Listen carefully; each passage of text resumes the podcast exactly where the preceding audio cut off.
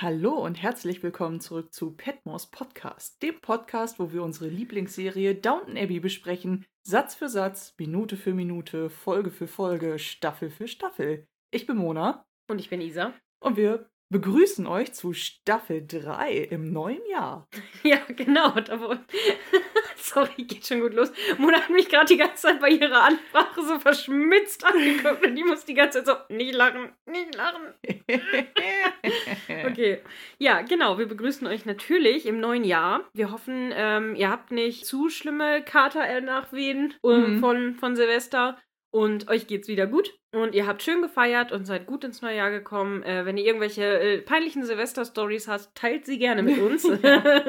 wir finden sowas immer gut. Ja, wir hoffen, ähm, euch geht's gut und ich würde sagen, wir haben ein Aperitif. Nicht wirklich, ich ne? glaube nicht, nein. Okay, dann würde ich sagen, direkt in die Vorspeise widmen wir uns der Vorspeise, wo wir zunächst über SchauspielerInnen, die wir uns herausgesucht haben, sprechen wollen. Unter anderem ein paar Eckdaten, aus welchen Filmen oder Serien kennt man diese SchauspielerInnen vielleicht sogar schon und wer hat eigentlich Regie geführt. Genau, Regie war von Brian Percival und Drehbuch von Julian Fellows. Die beiden, das Team kennen wir ja. Ist ne? so. Ich wollte gerade sagen, welche Überraschung. Genau. SchauspielerInnen habe ich diesmal rausgesucht den vom Erzbischof Cosmo Gordon Lang, so heißt er nämlich. Äh, von, Cosmo, ist ja auch ein mhm. geiler Name. Von Martha Levinson und von Alfred Nugent. Ich habe Nugent falsch geschrieben, sehe ich gerade, aber egal. der Erzbischof Cosmo Gordon Lang, der taucht ja jetzt auch das erste Mal auf in dieser ähm, Serie, wird gespielt von ähm, Michael Corkin und der hat unter anderem in The Crown, in Bridgerton und in Holmes and Watson, also Holmes und Watson mit äh, gespielt. Das ist ein neuerer Film, so ein Klamauk-Film mit mhm. äh, Colin Farrell. Nein, mit Will Ferrell. Aber ich weiß, warum es dir auf der Zunge lag. Es ist, ja. Aber der Film ist auf jeden Fall sehr, sehr lustig, auch wenn er ziemlich zerrissen wird von allen möglichen Leuten. Aber ich fand ihn sehr lustig. Meinen dummen Humor hat er sehr getroffen. ähm, egal. Dann haben wir die äh, Schauspielerin von Martha Levinson, also von Coras Mutter, mhm. ist Shirley MacLaine. Und die hat unter anderem in The Little Mermaid von 2018 mitgespielt, in Only Murders in the Building. Das ist so eine Serie ähm, auf Disney Plus über einen Podcast. Aha, okay. wie passend. Und ähm, in Coco Chanel. Dann der Schauspieler von Alfred Nugent ist Matt Milne oder Milne, ja, ich würde sagen Milne, aber naja, keine Ahnung. Oder Millen. Millen. Ja, ja, komisch geschrieben. Ähm, genau, und der hat unter anderem in Zorn der Titanen mitgespielt. Zorn der Titanen. Zorn der Zikaden. in, der hat unter anderem in Zorn der Titanen mitgespielt und in Sanctuary. Hm. Ja. Der hat aber tatsächlich relativ wenig äh, Auftritte gehabt, deswegen, ja. Theoretisch jo. hätte sich noch der Schauspieler von Larry angeboten. Weil ich glaube, der taucht nur einmal auf und danach nie Der wieder, kommt aber eben, doch, der kommt später nochmal. Okay, aber dann machen wir ihn das dann. Das weißt du nur noch nicht. Hm. Da, da, da. Na gut. Okay, ich würde sagen, dann ab in den Hauptgang, oder? Yes. Okay. Der Hauptgang ist serviert und schon rein optisch können wir sehen, dass sich Miss Petmore wieder ordentlich Mühe gegeben hat. Wir sind sehr gespannt, wie schmeckt, denn während wir dinieren, werden wir die Folge wieder Szene für Szene durchgehen und uns einfach überraschen lassen, was so folgt. Folge 1 beginnt wie immer mit unserem äh, heiß begehrten Intro und wir haben nur darauf geachtet, tatsächlich gibt es neue Namen und andere Namen nicht mehr. Also ich habe ja. jetzt tatsächlich mal geguckt. Ähm, das stimmt. Äh, das wurde nämlich im Discord auch erzählt, dass das tatsächlich immer angepasst wird direkt und ich habe es tatsächlich einfach nicht überprüft vorher. Aber ja, es äh, stimmt. Dann äh, öffnet die Szene auf der Dorfstraße und man sieht das Jahr 1920, mhm. dass man eben auch eine zeitliche Einordnung wieder hat. Wir sind jetzt in den goldenen 20ern angekommen. Oh, ey, ich liebe die Mode aus den goldenen 20ern, da freue ich mich immer schon richtig drauf. Ich muss auch sagen, ich mag die Folgen auch richtig gerne jetzt. Also so jetzt auch diese ganze äh, Emanzipation von Edith und so oh, weiter, ja. das, das wird toll. Also, und die 20er Jahre tun ihr auch richtig gut. Die tun ihr wirklich gut, ja. Mhm. Gut, ähm, dann äh, sieht man, wie Daisy mit dem Fahrrad äh, am Hospital vorbeifährt und in Richtung Kirche. Und jemand schmückt gerade draußen so einen Bogen, wo es quasi auf den Friedhof geht, so ein Mhm. Durchgang, äh, mit Blumen. Und dann haben wir eine Überblende in die Kirche und Mary und Matthew stehen gerade vorne am äh, Mittelgang und vor den beiden stehen zwei Pfarrer, Mr. Travis und ein anderer, von dem wir, wir jetzt noch nicht genau wissen, wer das ist. Ja. Im Hintergrund sitzen Isabel, Robert und Edith und Cora, die man aber gerade nicht sieht. Also die sitzen in den Kirchenbänken. Außerdem sind da noch zwei Kinder und eine Frau, ähm, bei denen wir aber auch nicht wissen, wer, wer das ist und die, bisher- die auch nicht weiter benannt werden. Mhm. Keine Ahnung, wer das ist. Wahrscheinlich irgendwelche Cousinen von Mary oder so, die halt Schleierträger und Blumenmädchen sind. Mhm. Und dann gibt, ist da noch ein weiterer Mann, äh, der an der Seite steht. Ähm, auch den wissen wir nicht, wer das ist. Wahrscheinlich soll der so ein bisschen der Dummy-Trauzeuge von Matthew gerade sein Mhm. oder so. Äh, ich dachte zuerst, es wäre Tom, weil äh, im ersten Blick so in einer Sekunde sah er aus wie Tom, aber er ist es nicht. Äh, also das sieht man dann auch relativ schnell. Mm, Genau. Hinter Mary sieht man, wie ein weißer Stoff hinter ihr so ein bisschen liegt. Das ist dann wahrscheinlich so eine Art Probeschleier schon mal, weil Mhm. sie später einen sehr langen Schleier haben wird. Und ich denke, das ist dann für die Kinder zum Üben, weil die den wahrscheinlich nachher tragen müssen Mhm. oder so. Ähm, oder auch für sie einfach, wie sie sich bewegen muss, wenn sie so einen Schleier hat. Äh, Matthew fragt dann, ob es schon Neuigkeiten von Sybil gibt. Und Mary erklärt, dass sie wohl nicht kommen werden, weil es ihnen, weil sie sich das halt nicht leisten können. Ja. Und ähm, ja, sie guckt dann auch so ein bisschen bedrückt dabei und äh, Matthew ist dann auch so, hm, ja, okay. Und dann fragt der andere Priester, der andere Pfarrer fragt dann Mr. Travis etwas ungeduldig, ob sie denn jetzt fortfahren könnten. Und Travis möchte dann von Mary, dass sie noch mal einmal durch den Mittelgang herunterkommt.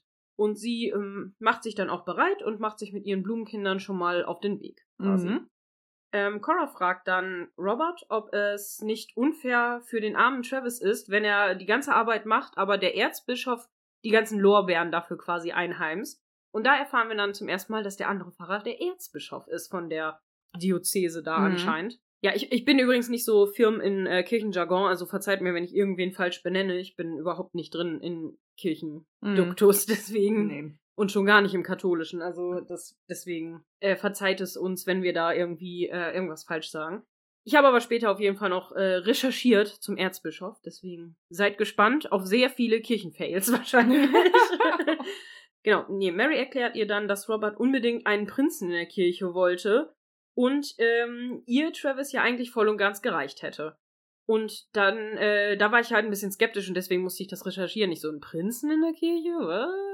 Aber kommen wir später zu. Dann fragt Mary noch, ob es nicht irgendwie, ob sie es nicht irgendwie bewerkstelligen könnten, dass Sybil doch herkommt, weil sie das irgendwie albern findet. Und Robert entgegnet nur, ähm, dass es eigentlich eine Erleichterung ist, weil Branson immer noch sehr misstrauisch beäugt wird im Dorf und sie der Gegend, also den Leuten, halt ein bisschen Zeit geben sollten und vor allen Dingen Bedien äh, die Bediensteten angemessen vorbereiten sollten, äh, damit das alles ein bisschen ruhiger gehandhabt Mhm. werden kann, sozusagen.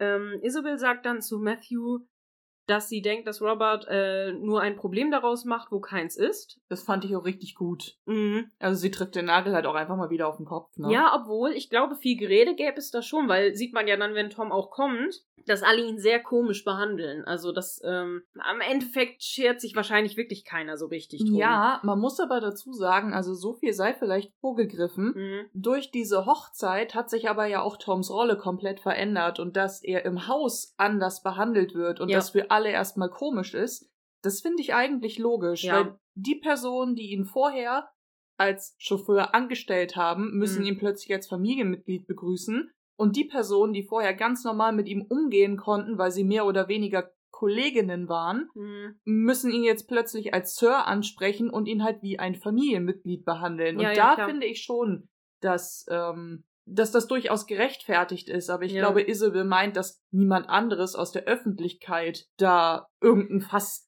aufmacht. Ja, Wissen wir halt nicht, ne? Können wir ja nochmal diskutieren. Ähm, gut, auf jeden Fall hat äh, Robert halt die Sorge und Isabel denkt eben, dass das halt ein Problem ist, wo- dass er Probleme aus Sachen macht, die keine sind. Und ähm, dass niemand ähm, sich quasi dafür interessieren würde, wenn Branson auf der Hochzeit ist. Und Matthew widerspricht ihr da aber ähm, und sagt, äh, du musst das Landleben für aufregender halten, als es ist, wenn du denkst, dass sich niemand dafür interessiert, wenn die Tochter eines Earls mit dem Chauffeur durchbrennt. Und Isabel erwidert dann nur, dass es aber jetzt nun mal so ist und man sich besser damit abfindet. Der Erzbischof fragt, ob es dann jetzt endlich weitergehen kann und Mr. Travis erwidert, dass es jeden Moment weitergehen wird. Äh, euer Gnaden, sagt er dann so. Ja, Your Grace. Fand ich so, so, er ist so richtig nervös und so, und so fimmelig. Fand ich irgendwie sehr lustig, dass man Mhm. den mal so sieht und sonst war der immer so, "Mm, in meiner Kirche, nö, nö, nö. Und jetzt auf einmal, ja, Your Grace, nein, Your Grace, okay. Oh Mann, oh Mann. Fürchterlich. Naja, ähm, Robert und Mary machen sich dann wieder bereit, weil er sie ja auch zum Altar führt und so. Mhm. Und dann wechseln wir die Szene. Ähm, bevor wir jetzt in die neue Szene gehen, mache ich mal eben kurz die Recherche zum Erzbischof. Und zwar war ich ja super verwirrt von dieser Aussage von Mary mit, du wolltest ja unbedingt einen Prinz in der, äh, einen Prinz in der Kirche, mir hätte Travis auch voll gereicht. Mhm. Und ich so, ein Prinz in der Kirche. Dann wollte ich rausfinden, ist es in katholischen Kirchenrecht, wie auch immer, vorgeschrieben, dass ein Erzbischof anwesend sein muss, wenn ein Prinz in der Kirche ist bei einer Hochzeit? Habe ich nichts zu gefunden, kann ich schon mal voraussagen. Aber das habe ich auf jeden Fall versucht rauszufinden. Habe ich nichts zu gefunden, hat ewig gedauert. Dann habe ich aber rausgefunden, dass es im Englischen ähm, The Prince of Church gibt. Und zwar, äh, oder The Prince äh, Bishop. Mhm. Das heißt, das ist ein Ehrentitel oder ein, ein Fürsten, ein, ein Adel, also, naja, ein Adelstitel sozusagen, aber es ist ein, ein Ehrentitel äh, für Bischöfe, weil eigentlich äh, gibt es den Arzt, also den Archbishop, Mhm. also den Erzbischof, und es gibt den Prince Bishop oder den Fürstbischof, das ist ein Zusatztitel, den du haben kannst. Und daher kommt das wahrscheinlich. Deswegen ein Prinz in der Kirche. Also Robert wollte wahrscheinlich unbedingt diesen Prinzbischof so und so haben. Was aber ein Fanfehler ist, weil der Herr Art, äh, Erzbischof, der da steht, ist gar kein Prinzbischof. Ja. Habe ich nämlich nachgeguckt. Und zwar habe ich Recherche gemacht zu. Der äh, Prinzbischof oder Fürstbischof war ein Bischof bzw. Erzbischof, der in, ähm, der in der Personalunion mit seiner geistlichen Macht und weltlichen Herrschaft über ein geistliches Territorium ausübte. Also der quasi auch weltliche Herrschaftsansprüche hatte, Mhm. also sozusagen dann auch so eine Art Adelstitel und Ländereien und so weiter hatte, dem er als Landesherr vorstand. Auf dem Gebiet der Heiligen, äh, auf dem Gebiet des Heiligen Römischen Reiches deutscher Nation verschwand die Funktion de facto mit der Auflösung des Reiches im Jahre 1806. Also da gab es dann keine Fürstbischöfe mehr. Ähm, in England wurde es aber weitergetragen. In einigen Bistümern ähm, überdauerte die Bezeichnung bis nach dem Ersten Weltkrieg und der Gebrauch des Titels Fürstbischof und er oder Fürsterzbischof sowie die Verwendung der damit verbundenen weltlichen Würdenzeichen, wie zum Beispiel der Fürstenhut oder Mantel, wurden 1951 durch Papst Pius dem 11., nein, 12., römische Zahlen, wurde äh, formell abgeschafft. Und ähm, fand ich sehr interessant. Bis 1951 gab es diesen Titel halt noch. Aber, und jetzt habe ich mich durch Listen von Bischofnamen gewühlt und habe tatsächlich den Erzbischof von Yorkshire 1920 rausgefunden. Und zwar ist das der Cosmo Gordon Lang. Und das ist auch genau der, der tatsächlich in Downton ist, weil in den Credits steht nämlich drin, dass er Bischof, Erzbischof Cosmo Gordon Lang spielt. Cool. Und deswegen war ich so, geil, etwas, was stimmt. Ich habe mich voll gefreut. Da hat jemand Hausaufgaben gemacht, das fand ich richtig super. Aber der war leider kein, kein Prinzerzbischof oder kein Fürsterzbischof, sondern einfach nur Erzbischof. Hm. Bis 1928, als er dann Erzbischof von Canterbury wurde. Ja. Cool. Das beantwortet zwar leider nicht die Frage von der lieben Mele. Die hat nämlich auf Instagram gefragt, ob es eigentlich sozusagen für Adelige, wie es die Grantham-Crawleys Crawleys, sind, ja. quasi üblich ist, dass wenn es dort eine Trauung gibt, dass, er, dass das ein Erzbischof machen muss. Oder wenn nicht, ob das nicht mit horrenden Kosten verbunden ist, wenn sie den extra kommen lassen. Ja, dafür. tatsächlich ist es das. Aber äh, also es ist nicht vorgeschrieben. Ich habe das ähm, ja versucht Mhm. nachzuvollziehen, aber das ist nicht Pflicht. Nee. Genau. Also ich glaube aber schon, dass gerade bei so Adelshäusern, die hatten schon die Möglichkeit, sie Mhm. eben kommen zu lassen. Genau. Aber da musste halt eine besonders hohe Kollekte an die Kirche ausfallen, würde ich mal behaupten. Ja, ich glaube, so, so ähnlich war das dann auch gehandhabt, genau. Ja, wir springen in die nächste Szene und Daisy fährt mit dem Fahrrad äh, auf Downton zu und dann wechselt die Szene in die Küche. Die Bediensteten sind gerade am Kaffeesieren und Mr. Carson lobt Mrs. Petmore gerade dafür, dass ihr Trackle-Tart besonders gut ist. So, äh, quite, uh, it hits the spot, sagt er. Oh. Ja, und äh, da habe ich auch gleich Recherche zu, was ein Trackeltart ist. Aber das äh, machen wir gleich. Klingt auf jeden Fall lecker, ich möchte es essen. Es sieht auch sehr lecker aus. Mhm. Ja. Ähm, Mrs. Petmore fragt dann, äh, ob Anna und Mrs. Hughes gerade noch das Haus fertig machen und Mr. Carson bejaht dies. Und da geht's um Mr. Bates Haus ähm, in London. Und Thomas wirft ein, dass er sich wundert, dass Anna äh, überhaupt das Haus behal also behalten hat oder gehalten hat. Er dachte, ähm, dass sie doch alle Sachen beschlagnahmen, die in Verbindung mit einem Mord stehen. Ja. Weil sie dachten, dass alles halt quasi unter Verwahrung oder zumindest beschlagnahmt wird, ähm, wenn der die die Mörder halt gehören oder so weiter oder wovon der halt profitiert haben könnte. Genau, so. ich wollte gerade sagen, weil wenn Ja. das sozusagen der Gewinn aus dem Mord ist, dann müsste das beschlagnahmt werden. Genau, genau. Und das Mr. Carson erklärte aber, dass Mr. Bates so geistesgegenwärtig war, ihr das Haus vor der Verhandlung noch zu überschreiben. Thomas stichelt dann nochmal nackt. Nackt. Nackt. Mhm. Okay. Thomas. Jeder in meinem Kopf. Ja. Warum? Ah, so. Thomas stichelt dann nochmal nach und sagt. Nur Fragen in meinem Kopf, noch keine Antwort entdeckt. Das ist alles nur in meinem Kopf. Das ist alles nur in meinem Kopf. ah, so, nochmal. Thomas stichelt nochmal nach und sagt, dass er das ja nicht erlaubt hätte. Mr. Carson entgegnet nur genervt, dass wir ja froh sein können, dass Thomas nicht der Richter war.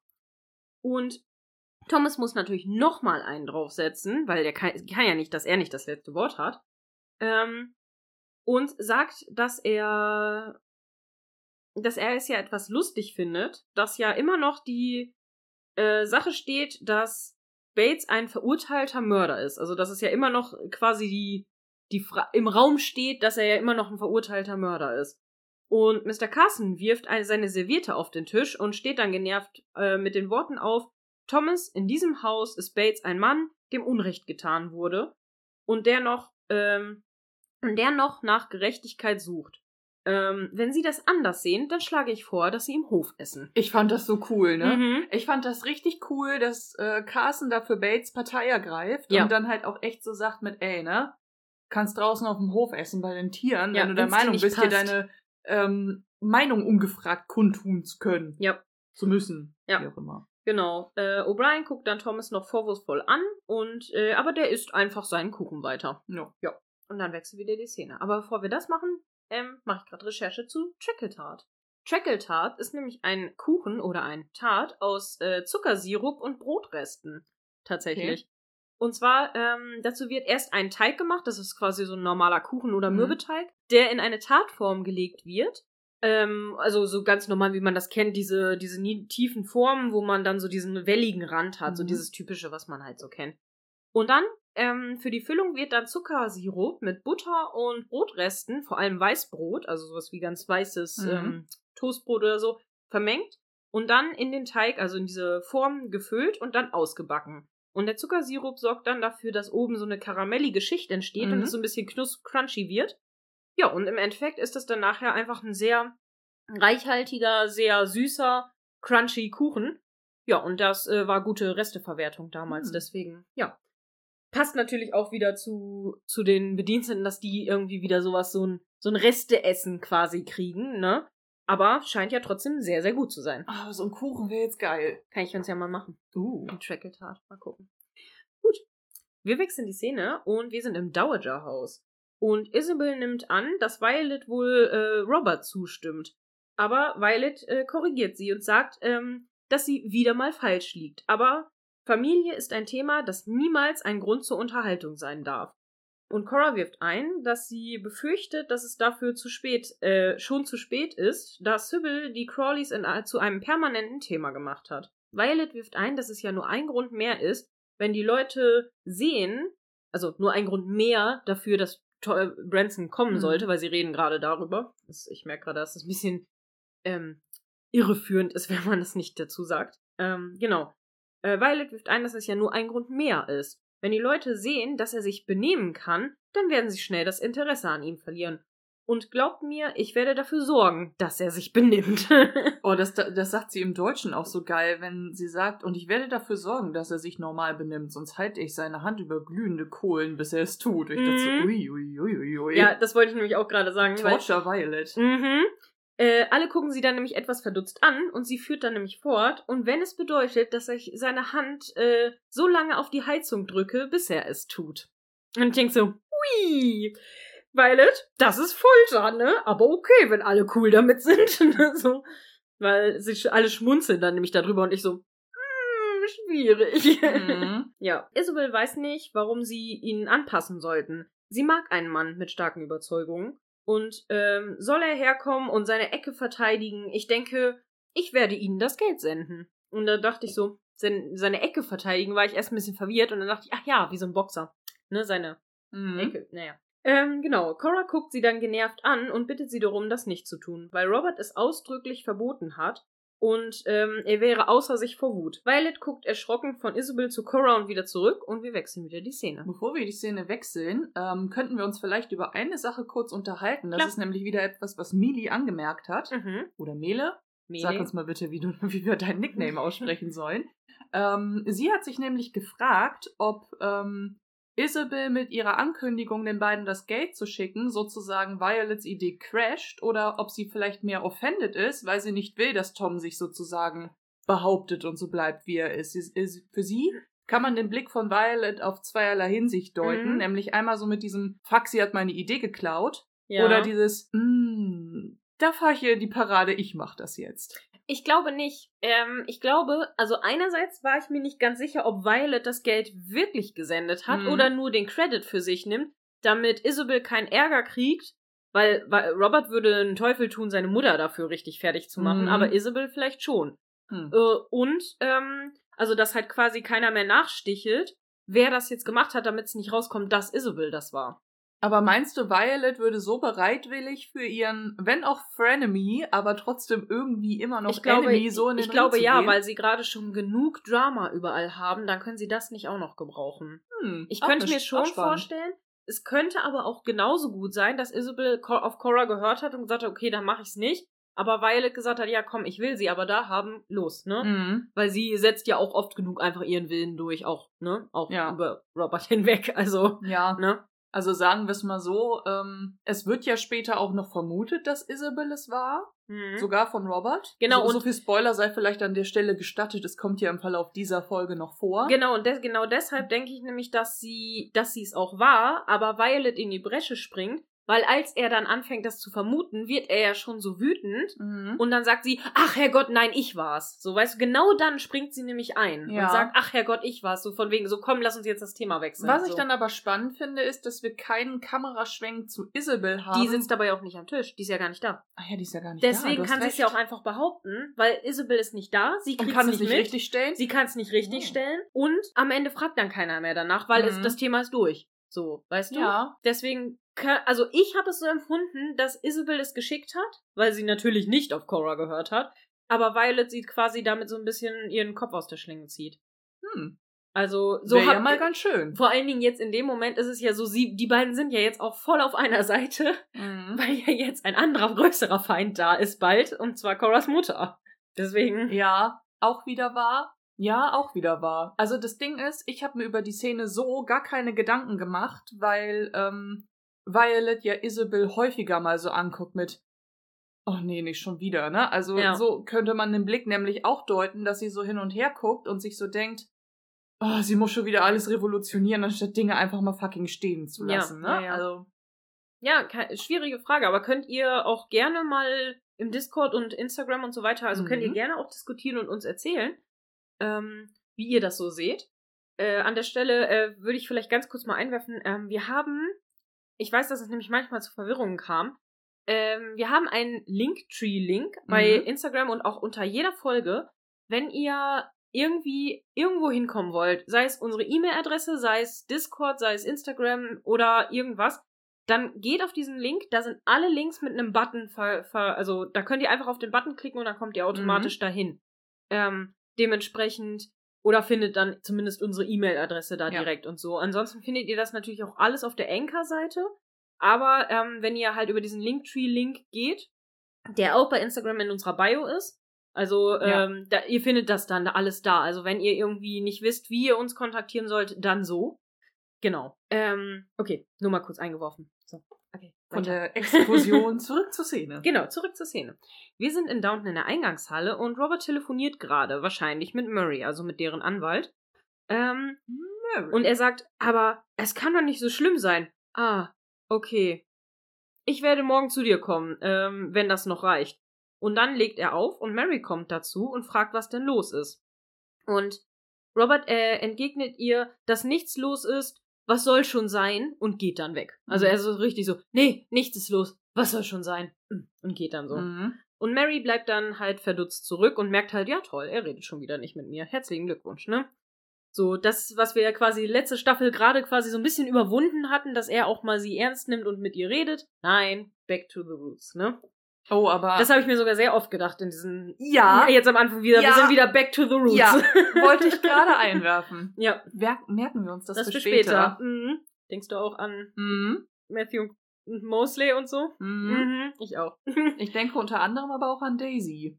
Äh, ja, ja, ja, aber auch wiederum nicht. Aber ja, okay. Wir haben eine Überblende in die Servants Hall. Ich würde jetzt das nicht als Szenenwechsel, sondern mehr als Überblende nennen. Mhm. Anna und Mrs. Hughes kommen gerade an und Carson fragt sie, ob sie alles regeln konnten. Anna bejaht dies und bedankt sich nochmal für Mrs. Hu äh, bei Mrs. Hughes da, äh, dafür, dass sie ohne ihr kleines Helferlein das nie geschafft hätte alles. Mhm. Finde ich irgendwie sehr süß, so von wegen Without my little helper I couldn't manage. Oder I couldn't have managed. So. Mrs. Petmore fragt, ob sie schon gegessen haben und sie sagen, dass sie schon im Zug was gegessen haben. Mrs. Petmore besteht dann aber trotzdem darauf, dass sie dennoch ähm, sich für eine Tasse Tee hinsetzen sollten. Und Mrs. Hughes fragt dann Mr. Carson, wie er die ganzen Hochzeitsangelegenheiten ohne einen Footman schaffen wird. Mr. Carson weiß dies auch nicht, aber er hat äh, keine Zeit, sich einen neuen zu suchen gerade. O'Brien sieht dann ihre Chance und schlägt direkt ihren Neffen vor, wird aber schnell von Carson abgewatscht. Ich habe keine Zeit für, dafür, einen jungen Tunichtgut auszubilden. Und dann klingelt eine Glocke und O'Brien starrt ihn an und Carson erinnert sie daran, dass Cora zum Umziehen geläutet hat. Und O'Brien geht dann widerwillig rauf. Und dann wechseln wir wieder die Szene. Bevor wir das machen, wollte ich noch einmal kurz erwähnen, das ist so ein Mini-Credit für Thomas. Mhm. Bei mir ist aufgefallen, als Mrs. Petmore Anna und Mrs. Hughes darum bittet, sich hinzusetzen für Mhm. eine Tasse Tee, ist Thomas so nett, den Stuhl für Mrs. Hughes nach hinten zu rücken und sie auch wieder an den Tisch zu schieben. Ach, wirklich? Hat er gemacht? ja. Habe ich gar nicht gemerkt. So, und, das, und dann Hm. dachte ich noch, das Der tut alte er. Schenkelman, der. Ja, aber es ist halt, ich fand's echt bemerkenswert in dem Moment, Ja. weil eigentlich ist er nicht so. Nee, stimmt. Vielleicht will er Schleim. Ja, ja, ja. Hm, Ja, hm, ja. Er sammelt ja wieder äh, Misscredit sozusagen. Ja, ja, das schafft er wieder ganz gut. Wo wir auch wieder back to the roots wären, so ein Mhm. bisschen. Naja. Genau, wir sind in Coras Bedroom und O'Brien erklärt äh, Cora gerade die Lage und erzählt ihr natürlich von Alfred. Cora ist begeistert und möchte dann Robert fragen, der dann auch prompt hereinkommt. Und, äh, ah, wo du schon mal da bist, äh, kann ich dich auch direkt fragen. Carson braucht einen Footman und O'Brien hat da einen geeigneten Kandidaten. Was denkst du darüber? Robert hat nur halb zugehört und erwidert nur, äh, was immer du meinst, meine Liebe. Ich muss morgen nach London. Ich werde mit dem, Zu äh, mit dem Frühzug fahren. Cora ähm, hält das für sehr spontan und fragt, ob alles in Ordnung ist, aber Robert entgegnet nur, äh, dass es nichts ist, worüber sie sich eigentlich Gedanken machen müsste. Und dann wechseln wir wieder die Szene. Man muss aber auch echt sagen, es ist mal wieder so typisch sneaky O'Brien. Mhm. Kriegt von Carson nicht ihren Willen und flüstert dann direkt Cora wieder Dinge ein. Ja, Und da hat Millie eben auch gefragt, warum hat das eigentlich gar keine Konsequenzen? Warum kriegt sie nicht Ja. mindestens Ärger? Ja, das habe ich Ne? mich nämlich auch gefragt. Warum äh, wird sie da nicht irgendwie so von wegen. Da, das ist ja im Endeffekt dieses so. Papa hat Nein gesagt, dann gehe ich halt zu Mama. So Ja, ungefähr, ist ne? so. Das ist halt. Oder beziehungsweise eigentlich, nee, eigentlich ist es das ja auch nicht. Es ist ja quasi so mit. Ähm, wenn du in der Firma arbeitest und was weiß ich, dein Teamleiter hat Nein gesagt, hat gesagt, nee, das können wir so nicht machen und du gehst direkt zum Chef. Ja. So, das ist halt, das ist total bescheuert. Es ist ja genau das Gleiche. Und das ist halt so richtig die, die, die Kette umgehen, sage Ja. ich jetzt mal. Und das ist halt einfach richtig hinterhältig, ne? Wobei ich halt auch sagen muss, also meine Vermutung ist auch, warum das keine Konsequenzen hat, Hm. ist ja einfach, wie oft hat Cora O'Brien schon Glauben geschenkt, ohne Ja. mal irgendwie irgendwas zu überprüfen. Ja, so. Weil sie könnte ja einfach runtergehen und Carsten fragen. Mhm. So, weil, ne, so viel Spoiler sei in dem Moment auch erlaubt. Carsten wird ja am Ende vor vollendete Tatsachen Ja, gestellt. komplett. Dann hat Alfred den Vertrag schon unterschrieben und ist dann da. Es dann nochmal aufzuklären, bringt ja auch nichts, weil willst Ja. du den jungen Mann dann wieder vor die Tür setzen? Ja, Weil, weil dann gesagt obwohl wird, naja, hier, Carsten sorry. ja auch ganz genau beäugt jetzt, ne? Ja, das ist Sagt richtig. er ja auch. Ja, ja. Ja, okay.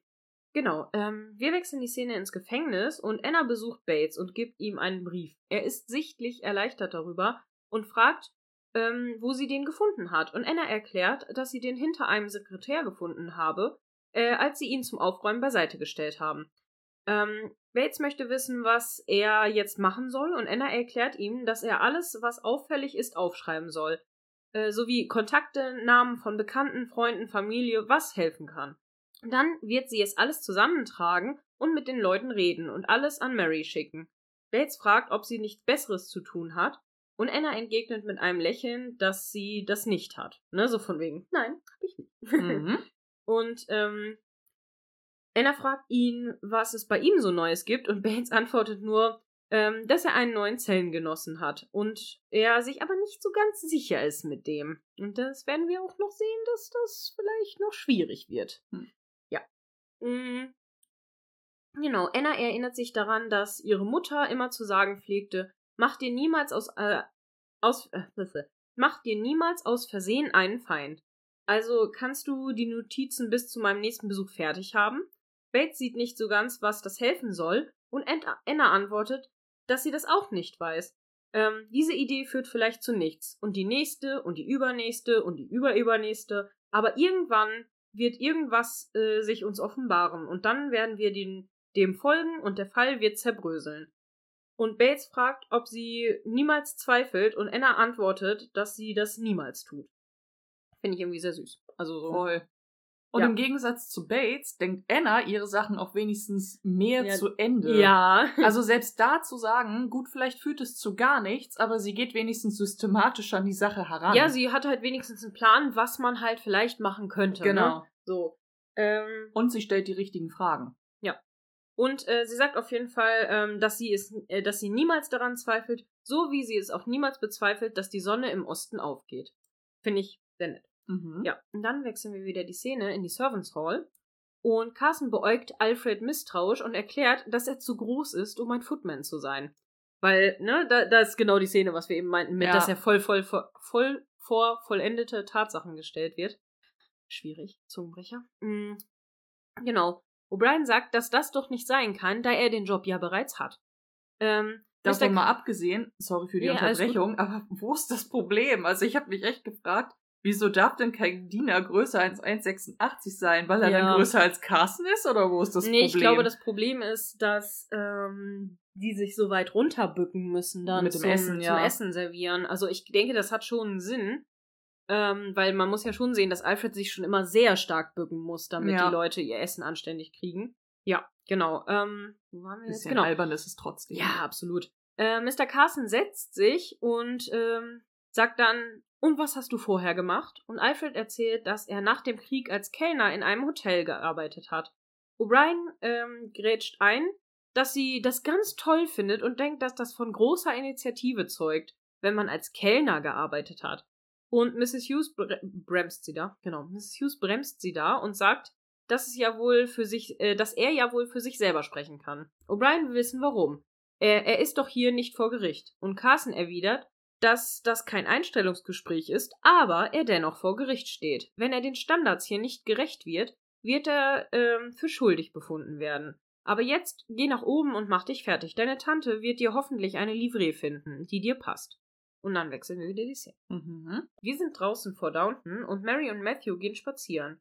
Mary erklärt, dass Robert gesagt hat, dass sie auch auf Downton bleiben können, zumindest erstmal, damit sie einen Ort zum Bleiben haben nach den Flitterwoffen. Woffen. Woffen. Flifferwoffen. Flitterwaffeln. Flitterwaffeln. Ja, ähm, genau. Äh, damit sie einen Ort zum Bleiben haben nach den Flitterwochen. Äh, Matthew ist irgendwie nicht so ganz begeistert davon, da er sie nicht immer unter den Augen ihres Vaters ins Bett bringen möchte. Und Mary erwidert, dass Robert so glücklich darüber ist, dass sie heiraten, dass Matthew sie, Matthew, dass Matthew sie auch nackt die Treppe hochtragen könnte und es würde Robert nichts ausmachen. Mhm. Fand ich schon sehr lustig. Es ist sehr progressiv von Mary. Mhm. Äh, Matthew lacht dann und sagt noch vorsichtig, das werde ich vielleicht tun. Ähm, ich will ja nicht direkt nach London ziehen oder so. Ich will ja auch nicht alles aus der Spur geraten lassen. Äh, aber ich möchte, dass wir uns kennenlernen, so richtig, ohne dass immer alle dabei sind. Mary erwidert dann darauf, dass es im, ja ein großes Haus ist und Matthew stimmt ihr da auch zu. Es ist groß und schön und es ist dein Zuhause und ich möchte auch, dass es mein Zuhause wird irgendwann, aber eben noch nicht direkt jetzt. Und Mary versteht das auch anscheinend und dann wechseln wir wieder die Szene. Ist aber eigentlich, finde ich, auch ziemlich süß, Ja. dass Matthews Idee auch ist, hey, wollen wir nicht irgendwie mal herausfinden, wie wir als Paar so sind, Genau, wenn wir ohne alle ganz anderen, ja. privat sein können? Ja. Finde ich wirklich niedlich. Finde ich auch eine schöne Sache an sich, dass die auch vielleicht erstmal ein bisschen Abstand ähm, genau. gewinnen können, bevor sie dann Earl und äh, Erline. Erline. Earl und Countess. Countess auf, äh, auf Grantham werden. Erline, genau. finde ich Erline, gut. Erlinette. Erlinette. Erlines. Erline, you Erliness. Hm. okay, schön. Ähm, genau, wir wechseln die Szene und wir sind in London. Und Robert fährt mit einem Taxi vom Bahnhof zu, zu Murray, zu seinem Anwalt. Und dieser erklärt ihm, ähm, dass es sehr ernst um Downton steht. Robert hat sich mit seinen Aktienanteilen an der Canadian Grand Trunk Line ähm, verspekuliert. Und jetzt ist die Firma insolvent und alle, alles Geld ist verloren. Robert kann das gar nicht glauben. Er war doch so sicher, also alle haben das gesagt. Aber Mary, ich werde nicht aufgeben. Ich werde nicht der Earl sein, der da die Fackel abgibt. Und Mary, äh, Mary, mhm, genau, Mary ist gar nicht da. Murray, äh, Murray erinnert ihn daran, ähm, wenn nicht genug Geld da ist, um das Haus zu halten, ähm, dass es dann verkauft werden muss. Vielleicht kann, kann er ja die Kosten reduzieren oder Teile verkaufen, also quasi es in, in Teilen verkaufen. Mhm. Ähm, Robert kann das aber nicht tun. Äh, Downton soll ein Zuhause und ein großer Arbeitgeber bleiben. Ähm, was hätte das sonst für einen Sinn? Was hätte all dieses sonst hier für einen Sinn? Und dann wechseln wir wieder die Szene. Genau, wir sind in Downton im Dorf. Im Dorf äh, werden gerade überall weiße Wimpel aufgehängt, also das Wort Dorf wird geschmückt.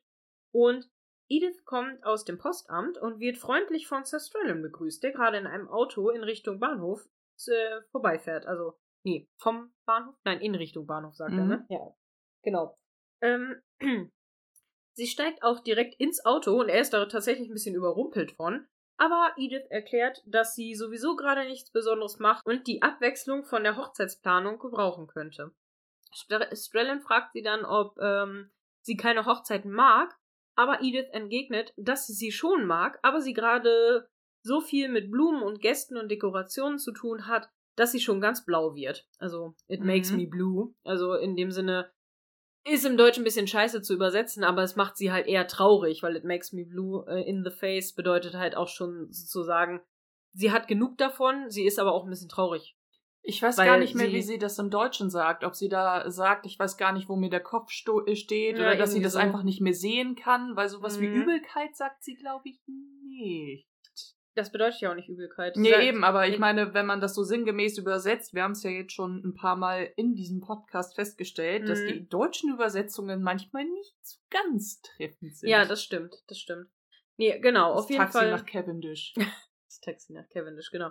Nee, it makes me äh, blue in the face, sagt sie. Ähm, genau. Strellan versteht das auch und äh, stimmt ihr zu, dass Hochzeiten einen schon daran erinnern können, wie einsam man ist. Dann möchte er noch wissen, was denn mit Sybil ist, und Edith erklärt, dass sie erst nicht kommen wollten, aber jetzt anscheinend doch kommen. Genau, und dann wechseln wir wieder die Szene. Ja. Wir sind im Crawley-Haus und Mosley hilft Matthew gerade beim Ankleiden und möchte wissen, ob Matthew dann nach der Hochzeit ins große Haus zieht. Und Matthew verneint dies und erklärt, dass sie nur da bleiben, solange sie nicht wissen, wo sie danach leben wollen. Und äh, Mosley hatte die Hoffnung, dass er dann als Kammerdiener im großen Haus für Matthew arbeiten würde. Aber Matthew möchte lieber, dass er bei seiner Mutter bleibt, weil er lieber etwas simpler nach der Hochzeit leben möchte. Und äh, da war ich wieder, oh, and we're back to the roots. Mhm. so, Matthew äh, watscht wieder Mosley ab, so von wegen, nee, ich will dich nicht als meinen ähm, Valet haben und so. Ja, Das tut mir auch echt leid, Ja. weil ich das irgendwie nicht verstehe. Also warum denn? Weil Matthew meint, er lebt dann wieder bescheidener und braucht dann einfach gar Ja. keinen. ja. Oder weil er jemand anderen möchte. Weil ich weiß auch nicht, irgendwie finde ich es Ja, seltsam. ja, es ist halt voll komisch, ne? Ähm, genau, und Mosley guckt dann auch etwas betrübt. Und was ich halt so ein bisschen interessant finde, weil Mosley ist dann ja so ein bisschen, ja, betrübt, dass er halt nicht im großen Haus der Kammerdiener wird. Aber ein Butler steht ja eigentlich über einem Kammerdiener, wenn ich das richtig verstanden habe, oder? Weil der Butler ist ja so der Manager vom gesamten Haus, so wie Carson halt. Carson ist ja der Butler von Downton. Ja. Und Matthew sagt ja zu Mosley, ich sehe dich mehr als Butler hier vom Crawley House, weil, ne, meine Mutter braucht dich ja, du bist so unverzichtbar und so, ne, Mhm. you are essential to my mother und so weiter, ne, sagt er ja. Und da verstehe ich nicht so ganz, warum das für Mosley nicht irgendwie eine Ehre ist, weil als Butler ist er ja quasi höherrangig als jetzt der, nur der Kammerdiener zu sein, sozusagen. Wobei, ist jetzt steile These. Mhm. Ähm, was ich mir vorstellen könnte, ist, dass er einfach hofft, wenn er als Kammerdiener erstmal mit Matthew mitgeht, Mhm. dass diese Butler-Position irgendwann auf ihn übergeht, weil früher So, oder später mhm. ist dann ja Matthew der Hausherr über Downton Ja. Und Mary ist die Countess. Achso, dass er dann quasi no, der neue Carson wird, sozusagen. Mehr oder weniger, so Mhm. früher oder später, weil, seien wir mal ehrlich, klar können die viel vom Hauspersonal übernehmen, Ja. aber ähm, im Endeffekt hätte er da wahrscheinlich mehr Chancen, Mhm. dass sein Verantwortungsbereich wächst, als dass er im, ähm, äh, wie hieß nochmal das Anwesen von Isabel? Im Crawley House. Genau, danke.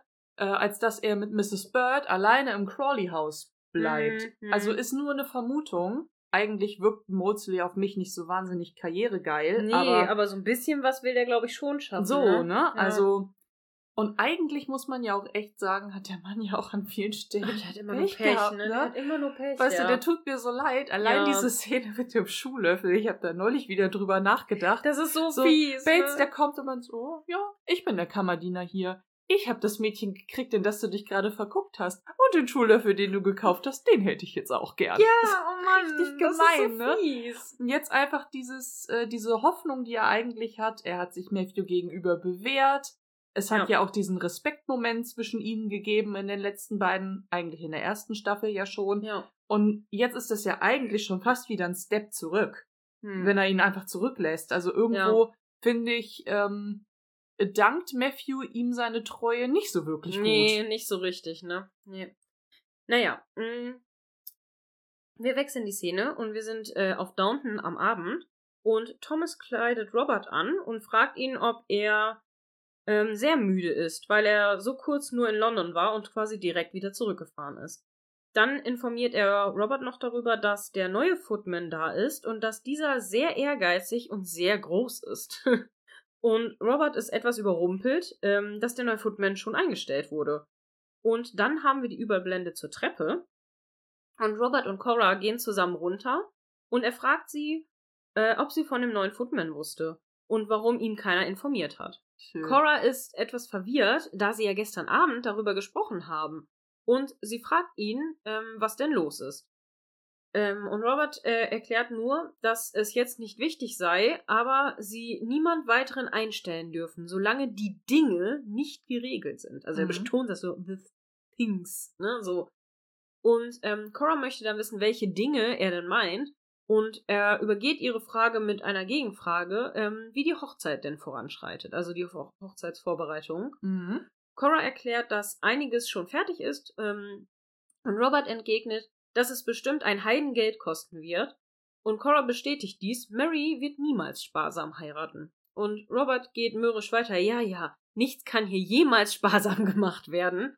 Und Cora schaut ihm dann verdutzt nach und dann wechseln wir wieder die Szene. Ja, irgendwie, ich muss ja mal gerade sagen, da ging mir Robert auch schon wieder ein bisschen auf die Nerven. Ja, ne? vor allen Dingen, warum Weil sagt er denn nichts? Was Erstens ist denn das, mit dem? zweitens hat, haben ihm die Kosten vorher auch nie interessiert. Ja, ist ja auch also, kein Wunder, dass sich jetzt alle so verhalten. So? Ja. Also von daher, ähm, und jetzt plötzlich, wo er einen Fehler gemacht hat, so mit, "Hm, ja, also es geht hier auch nichts günstig, ne? Alter, Ja. du wohnst in einem Riesenhaus. Also Mhm. entschuldige mal. Wir müssen Boah. aber, das ist aber bei der zweiten Folge, glaube ich, wichtiger. Also wenn wir dann der, über die zweite Folge sprechen, dann müssen wir wirklich mal einmal über das Thema sinnvoll oder Sinnhaftigkeit von Downton sprechen. Ja. Das müssen, Ja. wir, müssen wir wirklich mal besprechen, weil das, egal, kommen wir dann zu. Aber auf jeden merken Fall wir uns das für Genau. die nächste Folge. merken wir uns das für später. Mm, Genau. Äh, wir sind jetzt in der Service Hall wieder und O'Brien macht gerade Alfred fertig äh, für den ersten Einsatz. Und Hä, was ist jetzt? ich, ich muss nur wieder über meinen Satz lachen, so, ich hab, weil ich so gesagt habe, so, O'Brien macht gerade Alfred fertig für den ersten Einsatz. So, oh nein. Du bist Kacke! Du bist nichts! Du musst dich das beweisen! Ab in den Staub, du Fliegendreck! Oh. Nein, so. Ich werde es beweisen, ganz Egal wie lang meine Reise währt, meinen Dauerlauf gebe ich niemals auf. Doch bis dann hat Herkules sich endlich auch Bewährt. Daran musste ich gerade denken. Ah, schön, okay. Gut. Genau. Äh, O'Brien macht Pep Talk mit Alfred und ähm, macht ihn halt quasi fertig nochmal, dass er für seinen Einsatz dann auch bereit ist, ne, zuppelt seine Uniform, seine Livree nochmal zurecht und so weiter. Genau. Ähm, er gesteht ihr, dass er etwas nervös ist und sie versucht ihn zu beruhigen, dass er das nicht sein muss, weil er hat ja den Skill und den Antrieb und ähm, der wird das schon schaffen. Thomas geht dann vorbei und wirft so richtig Sack Thomas-mäßig ein, ne, dass er aber nicht die nötige Erfahrung hat. Und Alfred stimmt ihm da leider auch zu. Ne? Mhm. So von wegen, ja, er hat ja recht. O'Brien rät ihm, nicht auf Thomas zu hören, da äh, er immerhin eine freundliche Art oder ein freundliches Wesen hat und nicht so eitel wie Thomas ist. Ja. Habt sie recht. Ja, richtig. Ich finde das so lustig, weil sie sagt halt, ähm, you are not vain like Thomas im Englischen. Und vain bedeutet ja eitel, bedeutet aber auch unnütz oder überflüssig. Und ich dachte so, oh, da war eine doppelte Ebene doch. Huh, Stimmt. ne? ja, genau. Oder unpassend kann es auch heißen sogar. Mhm. Deswegen war ich ein bisschen, war ich so, oh, was meint sie hier? Ne? Oder ist das Absicht? Weil O'Brien spricht ja ganz gerne mal so zwischen den Zeilen, ne? Was ich ganz witzig finde, wo du das gerade sagtest, Mhm. mit O'Briens Rat an ihrem Neffen, dass er nicht auf Thomas hören soll, Mhm. merken wir uns das mal für später. Dazu habe ich dann noch was zu sagen. Ja, das stimmt. Genau. Ähm, wir haben jetzt eine Überblende in die Küche und Daisy sammelt gerade wütend Zwiebelschalen auf und Thomas fragt sie, was denn mit ihr los ist. Und Daisy erklärt, dass sie sauer ist, weil ihr, eine, weil ihr eine Beförderung versprochen wurde und nichts passiert ist bisher. Ähm, was ja irgendwie nicht stimmt anscheinend. Kommen wir noch zu. Ähm, Thomas sagt ihr dann, dass sie die Arbeit verweigern sollte, wenn ihr das versprochen wurde und nicht eingehalten wurde. Und Daisy fragt ihn, ob er damit meint, dass sie streiken soll, und er entgegnet nur, dass sie das, äh, dass sie aber nicht sagen soll, dass er sie dazu angestiftet hat. Und alle so, ja, wer, wer sollte sie sonst dazu angestiftet haben, wenn nicht er? Das meinte ich halt auch wieder so Back to the Roots mäßig, Mhm. ne? Weil eigentlich müsste Daisy es besser wissen. Ja, Also ich auch beides. gedacht. Das habe ich auch gesagt. Das war so dumm. Vor allem, Mr. Mason hat ihr doch gerade den Rat gegeben, sei nicht zickig, red mit Ganz mir, Mrs. genau. Petmore. Das hat geklappt. Wenn das jetzt nicht klappt, dann red doch nochmal drüber. So. Obwohl sie ja nachher auch offene Worte finden und dann funktioniert es ja auch. Ja, aber trotzdem. Andererseits, Bummelstreik ist jetzt keine so schlechte Sache, ne? Also Ja. kann man schon mal, naja. Ähm, gut. Aber sie ist halt wieder so ein bisschen die Grumpy Daisy mit Ja. Ich bin wie ein kleines Kind, ich habe mein, meine Quengelware nicht gekriegt. Also schmeiße ich mich jetzt auf den Boden. Ich will mein. Sorry. Oder mein Twix. Ah. Mars wäre auch ganz geil. Max, ja, Max weiß ich nicht. Bounty vielleicht. Oder ein Milky Way. I, Milky Way. Amicelli. Wer mag den? Ja, Mamicelli ist okay. Hm. Hm. Okay, Rocher. Mhm. okay, so. Raphael. Raphael. Schön. Okay. Wir wechseln die Szene in den Dining Room und Violet möchte wissen, was in dem Brief an Mary stand und Mar hm, was in dem Brief an Mary stand. Und Mary erklärt, dass Sybil doch zur Hochzeit kommt und sie passend zum Dinner am Mittwoch da sein werden. Finde ich cool, dass es so Mhm. sehr passend dann noch äh, kommt. Äh, Isabel möchte das äh, dann wissen, ob sie allein kommt und Matthew maßregelt sie, dass sie keinen Ärger anzetteln soll. So, ne? Mhm. Mutter, mach bitte keinen Ärger. Und Mutter, sei nicht du. Genau, sei nicht so wie du. Nebenbei wird Violet von Alfred bedient und sie tut sich ihr Essen auf und muss dabei die Arme recht hochrecken. Ähm, dann fragt sie ihn, ob er das etwas niedriger halten kann und fragt ihn im selben Satz noch, ob er wirklich so groß ist. Ähm, und sie, äh, weil sie vermutet hatte, dass er auf Stelzen läuft. Und Voll gemein, ey. und er guckt dann auch so ein bisschen bedröppelt, weil Carsten ihn ja vorher noch dafür gerügt hat, dass er zu groß ist. Edith muss dann schmunzeln und Mary fragt, ähm, wann ihre andere Großmutter da sein wird. Und Cora erklärt, dass sie am 15. ankommen und somit einen Tag vor der Hochzeit da sind. Violet erklärt, dass sie sich darauf freut. Cor Was denn? Ich finde den Satz so geil. Achso, mhm. okay. Mhm. Violet erklärt, dass sie sich darauf freut, Coras Mutter mal wieder zu treffen, weil sie sie immer an die Tugenden der Engländer erinnert. Ähm, she reminds me of the British virtues, sagt sie. Und Matthew fragt, aber sie ist doch Amerikanerin. Ganz genau. Exakt. Das ist exactly. Ja, ich habe es sehr gefeiert. Ja, ist schon sehr lustig. Ich habe auch schon überlegt, ob das mein Lieblingszitat ist. Mhm. Aber ich weiß es noch Vor allem so. im Deutschen ist das auch so ein so, so ein witzig zickiges ganz genau. So dieses Ja. ganz genau. Ja, Hm. Im Englischen sagt sie, sagt sie auch exactly. Alfred ähm, bedient dann Robert und auch er nimmt sich halt äh, sein Essen lieber selber, weil Alfred auch ihn wieder erst bedienen möchte. Und Alfred ist dann etwas irritiert, da er das anscheinend im Hotel etwas anders gelernt hat. Carson weist ihn daraufhin auch zurecht, mh, dass er nicht im Hotel hier ist. Und Isabel findet es aber doch recht praktisch, dass Alfred in einem Hotel ausgebildet wurde. Carson sieht es anscheinend etwas anders. Und ähm, Cora möchte wissen, ob Carson genug Leute für die Hochzeit hat. Und dieser erklärt, dass er einen zweiten Footman, äh, dass er einem zweiten Footman nicht abgeneigt wäre. Matthew wirft ein, dass er findet, dass man ruhig etwas simpler leben könnte jetzt nach dem Krieg und Isabel stimmt ihm da auch zu. Viel, viel, äh, viel, viel, mhm, genau. Viel, viel, viel, viel, viel, mhm, genau. Viel Vieh. Viel, viel, viel Arbeit, sagt sie.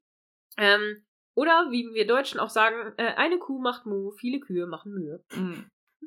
Ich habe ich hab nach einer guten Übersetzung dafür gesucht und dann fiel mir irgendwann eigentlich so, oh, viele Kühe machen Mühe. Ja, das Ja, ist quasi stimmt. genau der Spruch. Da musste ich sehr lachen, deswegen habe ich es jetzt aufgeschrieben. Sehr gut. Genau, gut. genau. Viel, viel Spaß mit meinem Gedankenbrei. ähm, Robert wirft dann ein, dass alles unter der Prämisse geschieht, dass sie auch äh, die Wahl haben, quasi, ne? Und deutet damit schon so ein bisschen an, so, mh, vielleicht haben wir ja gar keine Wahl, es, äh, sag ich mal, alles nach guten Standards zu machen, so, vielleicht müssen wir simpler werden. Naja. Mhm. Genau.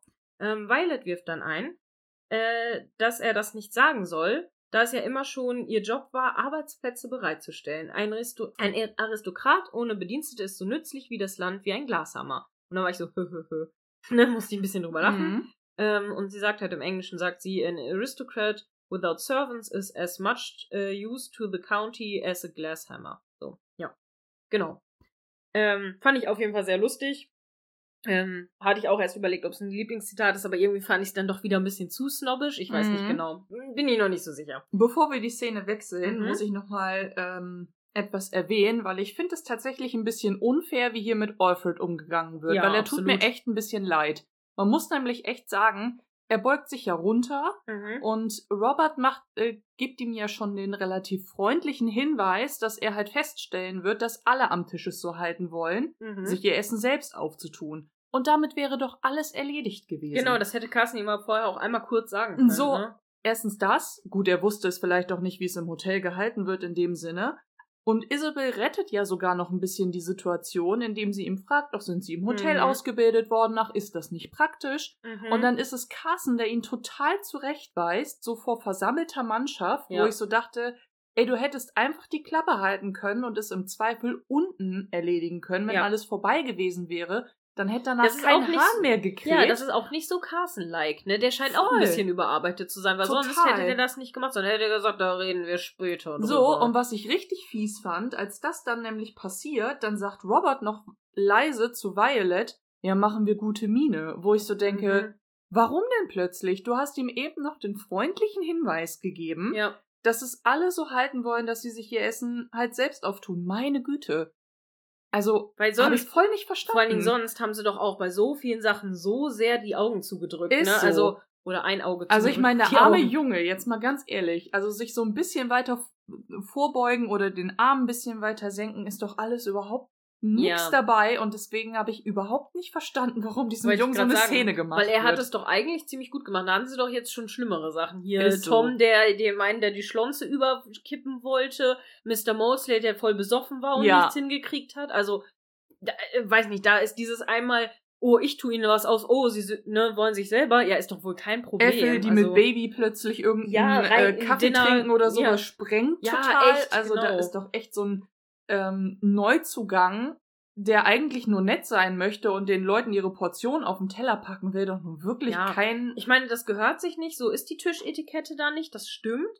Aber das hätte Carsten auch einfach sagen können. Gerade wenn er weiß, dass er vorher im Hotel war, dann hätte er ihm auch kurz sagen können, du, hier ist das anders. Andererseits, wer weiß, ob Carsten weiß, wie im Hotel bedient wird. Das meine ich Ne? nämlich. Ja. Also vielleicht wusste er es aber das nicht. sollte er als guter Butler eigentlich wissen. Naja, aber andererseits, der ist ja auch aus Downton noch nie rausgekommen. Also Ja. er kennt ja nichts außer Downton. Na, So. wobei bei manchen Filmen oder so ist er ja dann doch seltsam vertraut mit, Ja, den, äh, stimmt, mit diesen stimmt. Geschichten, wo ich mich frage, wann hat der Mann denn mal Zeit, einen Film zu gucken, einen ja. Film zu gucken oder so. Das habe ich mich auch gefragt. Ich wollte es nur mal erwähnen. Ich fand der Robert und Carsten super fies. ja. Also hat mir nicht gefallen. Nee, hat mir nicht gefallen. I beg your pardon. Ah, sorry, na, du kriegst heute leider kein Foto von mir. Ist so. Genau. Kein Sternchen fürs Sammelheft. Nee, kein Sternchen. Kein, kein, kein glücklichen Smiley. So, ähm, wir wechseln die Szene in die Servants Hall. Thomas kommt in die Servants Hall und meckert, dass er sich jetzt auch noch um Matthew kümmern müsste, also um Mr. Matthew kümmern muss. Ähm, Mr. Mosley erklärt, dass er denkt, dass Matthew das äh, nicht so richtig durchdacht hat, alles. Und Anna fragt ihn, ob er sich Sorgen um seinen Job macht. Aber Mr. Mosley ähm, winkt nur ab und sagt, äh, dass er natürlich essentiell für Isabel ist, also für Mrs. Crawley ist. Und ähm, sie braucht ihn dringend. Zumindest hat er das gesagt. Essentiell, ne? Mhm. betont er dann nochmal. Und O'Brien wirft dann spöttisch ein, ja genau, das sind wir alle, essentiell, bis wir entlassen werden. Mhm. Und ich denke so, hat sie nicht ganz unrecht, ne? Ja, ich finde aber auch, dass Molesley bei seinem zweiten essentiell auch nicht ganz so überzeugt klingt, wie er klingen könnte. Könnte, ja. Hm. Das stimmt. Ähm, Mrs. Hughes, Mr. Carson und Alfred kommen dann rein und O'Brien fragt, wie es war. Und Miss, äh, der Carson sagt dann, dass Alfred wohl etwas verwirrt war. Anna muntert ihn dann aber auf, dass er das schon hinbekommen wird. Mrs. Hughes freut sich, dass Mr. Mosley noch da ist und bietet ihm an, mit ihnen zu essen. Aber er möchte unbedingt wieder zurück, weil er ja unbedingt da sein muss, wenn die Herrschaften wiederkommen. Weil äh, er will ja nicht, dass sie auf ihn verzichten müssten oder so. Und O'Brien gibt dann garstig zurück, nein, das wollen wir ja nicht. Nicht, wenn man essentiell ist. Mhm. Mhm. Und dann wechseln wir die Szene nach upstairs, also quasi wieder ähm, in, ich glaube, sie sind da im Flur, ne? Wo sie sich unterhalten. Mary fragt auf jeden Fall Matthew, ähm, was denn Mr. Swyers Anwalt von ihm wollte. Das ist in der Nähe vom Treppenaufgang. Ja, meine genau, ich. meine ja. ich nämlich auch, genau. Ähm, Matthew weiß, weiß es auch nicht, nur, dass es ihm, äh, dass er ihn unbedingt sehen möchte. Äh, Mary mutmaßt, dass Mr. Swire Matthew etwas hinterlassen hat, weshalb er ihn so dringend sprechen muss. Ähm, Matthew bezweifelt das. Ähm, er hätte ja wohl früher davon gehört und er hofft, dass es nicht so ist. Mary fragt ihn warum, aber außer einem vielsagenden Blick bekommt sie keine Antwort. Weil Isabel schon nach Matthew ruft, ähm, weil sie und der Chauffeur sich zu Tode frieren hier. Und ich denke so, du stehst noch im Eingang. Du hast eine flauschige Jacke um und du bist noch keinen Schritt nach draußen gegangen, aber du frierst schon zu Tode, ist klar, ne? Ähm, genau. Was allerdings ein guter Ansatzpunkt wäre, ähm, im Discord wurde nämlich diskutiert, so von wegen, wer friert eigentlich noch immer, wenn man diese Frauen in diesen dünnen Ja. Kleidchen in diesen hohen Räumen sieht. Und ich war so, mm, ja. Ja, fühle ich schon. Ist, glaube ich, schon hoch ganz schön. müssen die Heizkosten sein? Ach, naja, Kamine, ne? Ja, Also- aber trotzdem, auch Holz ist teuer. Ja, Also so viel damals. Holz. Die haben so viel Ländereien, die können das selber aus ihrem eigenen Mhm. Wald holen, ne? Hm. Genau. Ähm, Matthew fragt dann Mary, ob sie sich auf die Hochzeit freut. Und Mary sagt, was denkst du denn? Und er sagt ihr noch verschmitzt, äh, dass er sich noch auf ganz andere Sachen freut. Oh la la. Ne? Und Mary sagt ihm schmunzelnd, ähm, dass er sie nicht zum Erröten bringen soll. Und dann verabschieden sie sich mit einem Kuss auf die Wange, weil Isabel wieder nach ihrem Sohn schreit. Ja, ja. Mhm. Da träumen sie von einem kleinen Tête-à-Tête, mhm. einer Liaison. Ein kleines Töchtermächte. Am Lagerfeuer. Was ist denn heute? Lagerfeuer? Welchem Lagerfeuer? Sind die jetzt unter die Pfadfinder gegangen nein, nein, oder was? Kaminfeuer. Hähnlein Fieselschweif. Ich muss mal im Schlammbuch nachschlagen. Mhm. Dann wechseln wir die Szene. Downton, es ist ein neuer Tag und Sybil und Tom kommen gerade mit dem Auto an. Und Sybil steigt freudig aus und umarmt direkt ihren Vater. Cora begrüßt Tom freundlich, aber mit einem super weirden Gesichtsausdruck. Ja. So, willkommen auf Downton, Tom. So, ja. so richtig weird. Also richtig schlimm. Naja, ähm, Tom hofft, dass er auch wirklich willkommen ist und Mary sagt direkt, natürlich bist du das. Edith verkündet, dass es Tee in der Bibliothek gibt für alle und dann gehen alle rein. Alfred nimmt Toms Gepäck entgegen und Tom begrüßt Mr. Carson unsicher, der ihn nur mit einem stummen Nicken begrüßt. Und dann wechseln wir die Szene. Mhm. Wir sind im Crawley-Haus und Isabel fragt, ob das, ähm, ob das Mr. Charkham war, der gerade gegangen ist. Matthew bestätigt dies. Isabel fragt, ähm, was er denn zu sagen hatte und Matthew erklärt, dass es um Mr. Squires Erbe ging.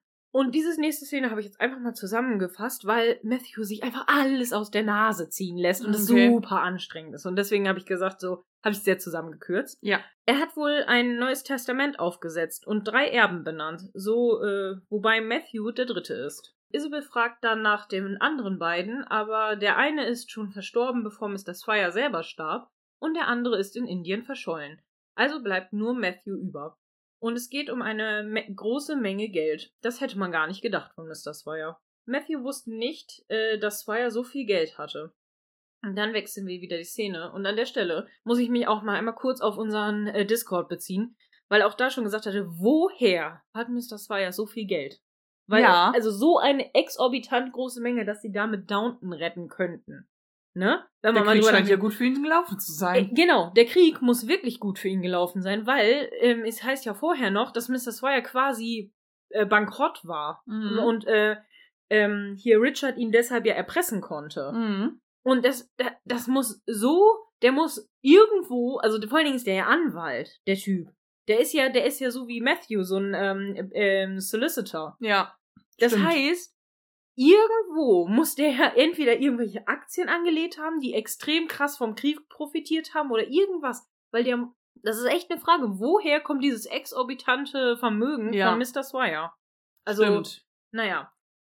Oder der hat irgendwie super reich geerbt und hat das irgendwo festgebunden, festgemacht, dass er da nicht drankommt oder so, aber. Sind wir da vielleicht wieder einem Filmfehler? Ja, es ist auf jeden Fall sehr unlogisch. Also, ja. das ist halt so ein.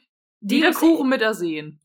Ja, das ist, das ist so ein Deus Ex Machina Geschichte schon wieder, ne? Das ist sowas wie, ja, Lavinia musste jetzt sterben, damit die beiden heiraten können. Jetzt muss das Geld daher noch kommen, damit Matthew äh, das Downton retten kann, sozusagen. Und, naja, das ist schon wieder alles, weiß ich auch nicht. Habe ich mir, habe ich, bin schon wieder nicht convinced, ne? Muss ich ja mal sagen. Hallo Katze. Hallo Jones.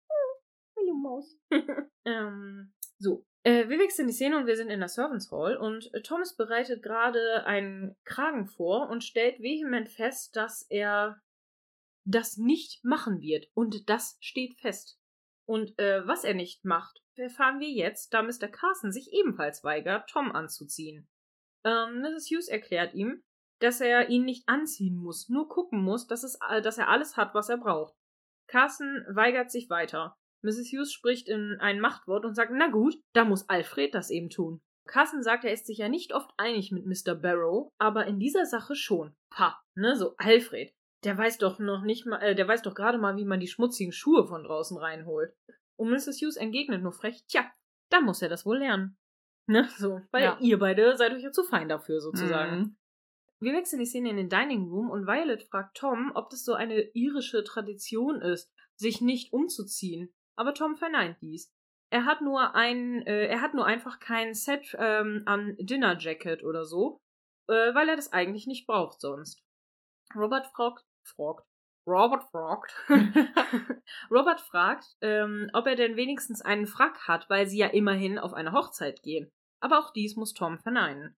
Ähm, Sybil springt ein und erklärt, dass sie das nicht brauchen, weil sie ein völlig anderes Leben führen sonst. Und Robert sagt snobbisch offensichtlich. Und ich denke so, mm, ist das Snobby McSnobface? Was ist da jetzt los? Ne? So von wegen, damit hättest du auch rechnen können. Was so bescheuert ist, ne? Weißt du, da ist er wieder so richtig snobby-snob, Mhm. aber vorher noch so, ja, es muss ja alles teuer sein. Denk mir halt die Fresse, Robert, Ja, und heul leise. Ja, ohne Witz. Genau, Robert heul leise, wirklich, ne? Das ist so, hm, ich schnackse mal eben Dienstmädchen. Äh, alles muss immer so teuer sein. Was, ein Frag? Hast du nicht? Oh? Äh, wirklich, heul Also- leise, Robert, wirklich. Oh mein Gott. Ah, für mich hat sich alles so sehr verändert und, und niemand ist mehr da. Keiner ist mit mir. Oh Gott. Niemand nimmt mich mehr ernst. Mi, mi, mi. Ja. Geht schon wieder gut los Ah, hier. schön, okay. Genug gerantet. Ähm, Mr. Carson bedient dann äh, Tom, aber beugt sich gar nicht runter zu ihm. Und Tom muss ihn dann halt darum bitten, dass ähm, er es bitte etwas niedriger zu halten. Und dann tut er das auch erst. Und Mary schlägt vor, dass die beiden sich äh, eine Garderobe für Downton zulegen. So müssen sie auch nicht immer packen, wenn sie mal zu Besuch kommen. Edith findet die Idee ebenfalls sehr gut. Tom sagt, dass er sich nicht verändern will, nur um ihnen zu gefallen. Und Violet wirft ein, dass das ja das Problem ist, aber Isabel sagt, dass er das auch gar nicht braucht. Warum solltest du das auch tun? Und ich, sie meint es gut, Mhm. aber so wie sie es betont im Englischen, klingt es so von wegen, ja, warum solltest du das auch tun? ja. Das, das klingt ein Zum- bisschen herablassend. Ja, ist im Deutschen ähnlich. ja, aber ähm, sie meint es, glaube ich, gut. Also, das ist, glaube ich, nur ein bisschen schlecht Ehrlich dargestellt. gesagt finde ich, dass Tom einen ziemlich witzigen Auftritt bei dieser Dinner-Szene hat.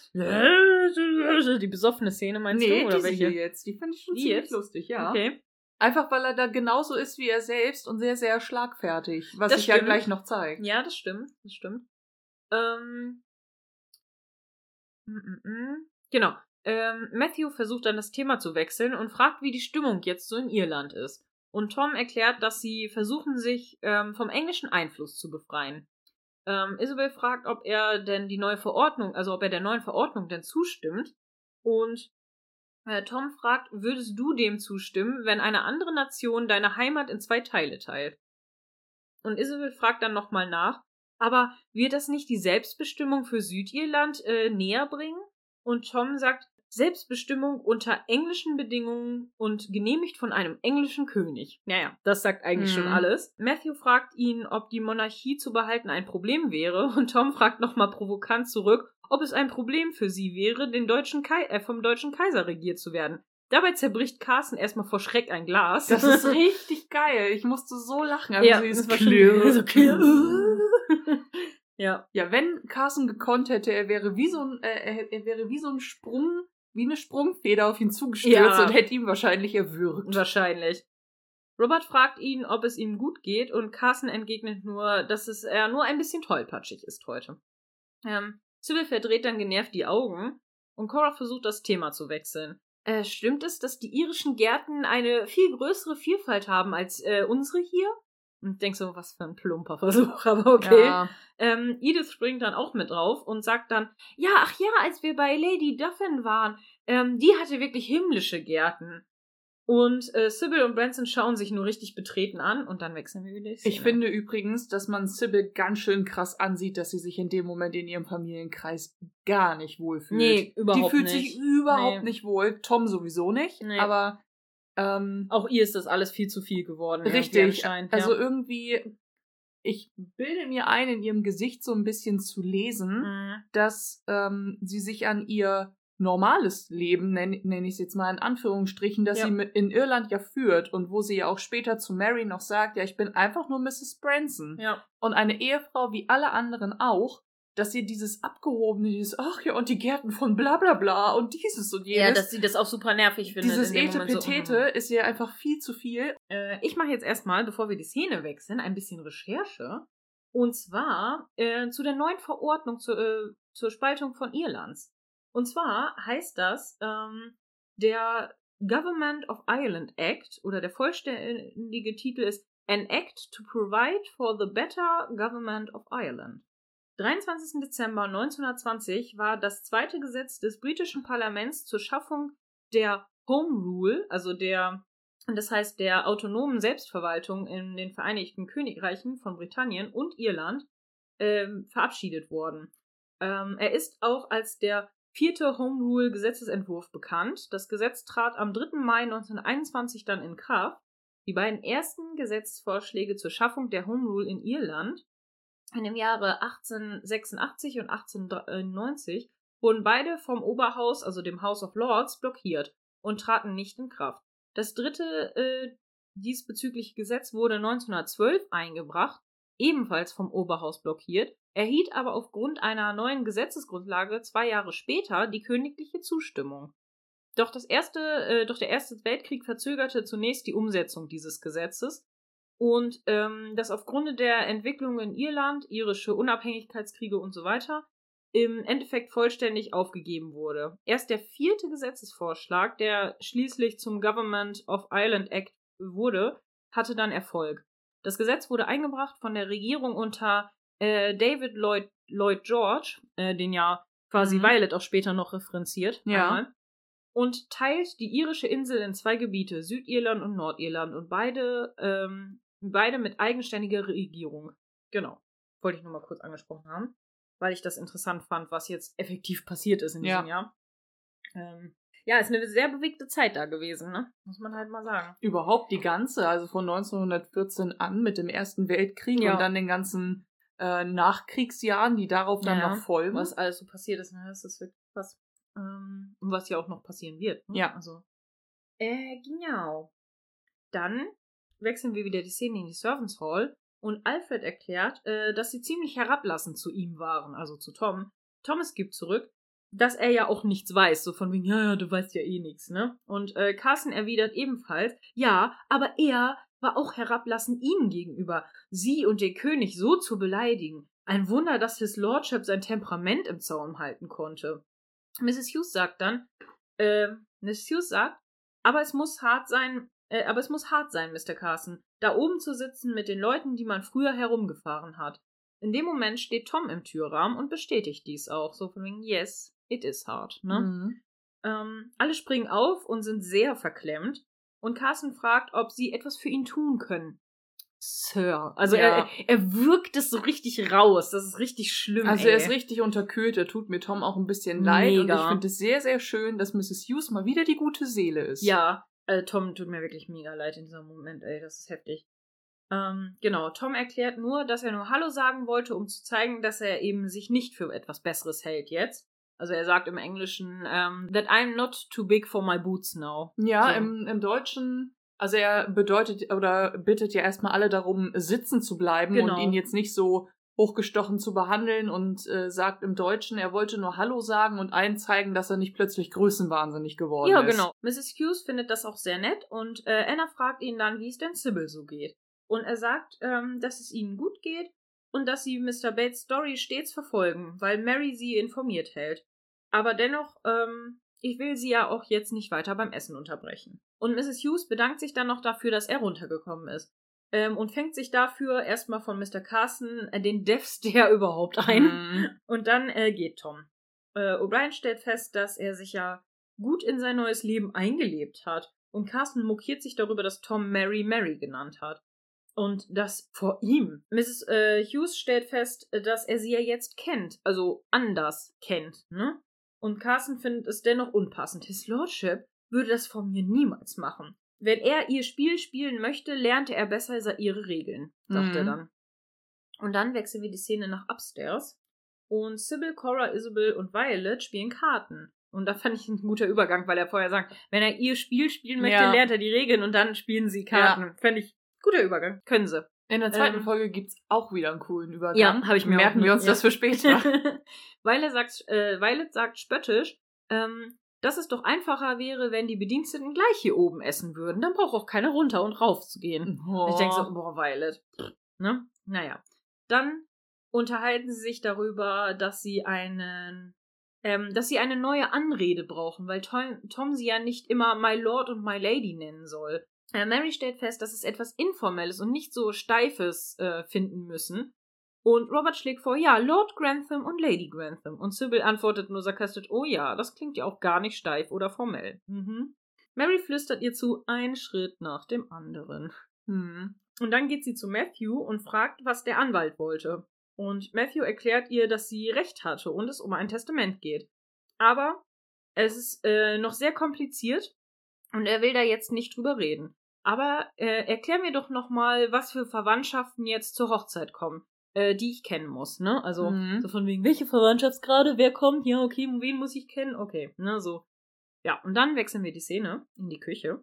Und Mrs. Petmore sagt, äh, sagt Daisy, dass sie ins Bett gehen soll. Aber Daisy patzt sich zurück, dass sie ins Bett geht, wenn sie fertig ist. Und das ist von wegen, ich mach das, wenn ich das will. Und der denkt so, ja, okay, selber schuld, wenn du länger Überstunden machen willst. Das ist ja. auch nicht so klug, aber okay. Und Mrs. Petmore fragt sie, was los ist. Oder ob ihr böser Zwilling jetzt das Ruder übernommen hat. Fand ich witzig, mhm. musste ich lachen.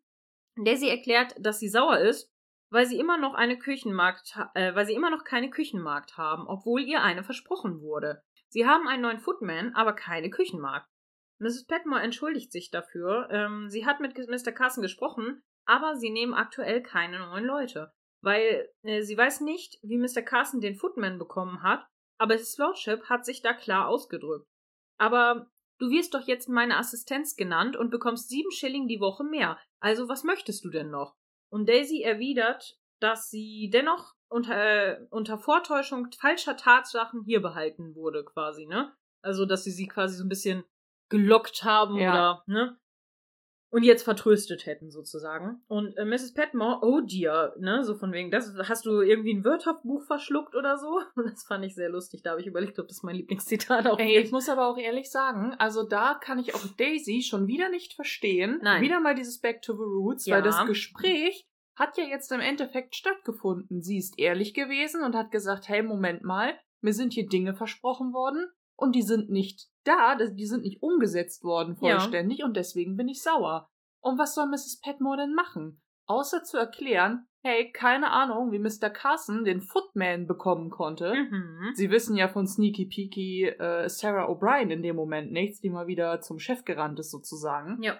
Aber, ne, Mrs. Petmore erklärt ja mit, hey, wenn sich Robert, his Lordship, da so deutlich ausgedrückt hat, ich kann ja auch nicht zaubern. Und dass sie dann trotzdem in den Streik geht, finde ich total affig. Ja, ich finde es auch albern, vor allen Dingen, weil sie sagt, ja, äh, es ist nicht so gekommen, wie ich das, äh, wie mir das versprochen wurde. Und ich denke so, doch, du hast eine Gehaltserhöhung bekommen und einen anderen Titel. Richtig. Das ist doch schon mal etwas, sozusagen. Eben. Klar, es wäre schöner, wenn sie halt noch eine Küchenmarkt mehr hätten und sie halt weniger Arbeit dadurch hätte auch. Aber im Endeffekt hat sie ja zumindest schon mal einen Anteil ihrer Beförderung bekommen. Richtig. Was ja schon mal nicht so schlecht ist. Naja. Ähm, Mrs. Petmore sagt dann aber auf jeden Fall, weil sie riecht den Braten schon, dass sie wahrscheinlich da irgendwie wieder mit Thomas geklönschnackt hat, ne? Mhm. Und sagt halt so, oh dear, uh, have you swallowed a dictionary? Und dann bleibt Daisy nur betreten zurück und wir wechseln die Szene. Und zwar sind wir jetzt im Sitting Room und Sybil erklärt Mary gerade, dass es ähm, irgendwie alles keine Bedeutung mehr hat, wenn sie in Dublin sind. Klasse und alles äh, Klassen und alles verschwimmen einfach. Ich bin Mrs. Branson und wir machen mit unserem Leben weiter, so wie Millionen andere. Aber hier fühlt, es sich, äh, fühlt er sich so bevormundet und er hasst es. Mary fragt sie, ob sie es bereut, und Sybil verneint dies. Er ist ein wundervoller, wundervoller Mann und äh, ich wünschte nur, dass ihr ihn richtig kennen würdet. Und Mary beruhigt sie und sagt, dass sie ihn kennenlernen werden. Wir werden ihn kennenlernen und wertschätzen, ich verspreche es dir. Sybil verabschiedet sich dann nach oben. Ähm, ich werde mal besser nachsehen, dass er nicht völlig suizidal geworden ist. Oh. Und ich auch so, oh, voll gemein. Und jetzt sitzt er bestimmt oben so, ja, Kacke hier, ja. Und sie geht so, jo, jo, jo, jo, brauchst dich nicht gleich umbringen, ist okay. Oh. Naja, genau. Mary äh, warnt sie dann noch vor, dass die gesamte Grey Family morgen kommt inklusive Larry. Und Sybil muss dann so schmunzeln und sagt, oha, ne, so. Und dann wechselt die Szene. Mhm. Genau, wir sind in Toms und Sybils Bedroom und Tom fragt, wer denn die Grays sind und warum es was ausmacht, dass sie herkommen. Und Sybil erklärt, dass es eigentlich nicht wichtig ist, aber Larry hatte, war etwas Fanat in sie früher, als sie jünger waren. Und Tom fragt ähm, sie, ob sie denn auch Fanat in ihn war, aber Sybil verneint dies. Also eigentlich kann sie sich nicht mal so richtig erinnern, ob sie das war. Aber vielleicht können wir ja einen Frack für dich in Ripon besorgen. Wir haben doch das Geld. Und Tom will aber von dem Geld nichts mehr ausgeben. Finde ich auch sehr vorbildlich von ihm, mhm. weil ganz ehrlich, die, die haben bald ein Kind. Da müssen sie auch alles zusammenkratzen, was sie können, damit sie dem Kind auch eine gute Zukunft ermöglichen können und so. Und davon mal ganz abgesehen. Also wir erfahren ja nie, wie viel Geld sie ja nun geschickt bekommen haben. Ja, Anscheinend ja etwas wenig. mehr. Ja. So, weil äh, im Endeffekt, ich denke mal, das will er auch aus Stolz nicht machen und nicht nur, mhm. da, weil ja jetzt bald ein Kind da ist. Aber ich kann mir eigentlich nicht vorstellen, Status jetzt, dass es so viel Kohle sein kann, dass halt die Rückfahrt noch easy peasy bezahlen können mhm. und dann noch so viel mehr übrig bleibt. Also irgendwie fand Doch, ich das, das ein bisschen seltsam. Schon. Doch, das denke ich schon. Normalerweise, Obwohl, wenn, wenn sie Isabel es geschickt hätte. Stimmt, wenn sie sich, vor allen Dingen, wenn sie sich nicht leisten können, herzufahren, dann können sie ja eigentlich nicht so viel Geld in der Rückhand haben, oder? So. Hm. Es sei denn, es ist ihnen richtig viel Geld geschickt worden. Und ja. Dann frage ich mich halt, wie viel denn? Wenn Hinfahrt hm. und ja. Rückfahrt davon Ich dachte jetzt gerade an das Geld, was Robert ihnen damals gegeben hat, weißt du? Als okay. sie dann weggegangen sind. Aber ja. Hm. Ja, schwierig. Keine Ahnung. Was denkt ihr? Sagt es uns. Äh, genau, er will von dem Geld halt jetzt nichts mehr ausgeben. Sybil sieht das, äh, sieht das auch ein, aber bittet ihn darum, nicht ständig über Irland zu sprechen. Ähm, sie möchten, sie möchte es halt für ihn einfacher machen. Und Tom fragt sie dann, äh, ob sie das für ihn oder für sich selbst macht. Ähm, bitte enttäusch mich nicht, Sybil, nicht jetzt, wo wir hier sind. Und dann küssen sie sich. Und ich war schon wieder so, Tom? hätten sie ihm diesen Spruch nicht einfach weglassen können? Ja. Weil das ist schon wieder so dieses, bevor man so, genau, dieses Druck ausüben, mhm. was er dann immer macht. Wo ich dachte, bisher hat er ein gutes Standing. Warum musste das jetzt sein? Naja, egal. Wir wechseln auf jeden Fall wieder die Szene und wir sind im Sitting Room und äh, Mary fragt, ob sie das Auto rufen soll. Und Matthew sitzt da noch gerade und trinkt noch gerade seinen letzten Schluck aus seinem Drink und sagt dann, ach nein, der arme Mann äh, muss ihn nicht wieder hochscheuchen, nicht jetzt, wo er gerade Mutter weggebracht hat. Ich kann auch laufen. Und Mary sagt, ja, aber es könnte regnen. Und er so, ja, dann werde ich eben nass, ne? Ist nicht schlimm. Und jetzt komm her und Übrigens finde ich die Szene sehr geil, weil die Kamera da gerade so auf Höhe des Sessels ist, ja. auf dem er sitzt und er guckt so sassy zu ihr, streckt zu dem, äh, in dem Moment die Hand aus und jetzt komm her und küss mich. So, oh, süß. Hallo. genau. Aber Mary hat keinen Bock. Ja, Mary hat keinen Bock, genau. Ähm, beziehungsweise irgendwie schon. Sie geht nämlich ein paar Schritte auf ihn zu und fragt ihn dann aber, was denn jetzt mit Mr. Pillbox ist. Und er so, Poolbrook, so heißt er. Und sie werden ihn schon finden. Ja, aber was ist, wenn nicht? Äh, Matthew weiß es aber noch nicht. Dann werden wir, äh, werde ich oder wir es entscheiden, wenn es soweit ist. Aber behalten kann ich es nicht. Und Mary so, ach, nein, natürlich nicht. Und ich denke schon, aber eigentlich ist Und wir sind wieder, wieder, back to the roots, ne? Mit ja. ich kann sie doch nicht verlassen. Nein, natürlich kannst du das nicht. Oh. Ja, aber ich denke mir auch, irgendwie ist das widersprüchlich. Wenn er sagt, er kann es nicht behalten, was gibt es dann noch zu entscheiden? Das ist doch schon völlig bescheuert, diese ganze Aussage. Nee, wieso? Weil er schon entschieden hat, dass das nicht behalten wird. Er kann ja nicht zu ihr sagen, ja, dann werden wir entscheiden, was wir damit machen. Aber Ach ja, behalten so. kann ich es ja nicht, ne? Ja, Hä? gut, aber vielleicht können, ja gut, aber dann können sie immer noch entscheiden, wo sie es hingeben, sage ich jetzt mal, wo sie es hin ob sie spenden oder irgendwas, weißt du so. Das können sie zumindest schon zusammen entscheiden. Aber ja, das stimmt. Die Entscheidung ist eigentlich schon getroffen für ihn, ne? Ja. ja. Genau. Hm, gut, wir wechseln auf jeden Fall die Szene. Äh, vom einen Ehepaar geht's zum nächsten. Und zwar in Coras Bedroom. Und Cora fragt Robert, warum er ähm, so stark ähm, in ein einziges Unternehmen investiert hat. Anscheinend hat er ihr gerade gebeichtet, dass ein Löwenanteil ihres Vermögens weg ist. Mhm. Robert ist schockiert äh, Cora ist schockiert und Robert beginnt zu weinen. Cora kniet sich vor ihn hin und tröstet ihn. Wie schrecklich äh, das für dich sein muss, mein Schatz. Robert muss ein bisschen schmunzeln und sagt so, naja, es ist auch nicht besonders gut für dich. Und Cora lacht dann, ach, ich bin Amerikanerin. I have gun and will travel, sagt sie. Und das heißt so viel wie, ich werde mit allem fertig, ne? Ähm, und Robert entdeckt sich dafür, da, äh, äh, Robert bedankt sich dafür, dass er Cora hat. Und das finde ich ziemlich süß. Ist weil so. er sagt halt so richtig so, ist voll am Weinen und sagt halt, boah, Gott, äh, äh, I thank God for you. Ja. Das finde ich. Im Deutschen schön. sagt Cora übrigens, keine Sorge, ich bin Amerikanerin, ich fall immer wieder auf die Füße. Als ah, wäre sie eine Katze. Als wäre sie eine Katze, ja, ist so. Nee, also sie sagt, im Englischen sagt sie halt, I have gone, will travel, mhm. sagt sie. Das ist so eine Redewendung. Und ich wollte die nachgucken, aber das Problem ist, dass das Internet überflutet ist mit einem Film, der heißt I Have Gun Will Travel. Oh. Und den kannst du, da kannst du echt nichts zu finden, richtig? okay, verstehe. Hm. Naja. Cora sagt ihm, dass sie froh ist, dass sie eine Hochzeit zu feiern haben. Und er guckt dann so ein bisschen skeptisch hoch. Ähm, lass uns die Zeit in unserem wundervollen Haus ähm, mit den wundervollen Menschen, die wir haben, feiern und genießen. Wenn es unsere letzte Zeit hier ist, dann lass es wenigstens eine gute sein. Und sie umarmen sich. Und das finde ich echt süß. Ja. Vor allen Dingen später, ich glaube, das ist in Folge 2 aber erst, da sagt Cora ja auch noch so was Wahres und ich so, boah, so viel Credit gerade für Cora, ne? So Mhm. viel, als sie mit Mary spricht. Über. Meine Güte, jetzt meine Stimme gleich weg. Gut, dass du gleich übernimmst. mhm. wo sie mit Mary äh, darüber spricht, ähm, was das bedeutet für sie überhaupt, wenn sie downsizen müssen quasi. Ja.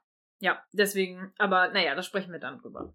Wir wechseln die Szene ins Dorf und Tom steht vor dem Pub und Matthew sieht ihn und geht dann auf ihn zu. Matthew sagt, es ist ein bisschen früh, um seine Sorgen zu ertränken, oder? Und Tom sagte, ich dachte, es ist vielleicht besser, in den Pub zu ziehen. Ich ertrage einfach nicht noch mehr von diesen Dinnern wie gestern. Und Matthew erklärt ihm, dass er es äh, aber auch nicht leicht für die anderen macht. Ähm, denkt er denn wirklich, er könnte Cousin Robert, Robert quasi rekrutieren für seine Sachen in Irland? Er weiß auch nicht, was immer in ihn fährt. Ähm, ich sehe aber, dass sie mich anstarren und mich hier nicht haben wollen. Und Matthew sagt ihm, dass es dann, äh, dass er da aber nicht für ihn oder Mary, also dass er das nicht von ihm oder Mary denken soll. Und Tom erwidert, dass Mary auch nicht so begeistert von der Idee war, einen Chauffeur als Schwager zu haben. Und Matthew sagt dann, ähm, äh, ach, vergiss das, sie ist ähm, eine Pragmatikerin. Und ich dachte so, hm, ja, schon, kann man, kann man so sagen. An vielen Stellen aber auch nicht. Mhm. Ja. Äh, Tom erklärt dann noch, dass äh, sie kann aber auch ein zäher Kämpfer sein. Und Matthew sagt, lass uns hoffen, äh, dass, sie, dass sie nicht auf die Probe gestellt wird. Nun lass uns dich wieder zurückbringen. Ähm, wir sind Schwäger mit Ehefrauen mit hohen Meinungen und wir müssen besser zusammenhalten. Finde ich gut. Ja, was Find ich übrigens auch nochmal sagen muss, ich Mhm. finde, dass in der ersten Folgenhälfte gibt es wahnsinnig, also was heißt wahnsinnig viele, drei Stück, aber Mhm. schöne Dialogszenen. Ja. Einmal diese Szene zwischen Mary und Sybil, diese schöne äh, Schwesternszene, Mhm, bevor sie nach mhm. oben geht, Ja. wo ähm, Mary sich ja wirklich interessiert zeigt über das neue Leben, das Sybil führt Ja. und sie dann eben auch berichtet.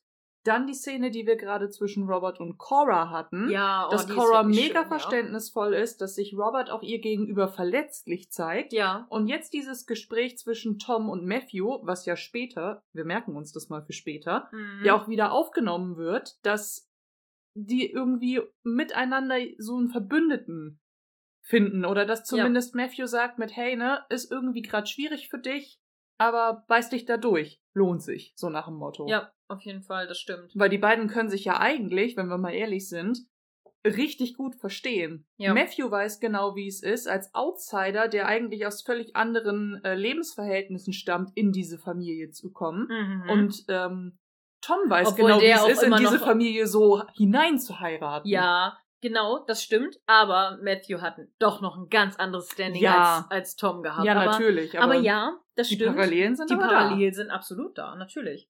Wollte ich nur sagen. Also ich finde Ja. diese Dialogszene in der ersten Folgenhälfte sehr, sehr schön. Sehe ich genauso. Finde ich auch. Ähm, gut, wir sind wie in der Szene im, wieder im Gefängnis. Und Bates geht in den Zellentrakt gerade die Treppe runter und trifft sich dann mit Anna. Er erklärt ihr, dass alles da ist. Äh, Freunde, Verkäufer, Bekannte. Aber ich weiß nicht, was du da rausbekommen möchtest. Anna erklärt, dass sie sich nicht vorstellen kann, dass Vera ihren Selbstmord niemals mit irgendwem, also niemals bei irgendwem erwähnt hat.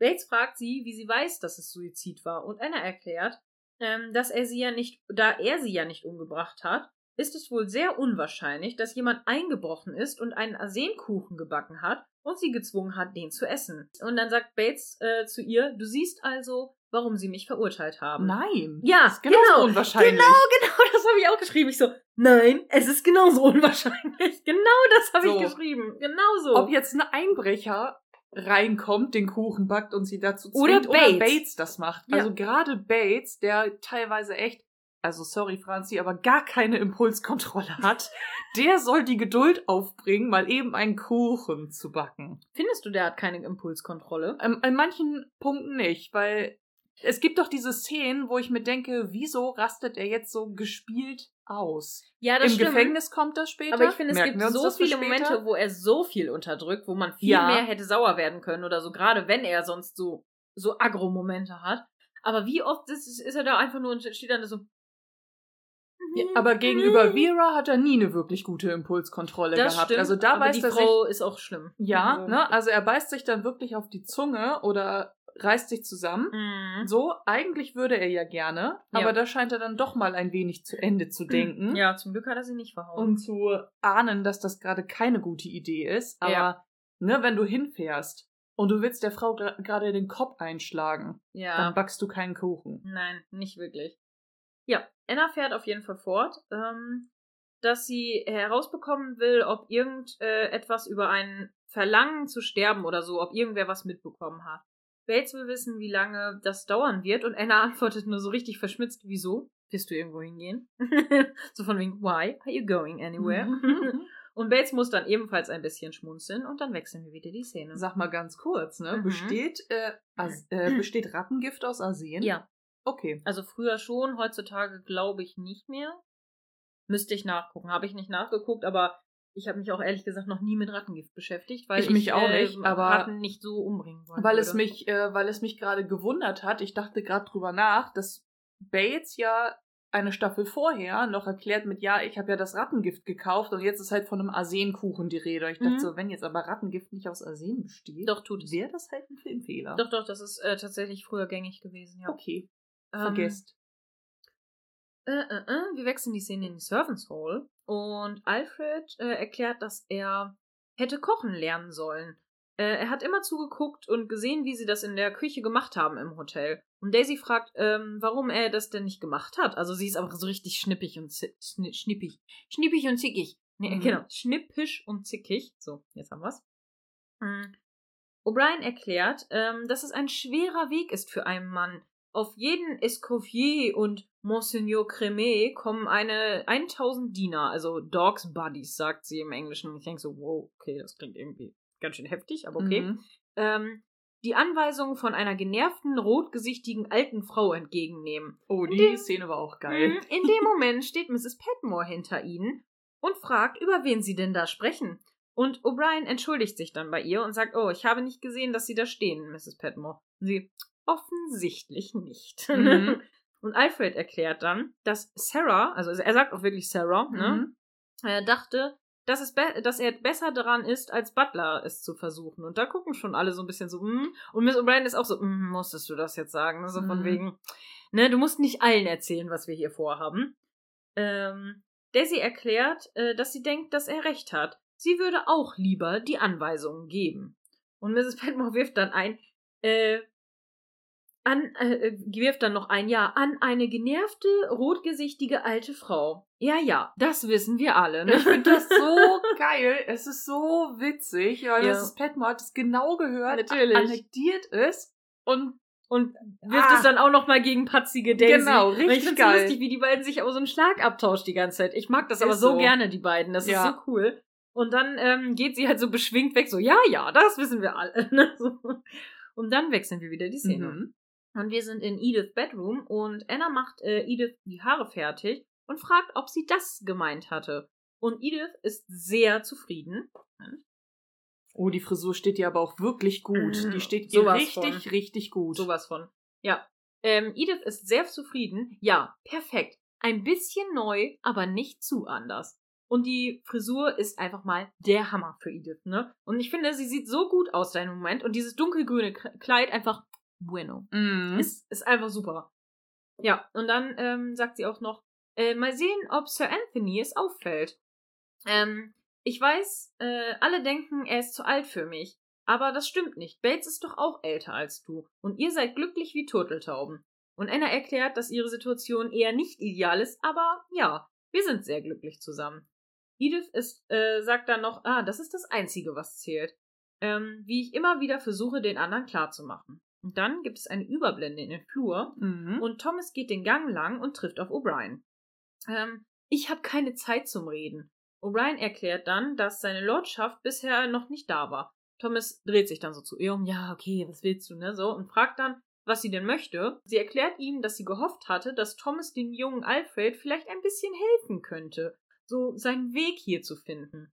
Und Thomas sagt dann als Footman, O'Brien, naja, ich dachte eher so als Kammerdiener. Er sieht ja schon jetzt nach Mr. Branson, obwohl, obwohl ich dachte, dass ein Chauffeur sich wirklich selber anziehen könnte. Thomas geht dann schnaubend weg und O'Brien folgt ihm. Thomas ist nicht überzeugt. Ist Ihnen eigentlich klar, was ich durchmachen musste, um Kammerdiener zu werden? Ähm, natürlich weiß sie das, denn sie war ja selbst dabei, wirft sie dann ein. Und Thomas fährt aber fort, ähm, dass er nicht sieht, dass Alfred mit einem Sprung, also dass er das quasi mit einem Sprung schon schaffen sollte. Ähm, also, wenn Sie mich bitte entschuldigen würden. Und ähm, O'Brien ist dann offensichtlich nicht so begeistert und schaut ihm enttäuscht nach. Und dann wechseln wir wieder die Szene. Ja, und bevor ich einsetze, muss ich dazu was sagen. Okay. Denn erinnert ihr euch daran, als ich vorhin sagte, merken wir uns das für später? Jetzt ist der Moment. Jetzt ist später. Ja, jetzt ist später, weil erst sagt O'Brien zu ihrem Neffen, er soll nicht auf Thomas hören. Und Mhm. jetzt bittet sie Thomas darum, dass er ihm aber Tipps gibt. Also eigentlich ist das schon irgendwie widersprüchlich, weil Das wenn alle stimmt. auf sie hören, kann das in, nur ins Nichts führen. Das stimmt. Und die beiden waren immer voll die Klüngelnasen. Immer wie ein Ei dem anderen haben sich, wenn sie auch durchaus mal gegeneinander so ein bisschen intrigiert haben, sich ja aber trotzdem eigentlich unterm Strich unterstützt. Ja. Und jetzt verstehe ich nicht ganz, warum Thomas so missgünstig ist.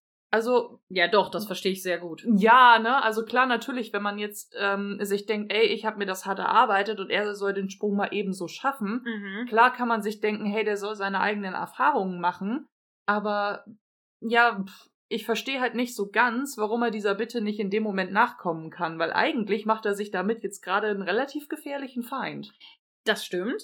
Ähm, und ich muss auch sagen, ja, also ja, er macht sich damit einen, Feind. Ich muss aber sagen, ich verstehe Thomas irgendwo, weil O'Brien ja wirklich gerade extrem möchte, dass Alfred extrem die Karriereleiter hochspringt, wo man schon sagt, so komm, so ein paar Sachen, es wäre auch ganz gut, wenn er ähm, ein paar Sachen erstmal lernt. Und das sieht man ja auch dann später in der in dieser ist das in dieser Folge noch mit dem mit dem Frack? Nee, nächste Folge. Das nächste eher, Ja, ja. in der nächsten Folge mit dem Frack, da sieht man ja schon, der weiß eben eine ganze Menge noch nicht. Wenn der jetzt Instant Kammerdiener werden würde, wäre der mit vielen Sachen extrem überfordert. Und ähm, das finde ich dann auch richtig, ehrlich gesagt. Also Thomas macht es auf so eine arschige Art und Weise, ne? Wir Ja, kennen ja eben. Thomas. Und das ist vielleicht auch ein bisschen too much, aber im Endeffekt hat er recht. Im Endeffekt tun die Alfred keinen Gefallen damit. Auch nicht. Ja, aber, Aber, also, und ich verstehe aber, warum Miss O'Brien versucht, ihn ins Boot zu holen, einfach um sich einen Verbündeten zu schaffen. ja, aber es ist halt, ne, es Ja. kommt ja auch ganz drauf an, wie diese Unterstützung aussieht, ne, Ja. weil ähm, Thomas muss ja nicht gleich Alfred in den allerhöchsten Tönen löben, äh, loben. Das wäre ja nun Löwen. In den Tönen Löwe. in die Töne löben. Nein, wäre ja wirklich übertrieben, ne? Aber wenn wir jetzt mal an eine sp- spätere Szene denken, die der nächsten Folge, glaube ich, kommt, Mhm. ich greife das einmal ganz kurz vor, ähm, wo Alfred ja wirklich nicht weiß, wie er diesen Fleck Ja, das meine ich soll. mit dem Frack. Genau, ne? Da scheint er ihm ja mit Absicht das falsche Mittel zu empfehlen. Ja, und da nicht einfach zu sagen, ey, nimm Jodsalz oder dieses komische Soda Salz. Crystals, Genau. ja. Nimm einfach das und versuch dein Glück. Und wenn du, wenn es damit nicht klappt, weiß ich auch nicht mehr weiter. Ja. Hey, ja, meine Güte, ne? Also, ihm nur mal hier ein paar Tipps zu geben oder zu Ja. sagen, hey Mensch, ne, das hast du so im Hotel gelernt, das machen wir hier aber anders. Ja. Da würde er sich ja nun wirklich keinen Zacken mit aus der Krone brechen. ja, das stimmt. Aber ich meine, den einen Tipp gibt er ihm ja auch, so von wegen hier macht das nicht hier in dem Raum, sondern im Wäscheraum, weil das ist, würde denn das Hemd dreckig machen und so. Aber es ist kein netter Rat. es ist kein nett, er sagt es zumindest nicht nett, aber das ist ein Rat, ein guter Rat. Mhm. Was wiederum dann natürlich fies ist, ist das mit den Soda Crystals, ne, wo man dann sagt, okay, andererseits, wenn Alfred zu dumm ist, die Flaschenbeschriftungen zu lesen, die stehen direkt nebeneinander, die Flaschen. Ja, wobei ich halt auch nicht weiß, ne? Ja. Äh, Thomas sagt, ich hab dir gesagt, benutze das und das. ja. Aber vielleicht hat er das Wort gar nicht in den Mund genommen, sondern einfach auf die Flasche gezeigt. Das ist ja so eine Geschichte, die Das wissen wir so kann genau gut nicht. sein, ja. Das kann gut sein. Naja, ist ja Okay. auch egal. Auf jeden Fall ist schwierig und natürlich, es, ist- es ist äh, grenzwertig und ja, Thomas schafft sich damit gerade einen, fiesen Feind. Ja. Dann wechseln wir die Szene. Mhm. Und zwar äh, sind wir sozusagen in äh, den Ländereien vor Downton, weil wir gerade sehen, wie mehrere Mark äh, Wagen der Marke Ford in Richtung Downton fahren. Ach, fahren das Ford? Hast du Mhm. gesehen? Ja, Ach, cool. habe ich gesehen. Okay. Zumindest eins davon ist, äh, hat ganz klar dieses Ford-Symbol. Hm. Es sind insgesamt fünf Stück und man sieht, wie Mr. Carson draußen wartet und hier sind die Lichtverhältnisse ein bisschen schlecht, weil ich habe am Anfang gedacht, Matthew öffnet die Tür, aber nein, es ist Alfred. Und während wir halt sehen, wie er diese, die Türen öffnet und auch Leute aussteigen und ins Haus gehen, wechseln wir wieder die Szene. mhm. Wir sind im Drawing Room und Mary und Matthew unterhalten sich. Matthew erklärt, es sei zum Verrücktwerden, denn er, wir wissen nicht, wer er ist, Mhm. können es wahrscheinlich nicht tun. Mary ist erstmal anderer Ansicht und bleibt für den Moment, äh, für den Moment bleibt halt auch unklar, über wen sie sprechen, auch worüber. Wir können aber relativ klar vermuten, dass es um den Posten oder um die Wahl des Trauzeugen geht. Weil Mary auch fragt, ja, wen willst du denn stattdessen fragen? Und Matthew erklärt, er ist sich einfach noch nicht sicher. Mhm. Äh, Larry Gray und Tom stehen währenddessen vor dem Kamin und unterhalten sich. Larry meint, er hätte nie mit einer Begegnung zwischen ihnen gerechnet, denn Sybil hätte Downton durch ihre ha äh, Heirat ja quasi für immer verlassen. So dass er eigentlich auch mit einem Wiedersehen zwischen ihnen beiden nicht gerechnet hätte. Mhm. Und ähm, Tom, ja, ich glaube, der fühlt sich schon ziemlich provoziert. Er Auf bleibt aber noch ruhig und erklärt, er wisse sehr genau, was Larry damit meint, wenn, ähm, ich merke gerade, es ist etwas verwirrend erzählt, weil ähm, Larry sagt halt, ja, eigentlich hat sie ja Downton quasi für immer verlassen, wenn sie verstehen, was ich meine. Und diesen Hint Mhm. hat Tom direkt verstanden und sagt halt, ja, ich weiß ganz genau, was sie meinen. Mhm. Fresse halten, sozusagen. Und jetzt mal die Fresse zu. Genau. Ähm, Larry scheint aber noch mal einen draufsetzen zu müssen und fragt dann belustigt, indem er ihn richtig abschätzig von Ah, oben ja. bis unten mustert, ob sein Koffer auf dem Weg verloren gegangen sei. Das war ja wirklich ärgerlich für ihn. Mhm. Und Tom bleibt aber schlagfertig und erklärt, nein, sein Koffer ist wohlbehalten angekommen, Mhm. genauso wie seine Manieren. Und dann Vielen stapft- Dank. Vielen Dank. Und dann stapft er wütend davon. Ah, da habe ich auch gedacht, Lieblingszitat. Ich fand's schon geil. Ja, war Ey, ziemlich das cool. Comeback von Tom war schon richtig gut. So, nein, danke. Mein Koffer ist sicher angekommen. Zusammen mit meinen Manieren. Danke. Das war schon ziemlich geil, ja, das stimmt. das war schon richtig gut. Währenddessen haben wir einen Kameraschwenk oder so eine Überblende auf Violet und Isabel, die gerade eingetreten sind. Mhm. Violet denkt, dass Tom immer noch wie ein Versicherungsvertreter gekleidet ist, Ja. aber Isabel steht für ihn ein. Es sei eigentlich erfrischend, jemanden aus der echten Welt zu begegnen. Als Isabel dann gerade weggeht, begrüßt Robert seine Mutter und möchte sie für einen dieser neuartigen Cocktails begeistern. Ja, stimmt. hat Sie aber lehnt ab und ähm, äh, äh, fragt dann auch äh, Mr. Carson, was er denn davon hält. Und Carson und sie sind sich einig, dass derart exotisch aussehende Getränke etwas zu aufregend für die frühen Abendstunden sind. Und ich dachte so, tja, Violet, kein Martini und kein Gin Tonic für dich. Schade. Schade. Da ergeht dir aber was, du. Voll. Also wir trinken gerne Cocktails. Hm, Hm. schon. Ja, ja. Vor allem solche exotischen, völlig egal ob früher oder später Abend. Oh, dann Rumble and Jungle. Mhm. So ein Touchdown. Oh. Big Band. Oh, Anyway. ja. Äh, währenddessen sehen wir, wie Edith der Unterhaltung von Isabel und Sir Anthony ähm, beiwohnt. Isabel fragt gerade, ähm, wie es um seine Gesundheit steht, ob er eigentlich Hilfe braucht, aber eigentlich sieht sie schon, dass er ja eigentlich gar keine zu benötigen scheint, ganz gut alleine zurechtkommt. Mhm. Und äh, Edith ist direkt so Fire and Flames und setzt hinzu, dass ähm, das natürlich nicht so ist, denn er lässt ja auch äh, sie nichts für ihn tun. Und er bekräftigt dann auch, dass man ja eigentlich auch keinem zur Last fallen sollte, wenn man, weiß ich nicht, irgendwie eingeschränkt ist. Mhm. Als äh, Anthony die Frage von Isabel bezüglich der Hochzeit beantworten will, also als er kommt oder nicht, Mhm. fährt Edith direkt dazwischen und sagt, dass er natürlich zur Hochzeit kommt und ähm, dann in dem Moment auch bestätigt, dass sie ihn gerne dabei hätte. Ich persönlich finde, sie ist ein bisschen forsch. Sie ein ist bisschen sehr arg forsch. ausdringlich, ja. Aber So. einerseits, sie muss ja auch ein bisschen was hier, ne? Ja, ach du, die, wir hatten das in Staffel 1, falls du dich erinnerst. Diese Mhm. ganze Problematik, warum die beiden nicht heiraten dürfen, verstehe ich immer noch nicht, weil nicht. 1914 wollte er sie heiraten und es schien für niemanden ein Problem zu sein. Ich meine ja, nur, kommen wir darauf irgendwann nochmal In zurück. der nächsten äh, Folge habe ich tatsächlich auch was dazu zu sagen. Also Ja. deswegen. Also Mhm. merken wir uns das für später. Mhm. Äh, danach fällt Anthony aber auf, dass Ediths Haare irgendwie anders aussehen, was sie sehr, sehr freudig zur Kenntnis nimmt und woraufhin sie auch zufrieden lächelt. Dann scheint er etwas aber hinter ihr zu bemerken, denn er sagt nur so, was zum Teufel? Und wir hören so ein leises Klirren. Ich muss aber kurz eingrätschen, Ja. sorry. Ich finde nämlich ganz toll, dass er bemerkt, dass sie Ja. neue Haare hat. Das Ja. fand ich voll schön. Und was, ähm, Edith ist ja da so sassy zu ihm, so von wegen, ja, hm, ne? Und da habe ich geschrieben, Edith, du freches Stück. Du. So, okay, sorry. Wissen wir also plötzlich, wieso es geht. Mhm. Oh, das war gemein. Mhm. Äh, genau, also ähm, wir hören, wie er einfach, also sein Blick schweift hinter Edith. Mhm. Er sagt, boah, was zum Teufel? Und wir hören in dem Moment so ein leises Klirren Mhm. und sehen, wie die Kamera den Larry Gray fokussiert, der sich einfach nur so nach hinten umdreht. Das und wir ich wissen in dem Moment komisch. nicht, was er gemacht hat. Das finde ich nämlich zum Beispiel komisch, weil ich habe den weder Larry gesehen noch das Klirren gehört. Ich, ich dachte, also irgendwas muss da passiert sein, aber ich habe überhaupt nicht verstanden, warum er das gesagt hat. Und ich habe es mehrfach angehalten. Mhm. Ich so. Ich habe mir die nicht. Szene auch mehrfach ange äh, angeguckt und angehört. Das Ja. Klirren hört man vielleicht auch nur in der deutschen Synchro. Ja, das ist ist mir nur aufgefallen. Ja. Und wenn man auf den Hintergrund achtet, sieht man in der Unterhaltung zwischen Edith und Echt? Anthony, dass Larry da irgendwas macht und man sieht, wie sein Arm von seinem Körper irgendwie nach links geht. Aber man Echt? sieht nicht, was er konkret macht. Ah, aber warum ist dann Strellan nicht direkt hingegangen und hat gesagt, was machst du da?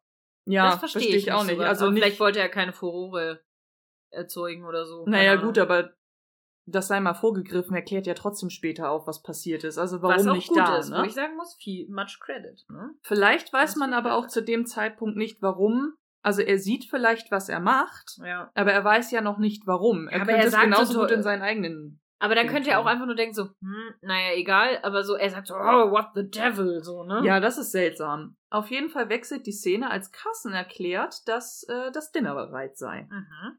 Wir sind aber erstmal am Abend in der Küche. Alfred läuft kopfschüttelnd den Gang entlang und betritt die Küche, wo Mrs. Petmore, Daisy und alle anderen Küchenmädchen sehr, sehr beschäftigt das Essen vorbereiten. Und als Daisy fragt, wie es oben läuft, stattet Alfred so einen kleinen Kurzbericht ab. Mhm. Es sei ziemlich peinlich, denn Tom sei nach nur einem einzigen Cocktail ganz schön betrunken und Sybil wäre davon nicht so wirklich begeistert. Also Mhm. er ist wirklich verwundert, weil er halt sagt, er hat doch nur einen einzigen Drink getrunken. Wieso ist der so besoffen? Ja. Und ähm, Daisy meint dann aber, dass Tom vielleicht schon vorher etwas getrunken hat, oben, bevor er nach unten gekommen ist, um Seine Nerven zu beruhigen.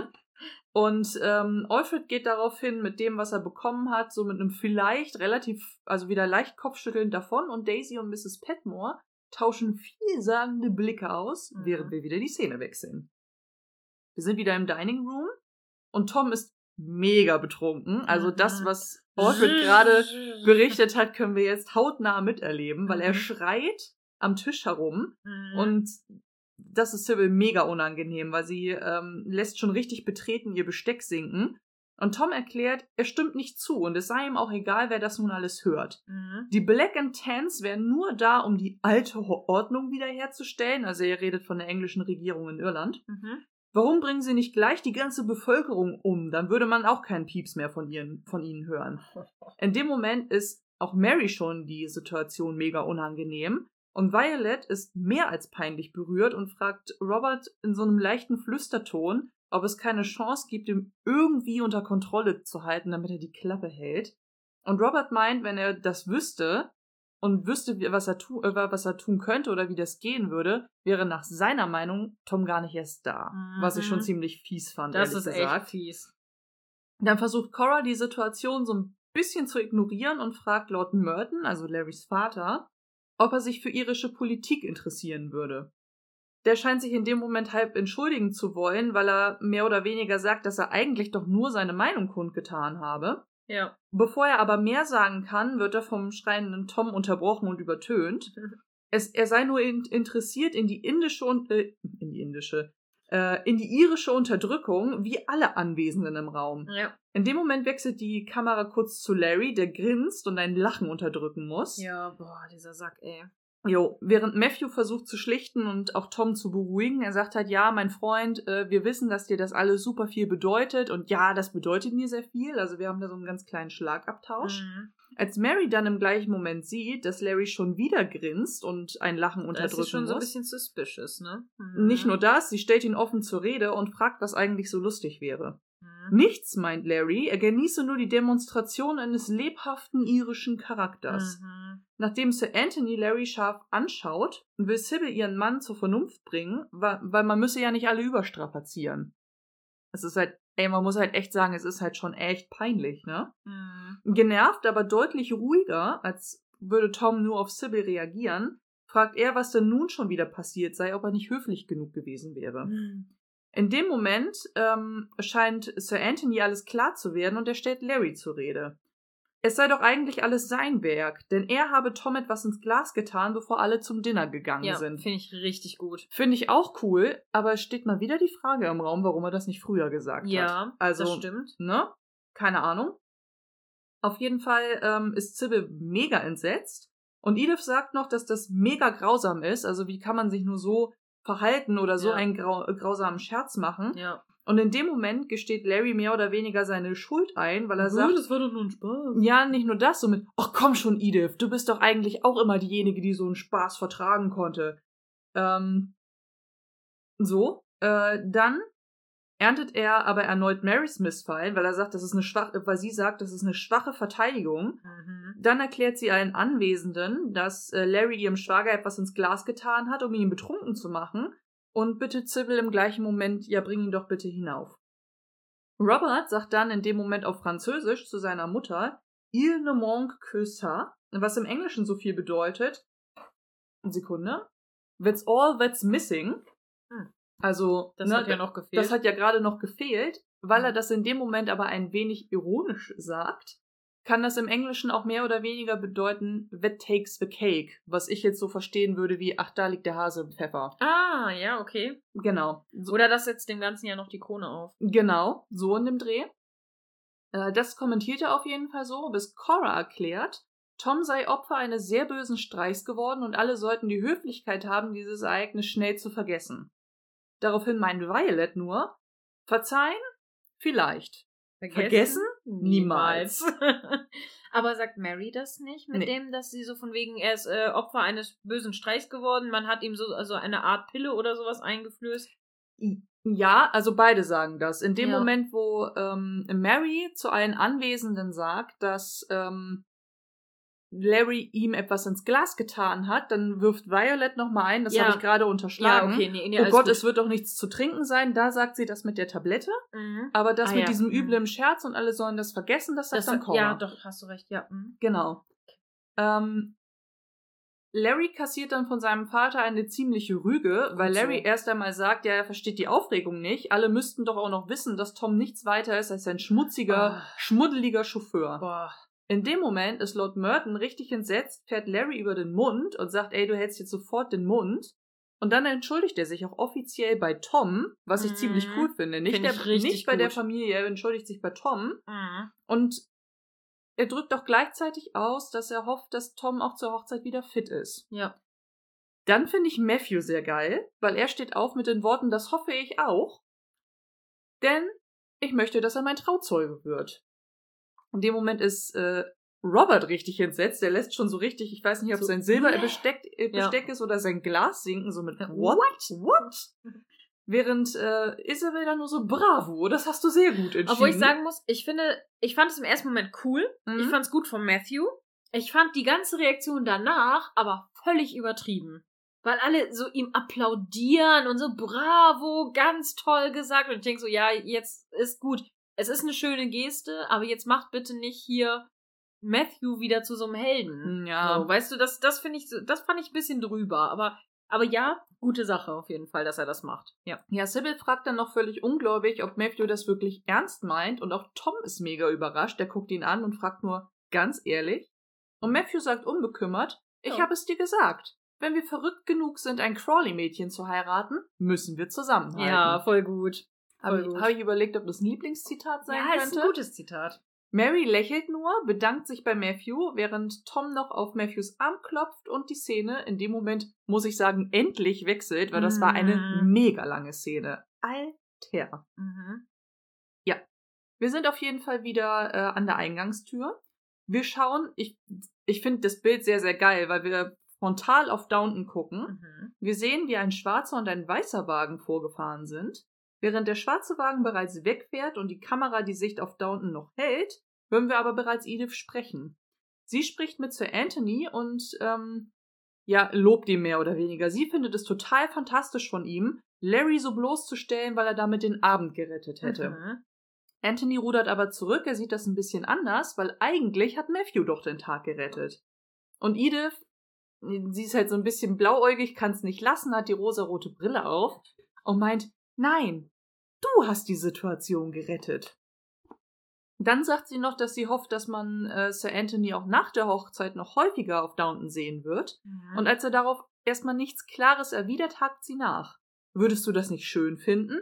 Doch, doch, erklärt er, sogar mehr als er eigentlich sollte, mehr als er es gerne eigentlich zugeben würde. Mhm. Edith lächelt und Robert mischt sich ein, denn Edith sollte Sir Anthony nun langsam mal abreisen lassen. Als er sich dann äh, vorbeugt, also wir müssen uns vorstellen, dass Edith und Sir Anthony stehen hinter dem Auto, Ja. also das Auto steht zwischen Ja. den Leuten, Robert die am sie nicht sehen. genau so und als sich dann ähm, Sir Anthony vorbeugt, um durch das Fenster zu gucken, nutzt Edith schelmisch die Gelegenheit Stück. um äh, ihm einen, äh, kurz, äh, einen kurzen, schnellen Kuss auf die Wange zu hauchen. Er schaut ihr etwas nachdenklich hinterher. Also ich finde, er wirkt nicht so wahnsinnig begeistert, als er einsteigt und Mhm. abfährt. Also er ist, ey, puh, schwierig. Reden wir noch drüber. Edith wünscht dann äh, Robert noch eine gute Nacht und die Szene wechselt, als Anthonys Wagen wegfährt und Robert wieder das Haus betrifft, äh, betritt. Mhm.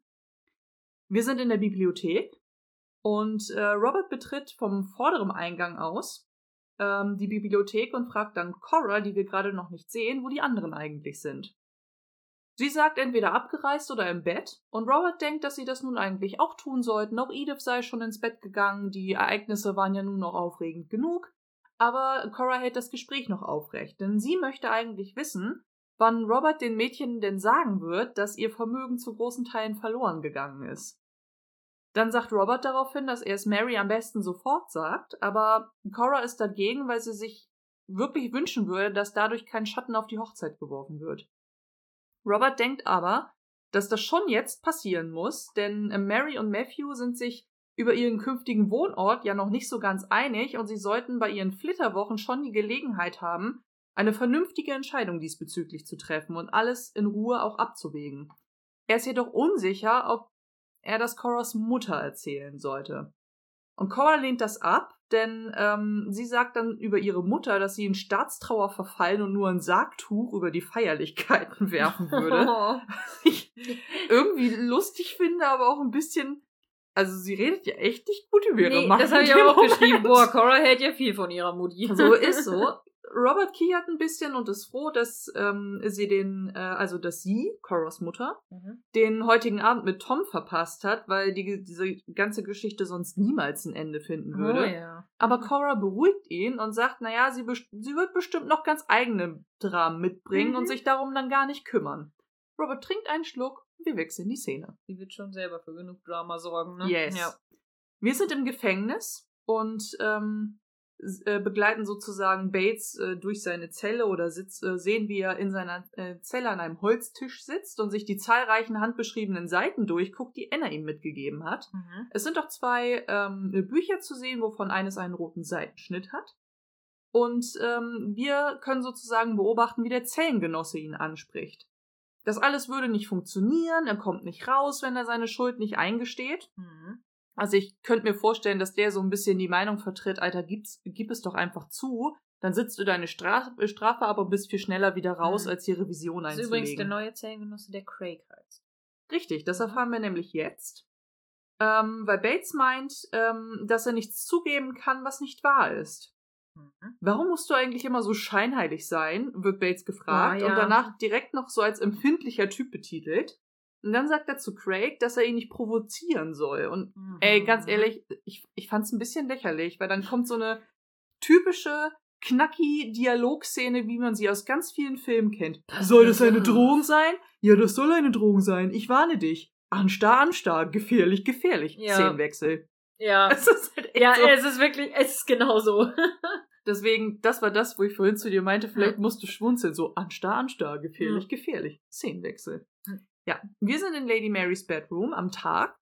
Und sie äh, steht in einem blauen Kostüm mit äh, schief sitzendem Hut vor dem Spiegel zusammen mit Sid äh, Sybil, Edith und Anna. Mhm. Und Edith ist sich wegen des Huts aber nicht so sicher, weil sie nicht so recht weiß, ob der wirklich so sitzen soll. Soll der wirklich so krumm aussehen? Mhm. Weiß ich ja nicht. Sybil und Anna meinen aber, dass das alles perfekt ist. Sie soll gar nicht erst auf Edith hören, weil sie super aussieht. Dann klopft es an der Tür und der schon lange leidende Papa, ich fasse das gerade ein bisschen zusammen, Mhm. steht vor der Tür. Bevor er aber eintreten durfte, hielt Sybil ihn auf und fragte halt eigentlich mal nach, wer da vor der Tür ist. Ich denke mal, sie haben alle Matthew erwartet. Mhm. Was ich ein bisschen, also seltsam fand, ist das schon der Vortag der Hochzeit? Nee, nee, das kommt ja später noch, aber er soll, ähm, er soll wahrscheinlich das neue Outfit noch nicht sehen. Das soll bestimmt eine Überraschung sein. Mit, Mm. guck mal, ich habe ein schickes Reiseoutfit. Mhm.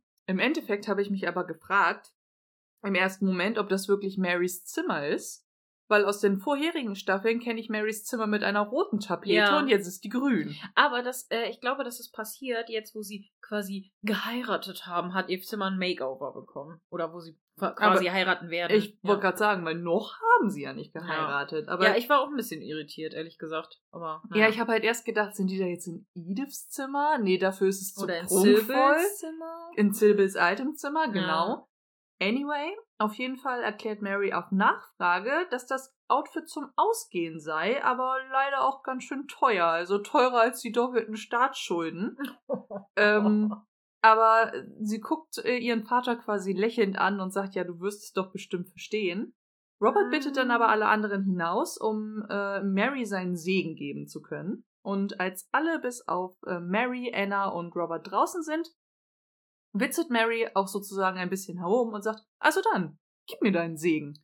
Natürlich, sagt Robert, aber vorher müsse ihr etwas sagen, das er ihr gern vor, vor allen anderen sagen würde Mhm. und was leider nicht bis zur Rückkehr der frisch Vermählten warten kann. Ja. Darf ich ganz kurz äh, was ansprechen? Ja. Ähm, ich hatte das Gefühl, dass als die rausgehen, sagt Sybil ja noch so, oh, how nice. Mhm. Und ich finde, sie sagt das nicht besonders freundlich, sondern weil so, sie sagt das so richtig missgünstig, so, oh ja, wie schön, mhm, so von wegen, ja, deinen Segen hätte ich ja auch gern bekommen. Echt, das ist sozusagen. mir gar nicht aufgefallen. Und das, das, äh, also hatte ich so empfunden, aber vielleicht ist es auch falsch. Also deswegen Mhm. dachte ich, ob du das vielleicht auch so gesehen hast, aber mir ist das gar nicht aufgefallen. Ich weiß gar nicht, ob Sybil da wirklich was sagt.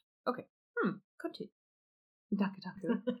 genau, äh, Mary schaut dann fragend ähm, ihren Vater an und die Szene wechselt in dem Moment, als sie erklärt, das höre sich geradezu ominös an. Mhm.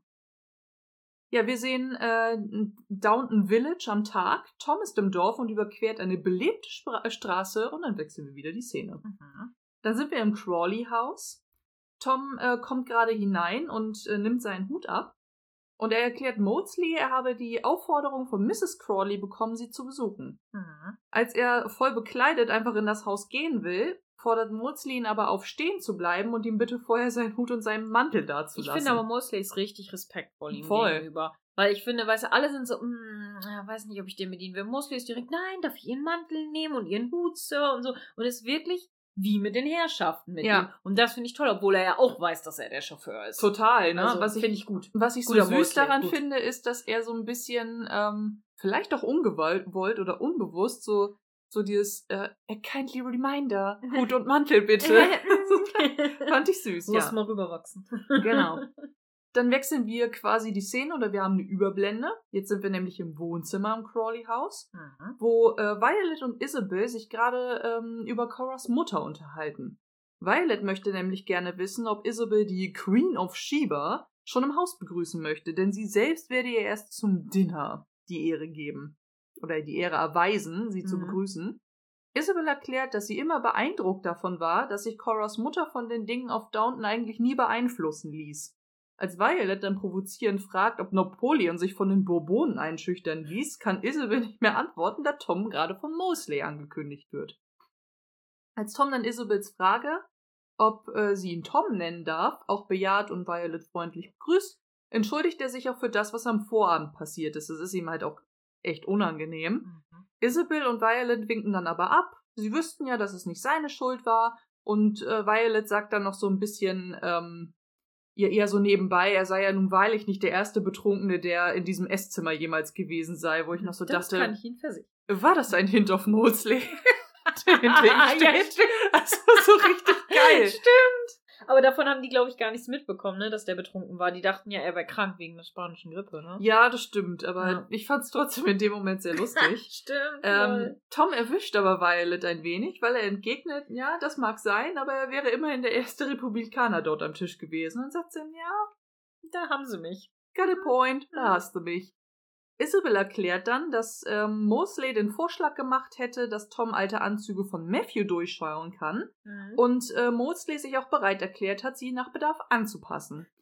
Das lehnt Tom aber freundlich und relativ bestimmt ab, denn er Mhm. halte nichts von so einer Kostümierung, zumal er sie als Zeichen der Unterdrückung sieht. ja.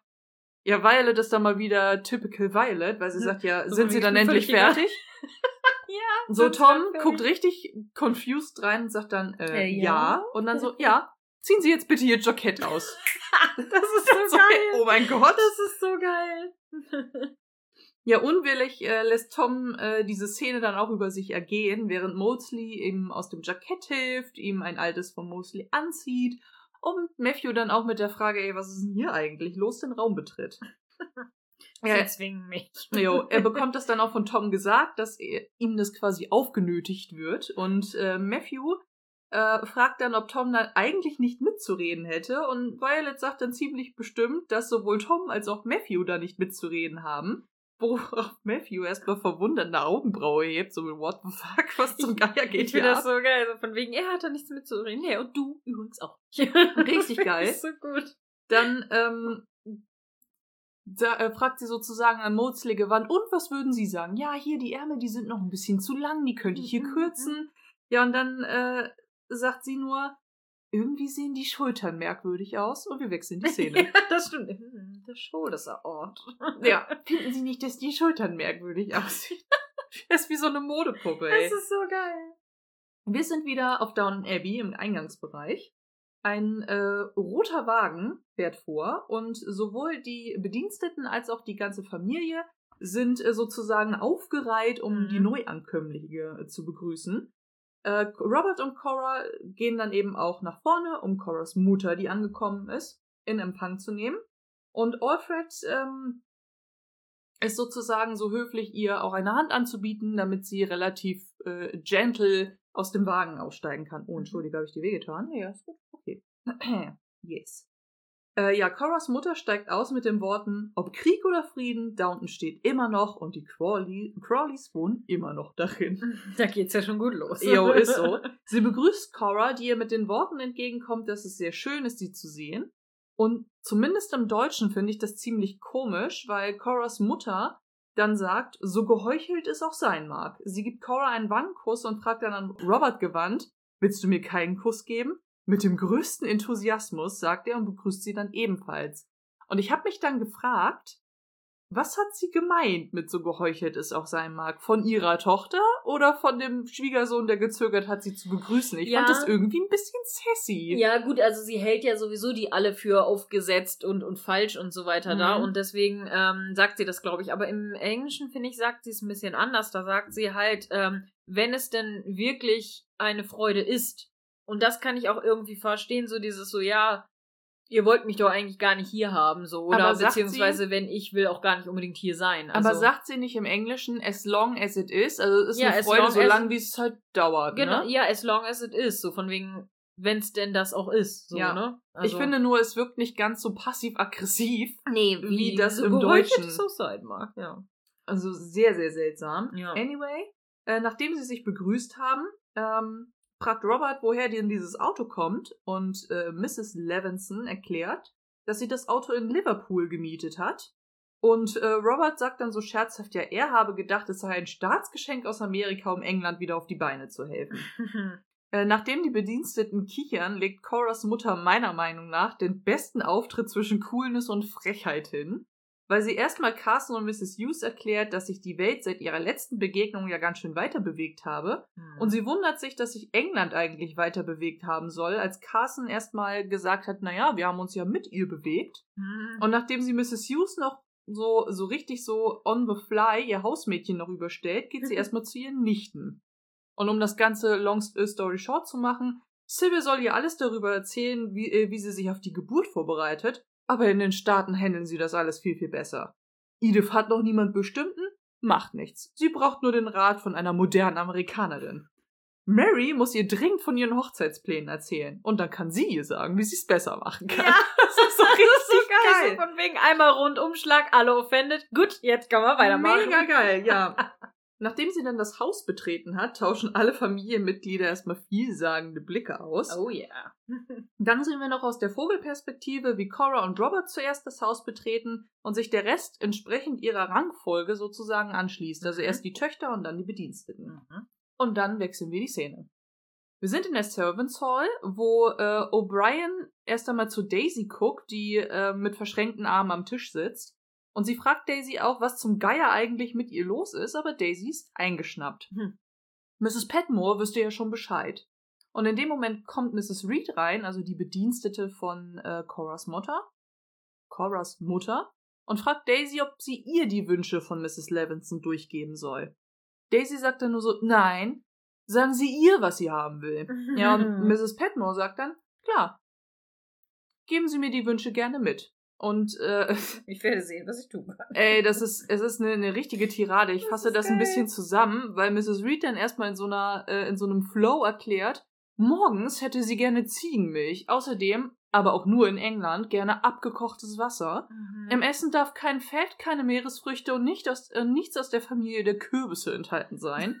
Das ist so geil. Also richtig bescheuert. Und während dieser ganzen Listenaufzählung fragt Anna noch zwischendurch, ob das eigentlich nicht Daisys Aufgabe wäre, aber die schaut nur beleidigt rein und während Reed eben aufzählt und das mit den Kürbissen sagt, wechseln wir die Szene. Mhm. Wir befinden uns in der Bibliothek, wo die ganze Familie zusammen vor dem Kamin in so einer Art, äh, in so einer Art Sitzkreis oder Sitzecke zusammenhockt. Und ähm, Coras Mutter möchte von Matthew mal ganz genau wissen, wie er eigentlich mit den Crawleys verwandt ist. Sehr weit, äh, sehr weit entfernt erklärt Matthew, denn sein Ur-Urgroßvater wäre der zweite Sohn des dritten, des dritten Earls gewesen Des dritten Earl. des dritten Earls. Tom legt währenddessen seine Hand äh, über Sybils und sie tauschen so ein kurzes Lächeln aus, während ähm, Coras Mutter meint, sie müsse sich das eigentlich mal alles ganz genau aufschreiben, damit sie das studieren kann. Also das ist relativ abfällig, wie sie das sagt, finde Mhm. ich. Daraufhin erklärt Robert ihr, dass sie sich das auch gerne in den Seiten von Burks ansehen kann, denn da wird sie Matthew auch finden. Genau. Sie sagt dann, ja, find, ja, so finde ich gut. Was sie nicht gut findet, ist, dass Matthew das Geld ihres verstorbenen Mannes erben soll. Weil, Mhm. Ich verstehe Was hat nicht er so ganz warum. so, was hat er dafür getan? Cora, Mary und Matthew scheinen das so ein bisschen als Witz zu verstehen, weil sie lachen und Matthew dann auch sagt, ja, ich weiß, ist schon witzig, oder? Aber Coras wirklich. Mutter Mhm. bleibt todernst und sagt dann, ähm, ja, mit so, ja, hm, wenn das ihre Art von Humor ist. Isabel erklärt dann aber, das spielt doch aufgrund der Hochzeit eigentlich gar keine wirkliche Rolle. Und Mrs. Levinson nickt und Mary erklärt dann auch, dass sie Matthew nun ohnehin verabschieden sollten, damit er ihnen vor morgen kein Unglück bringt. Während Matthew aufsteht, stehen noch alle Männer auf und Mary, Cora und äh, Matthew verlassen gemeinsam den Raum. Danach wendet sich äh, Mrs. Levinson an Tom. Er, soll, er sei also dieser Chauffeur, von dem sie schon so viel gehört hätte.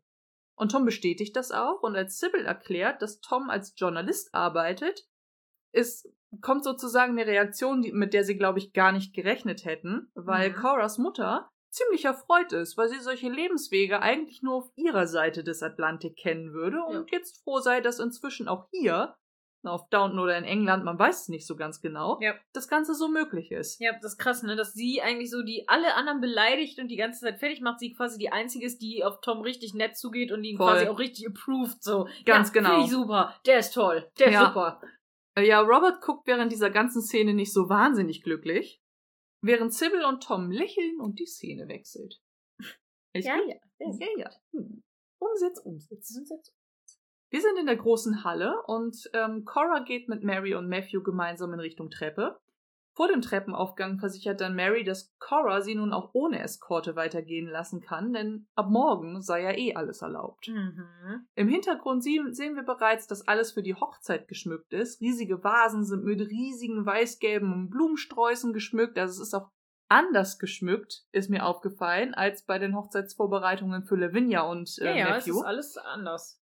Alles ein bisschen Immer. anders geworden. Das ist aber bei jeder Hochzeit alles Ja. ein bisschen anders. Das finde ich ganz cool. Und Cora geht dann mit den Worten, Mary solle bitte nicht sagen, was sie erröten ließe, streicht dann Matthew über den Arm und wünscht ihm recht vielsagend eine gute Nacht. So eine, eine gute letzte Nacht irgendwie, so als Junggeselle nehme ich mal an. Mhm. Und als sie dann ähm, alleine sind, sinnieren Matthew und Mary darüber, wie viele Momente der Crawley-Geschichte dieser Raum wohl schon gesehen hätte. Matthew meint, dass es wohl noch sehr, sehr viele Momente geben wird. Mary hofft das auch und fragt, ob er wegen des, dieser Erbsache von Mr. Pumpkin schon etwas gehört hätte. Mhm. Matthew erzählt ihr dann von dem Telegramm und ähm, gibt ihr das sozusagen auch. Und dort steht, dass Mr. Pulbrook schon gestorben ist, jetzt aber noch das Datum geprüft werden muss. Mhm. Das versteht Mary nicht ganz, was das bedeutet. Also erklärt er ihr, dass ähm, wenn dieser Mr. Pulbrook noch vor dem ersten Erben gestorben ist, Matthew alles zufällt. Wenn er aber nach dem ersten Erben gestorben ist, dann geht Matthew sozusagen leer aus, weil dann die Erben von dem Pulbrook das Vermögen bekommen würden. Mhm. Davon ist Mary nicht so ganz überzeugt. Sie ähm, sagt sozusagen, dass die Nachkommen von ihm eigentlich gar kein Erbrecht haben sollten. Und Matthew fragt dann, naja, Entschuldigung, und welches, hab welches Recht habe ich, das Ganze zu erben? Ja. Ja, und in dem Moment ähm, sagt Mary zu ähm, Matthew, dass Robert leider ganz schön viel Geld verloren hat, und zwar genügend, um Downton und alles zu verlieren. Und Marys Hoffnung ist es deswegen, dass Matthews ungewolltes Erbe alles eben retten kann. Daraufhin bricht, ein, bricht eine Diskussion los, die leider ziemlich schnell eskaliert. Mhm. Der Matthew ist der Ansicht, dass er das Erbe nicht annehmen kann, weil Mr. Swire ja nie erfahren hat, dass Lavinia nur deswegen gestorben ist, weil er ihr Herz gebrochen hat. Mhm. Er kann es nicht verantworten, vor ihrem, von ihrem Tod zu profitieren und sozusagen von dem Geld ihres Vaters dann im Luxus zu schwelgen.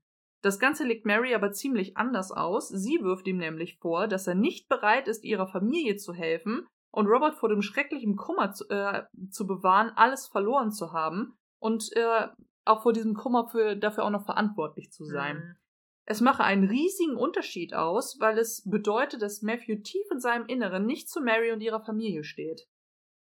In dem Moment wirft sie auch wütend das Telegramm auf den Boden und läuft nach oben. Echt durch diesen Boden? Ja, Ich weiß nur, Sie- dass sie, dass, dass sie sagt, dann nach oben läuft und sagt, ich stehe Ja. gar nicht zu dir. Ja, in dem Moment, wo sie sagt, du stehst nicht zu uns, wirft sie das Telegramm auf den Boden und läuft die Treppe Das hoch. habe ich gar nicht bemerkt, krass. Yes. Ja, okay. Ja, erster Ehekrach, bevor die Ehe überhaupt beginnt. Voll, genau. Ja. Matthew, also man, man merkt richtig, der ist so, oh fuck, ey, that escalated quickly. Ja. Weil er hält sich die rechte Hand erstmal vors Gesicht, dann wischt er sich da einmal rüber. Und während er noch nach oben guckt, merkt er, dass jemand bei ihm ist, weil Edith steht plötzlich am Treppenabsatz und hat alles beobachtet. Mhm. Sie schaut dann zwischen Matthew und der Treppe hin und her. Matthew schaut dann weg und die Szene wechselt. Mhm. Und ich finde, es ist, ich finde, diese ganze Geschichte, die zieht sich ja jetzt auch noch so ein bisschen hin. Mhm. Es, am Anfang dachte man nur so, ja, okay, gut, es ist halt irgendwie so ein Konflikt. Aber da der so lange dauert, wird der irgendwann richtig Bateshaftig, so richtig Ja. nervig, ne? Oh. Es ist halt auch wieder mal so ein bisschen die Frage, ob es Mary da wirklich um die Frage geht, ob Mary, äh, ob Mary, ob Matthew auf ihrer Seite steht oder ob sie nicht schon wieder einfach nur Angst hat, Mhm. ihren Lebensstil aufgeben zu müssen. Ja, ich denke schon.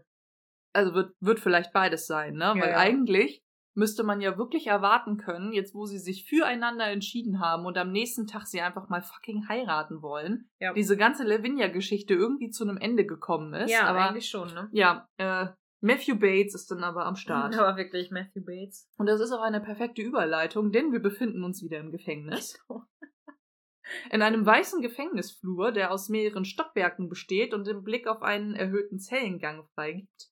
Drei Wärter sind auf verschiedenen Stockwerken unterwegs, einer holt Bates und Craig gerade auch aus ihrer Zelle ab. Mhm. Und während wir schon das Gespräch zwischen Anna und Bates hören, gehen Craig und Bates, gefolgt von ihrem Wächter, erst einmal den Zellengang auf uns zu entlang. Mhm.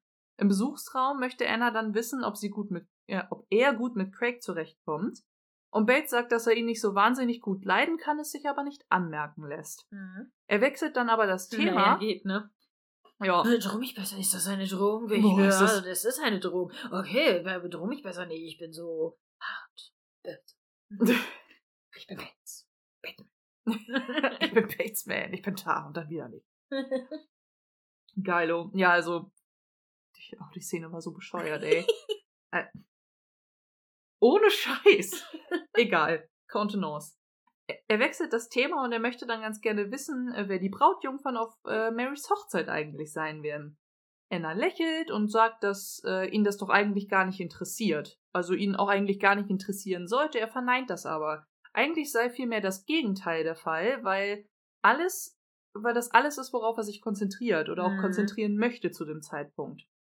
Die Aufregung über ein nicht fertig werdendes Dinner, dass ein Gewehr nicht geputzt ist und so weiter und so fort. Er möchte dann auch wissen, wohin die Hochzeitsreise geht, und Anna erzählt ihm, dass Mary und Matthew erstmal zu Lady Rosamond nach London fahren, um sich besser kennenzulernen, es danach aber nach Südfrankreich gehen soll, weshalb Anna gerne für die Zeit ihrer ähm, die, dieser Abwesenheit eine Vertretung ähm, für sich besorgen will, damit die mitfahren kann und sie auf Downton bleiben kann, um äh, halt nach Bates zu sehen. Bates möchte aber, dass Anna mitfährt. Denn sie soll ja ihr Leben weiterleben und sich nicht die ganze Zeit Sorgen um ihn machen.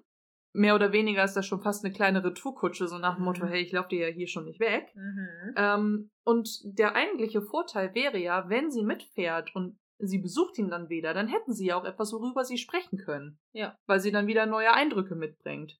Anna soll also ähm, Erinnerungen gemeinsame für sie, für sie schaffen und sich nicht nur auf ihn konzentrieren. Das finde ich irgendwie nett. Ja, finde so, ich auch süß. Schafft für uns beide Erinnerungen, finde ich irgendwie nett. Genau. Anna nickt darauf hin und wir wechseln die Szene. Mhm. Wir sind am Abend in der großen Halle und äh, Violet tritt gerade mit Carson gemeinsam ein und sie erklärt, äh, dass sie eigentlich schon befürchtet hätte, zu spät zu sein, als sie unvermittelt am Treppenaufgang auf Coras Mutter trifft. Violets Lächeln gefriert in dem Moment auch regelrecht, als die beiden Frauen sich mit scheinheiliger Freundlichkeit begrüßen und kurz umarmen. Mrs. Levinson äh, beginnt dann das Gespräch, denn der Krieg, Krieg habe aus ihnen wohl alte Frauen gemacht. Aber Violet meint, no, das würde sie so nicht sagen, immerhin halte sie sich immer von der Sonne fern. sie fragt dann, äh, wie Coras Mutter Downton nun bei ihrer Rückkehr eigentlich vorfindet, also ne, ob sie irgendwelche Veränderungen festgestellt hat. Das ist eine Steilvorlage, auf die Coras Mutter direkt einsteigt, denn unverändert, ja, hm, eigentlich viel zu un also eigentlich viel zu unverändert, aber sie möchte keinen Schatten auf das freudige Ereignis werfen. Während des Dialogs sehen wir übrigens auch, dass die Kamera immer wieder zwischen Violet und ähm, Martha hin und her wechselt und so auch indirekt deutlich wird, wie wenig die beiden eigentlich voneinander halten, weil Violet immer mal wieder so ein bisschen die Gesichtszüge entgleiten. Ja, so, oh, ja aber auch dieses Ding mit, was sagt sie da? Also so richtig, sie, sie ist ja Hat richtig entsetzt teilweise, während Coras Mutter dagegen eine relativ steinerne Miene hat. Mhm. Violet nimmt das Gespräch aber wieder auf, ähm, denn äh, wie könnte sie das jemals erreichen, einen Schatten über alles zu werfen? Und während die beiden dann auf uns zu in Richtung Drawing Room gehen, fragt ähm, Coras Mutter, was Violet eigentlich von dem Knaben hält, der das Herz ihrer Enkelin und gleichzeitig all das Geld davonträgt. Im ersten Moment übrigens, als sie die Frage eingeleitet hat, dachte ich, es ist von Tom die Rede. Aber nein, es geht ja um Matthew. Mhm. Und Violet ähm, scheint aber recht zuversichtlich. Sie sagt, ach, du wirst Matthew schon akzeptieren, wenn du ihn erstmal kennengelernt hast. Als äh, Cora dann, äh, Coras Mutter dann aber fragt. Das aus Violets Mund. Ja, ist so. Mensch. Als ähm, Martha dann aber fragt, ob Matthew zu Hause ist, um sich umzukleiden, schüttelt Violet nur den Kopf. Der taucht heute nicht mehr auf, denn der Bräutigam darf die Braut doch vor der Hochzeit nicht sehen. Genau. Daraufhin ist ähm, Coras Mutter ziemlich enttäuscht, weil hier ändere sich wohl nie etwas. Revolutionen keimen auf und Monarchien werden gestürzt, aber trotzdem darf der Mann seine Frau vor der Hochzeit immer noch nicht sehen. Gut, ich meine, das sind so süße Traditionen, die kann man ja Richtig. Ja? Das äh, betont Violet auch. Sie lächelt und tut diese Worte ab, weil Amerikaner würden diese, äh, diese Tradition niemals verstehen. Und Coras Mutter widerspricht und ich bin am überlegen, ob das mein Lieblingszitat ist, okay. weil sie sagt, doch, das tun wir. Aber wir lassen uns davon nicht beherrschen. Ähm, Geschichte und Tradition mh, mm, ähm, haben äh, Europa in einen Weltkrieg geführt. Vielleicht solltest du darüber nachdenken, dass Traditionen eben nicht so das Beste sind. Oder dass man davon mal Abstand nimmt. Nicht schlecht, ja. Im Englischen Stimmt. sagt sie, yes, we do. We just don't give it power over us. History and tradition took Europe into a world war. Maybe you should think about letting go of its hand. Und das mhm. fand ich schon ziemlich stark. Steckt eine gewisse Weisheit drin. Ja. Ich frage mich, woher diese Tradition kommt. Das habe ich jetzt. Hm. Könnten wir mal nachrecherchieren. Haben wir hier einen Stift? Nein. Ah, hoffentlich merken wir uns das für einen merken Wir uns Aperitif. das für ein Aperitif, genau. Ja, Martha tätschelt dann noch Violets Arm und geht schon vor. Und im Hintergrund sehen wir, wie Edith die Treppe herunterkommt und äh, schon sagt, ach Granny, ich sehe schon, du hast ähm, Granny Martha sozusagen schon Hallo gesagt. Mhm. Und in dem Moment beginnt Violet zu flüstern, denn äh, Coras Mutter, äh, Mutter sei wie eine Brieftaube. Sie verstehe es jedes Mal, sie an der empfindlichsten Stelle zu treffen. Grauenvolle Frau. Sie- was hat das mit einer Brieftaube? Habe ich mich auch gefragt. Mein, ich auch also wie eine verstanden. Taube verstehe ich, wegen äh, Kackt alles sie zu? kackt auf den Schulter, weißt du, so Mhm. empfindliche. Ja. Ja, weiß ich auch nicht. Aber auf jeden Fall betreten die beiden dann den Drawing Room und wir wechseln die Szene. Mhm. Wir sind im Dining Room und während Tom gerade an seiner Suppe, Suppe löffelt, erklärt Robert gerade äh, Coras Mutter, dass er Sybil kein Geld geschickt hat und auch gar nicht weiß, wer es war. Mary löffelt in dem Moment still ihre Suppe und scheint im Moment nochmal. Mhm. Mary löffelt still ihre Suppe und scheint auch immer noch zerknirscht zu sein, aufgrund des Streits mit Matthew, während Sybil erklärt, dass es doch eigentlich keine Rolle spielt, wer es war. Sie hätte sich zwar gewünscht, dass ihr Vater es gemacht hätte, aber es bedeute unterm Strich ja so oder so, dass sie bei der Hochzeit dabei sein können. Und deswegen ist sie der Person, wer auch immer es war, sehr dankbar dafür. Edith lächelt daraufhin und Cora erklärt, dass sie auch mega froh darüber ist, aber auch traurig zugeben muss, dass sie es leider nicht gewesen ist. Ich liebe Geheimnisse. Wer könnte es gewesen sein? fragt daraufhin Coras Mutter, woraufhin Robert vermutet, dass es Isabel gewesen ist, weil sie ja schon immer gerne das Ruder ergriffen hätte. Sybil möchte sie bei der Gelegenheit darauf ansprechen, sagt sie in dem Moment, aber Violet kommt ihr in dem Moment zuvor, indem sie quasi ausbricht, oh Mann, for heaven's sake, ich bin's gewesen. Robert ist mega überrascht. Mary schaut das erste Mal auf und Tom ist Mhm. so überrascht, dass er gar nicht weiß, was er sagen soll. Sybil glaubt es aber auch kaum, weil die Handschrift ja gar nicht von Violet gewesen ist. Und dann sagt Violet, natürlich nicht. Ich habe Smithers darum gebeten. Mhm. Und wie alle Kammermädchen lebt sie für die Intrige. Und wie Smithers musste ich an etwas, Smithers. musste ich an etwas anderes denken. In dem Moment ergreift Tom das Wort und äh, fragt verwundert, sie wollten wirklich, dass ich komme? Und Violet erklärt, sie wollte nur, dass Sybil mit ihrem Mann bei der Hochzeit sein kann. Carson wirft in dem Moment Tom geradezu eine Serviette auf den Tisch. Habe irgendwie auch nicht so ganz verstanden, ja, das wieso. stimmt. Während Tom erklärt, dass er von der Geste wirklich sehr gerührt ist. Als Violet dann auf Sibils Frage meint, dass es, äh, es wohl dumm war, daraus ein Geheimnis zu machen, erntet Violet Credits. Blätter, Blätter. In dem Moment von Coras Mutter. Das sei so demokratisch, dass sie geneigt ist zu gl- glauben, sie hätte sich in Violet getäuscht. Mhm. Daraufhin erwidert Violet cool, und das bin ich auch wieder am überlegen, ob das mein Lieblingszitat ist.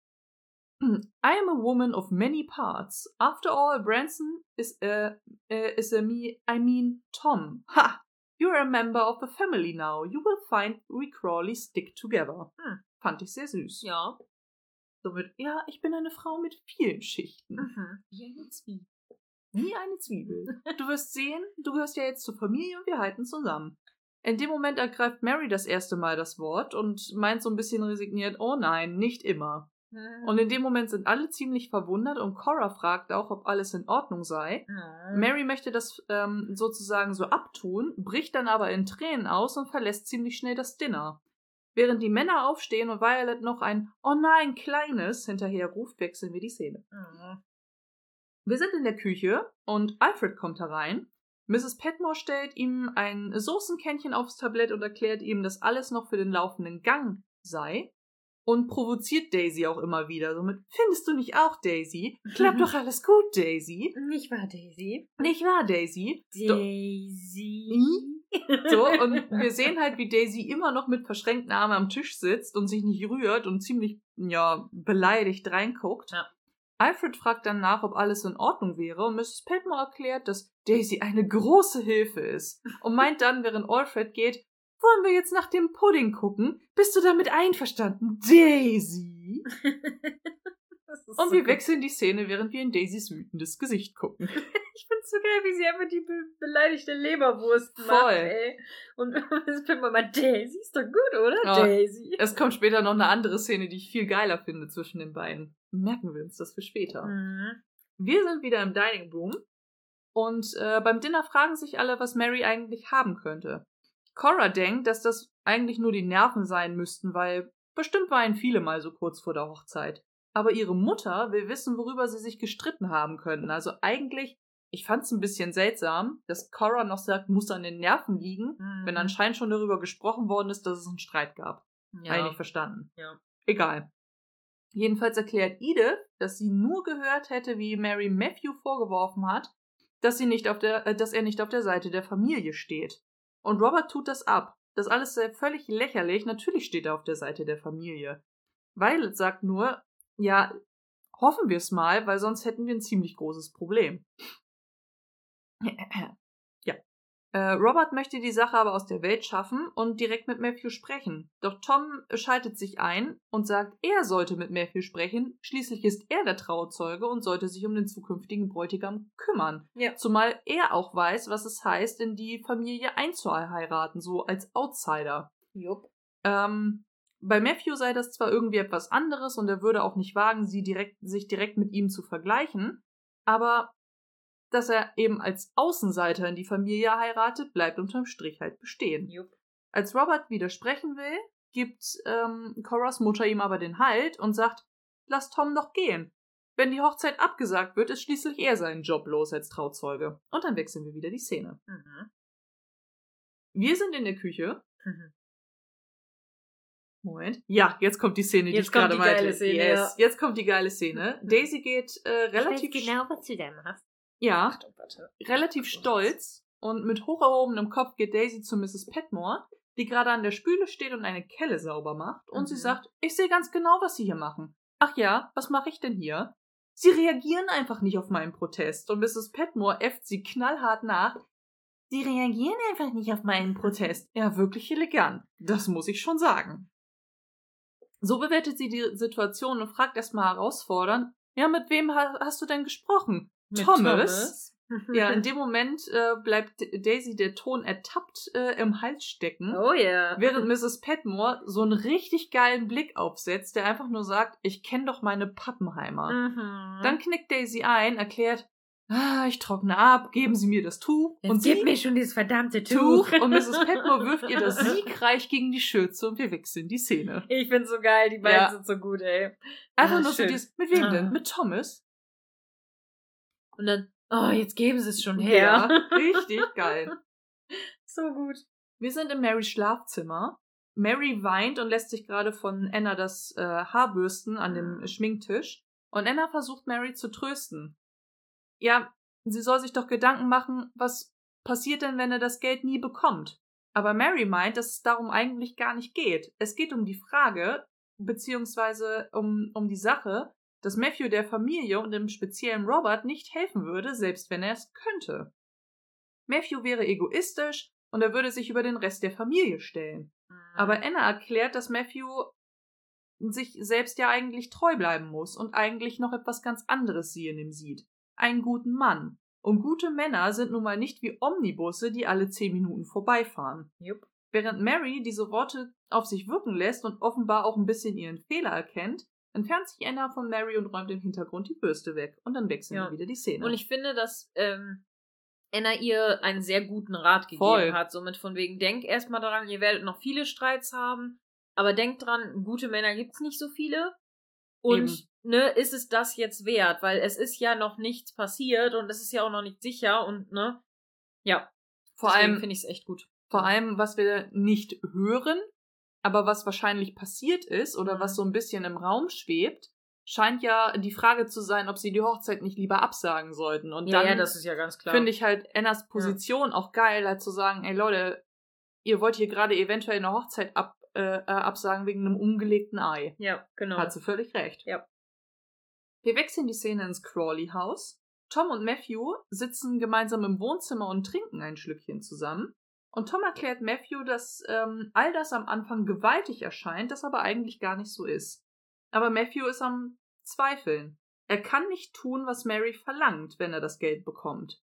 Und Tom schmunzelt, weil er sagt, für ihn ist es ganz schön komisch, über so etwas zu sprechen, wenn sein Mhm. altes Ich am liebsten eine Bombe auf die Familie und das Anwesen werfen würde. Beide lachen in dem Moment und Tom beugt sich aber vor, weil er meint, Matthew und Mary seien füreinander geschaffen und das hätte er schon gewusst, seit Matthew in das Haus kam, seit sie die beiden zum ersten Mal gemeinsam gesehen hat. Mhm. Jetzt habe ich irgendwie schon wieder den Faden verloren. Ja. Äh, dieses und jenes habe sie auseinandergebracht und auch wieder zusammen. Und Matthew soll doch bitte mal darüber nachdenken oder er will ihm nur sagen, dass er nicht glücklich werden kann mit einer anderen Frau, solange Mary auf der Erde wandelt. Mhm. Und deswegen soll er bitte diese Beziehung nicht noch ein drittes Mal riskieren. Dann sagt äh, Matthew in dem Moment, weil ähm, äh, Tom Mary als Lady Mary bezeichnet, ach Gottchen, nenn sie doch Mary. Und Mhm. Tom sagt nur, es ist doch völlig egal, wie ich sie nenne. Ja. Ich weiß aber, wie ich dich nenne, wenn du dir diese Chance aus der Hand gleiten lässt. Die beiden Männer schmunzeln und wir wechseln die Szene. das finde ich auch witzig, ja. Wo wir auch wieder beim Thema sind. Ich finde, es gibt in dieser Folge wahnsinnig viele schöne Dialoge. Auf jeden Fall. Auf jeden Fall. Ja, wir sind wieder in äh, Marys Schlafzimmer. Mhm. Es klopft an der Tür, während äh, Mary gerade auf ähm, ihrem Bett sitzt und sie starrt zur Tür. Anna geht hin, öffnet leise, äh, langsam, Entschuldigung, öffnet langsam und sieht, dass Matthew und Tom hinter der Tür stehen. Sie guckt zurück zu Mary und Mary hört Matthews Stimme, der sagt, er braucht nur eine einzige Minute. Sie ruft dann direkt, er soll weggehen, weil erstens ist sie nicht angezogen und zweitens darf er sie nicht sehen. Und in dem Moment sagt Anna noch, naja, wenn er es täte, würde er ganz schön Unglück über all das bringen. Mhm. Dann sagt Mary noch, ja, aber auch nur, wenn wir heiraten würden. Also sie ist dann Mhm. auch leider wieder relativ zickig, Ja. finde ich sehr schade. noch eine Hochzeit geben wird. Genau. Tom wirft dann aber ein, sie solle ihm doch bitte die Gelegenheit geben. Während Matthew auch nochmal darum bittet, dass Mary wenigstens bis zur Tür kommt. Ja. Also auch hinter der Tür dann auch in dem Genau. Moment stehen bleibt. Nachdem Anna und Mary sich kurz ansehen, nickt Mary und Tom und Matthew äh, tauschen noch einen kurzen ermutigenden Blick miteinander aus, Mhm. während sie die beiden dann allein lassen.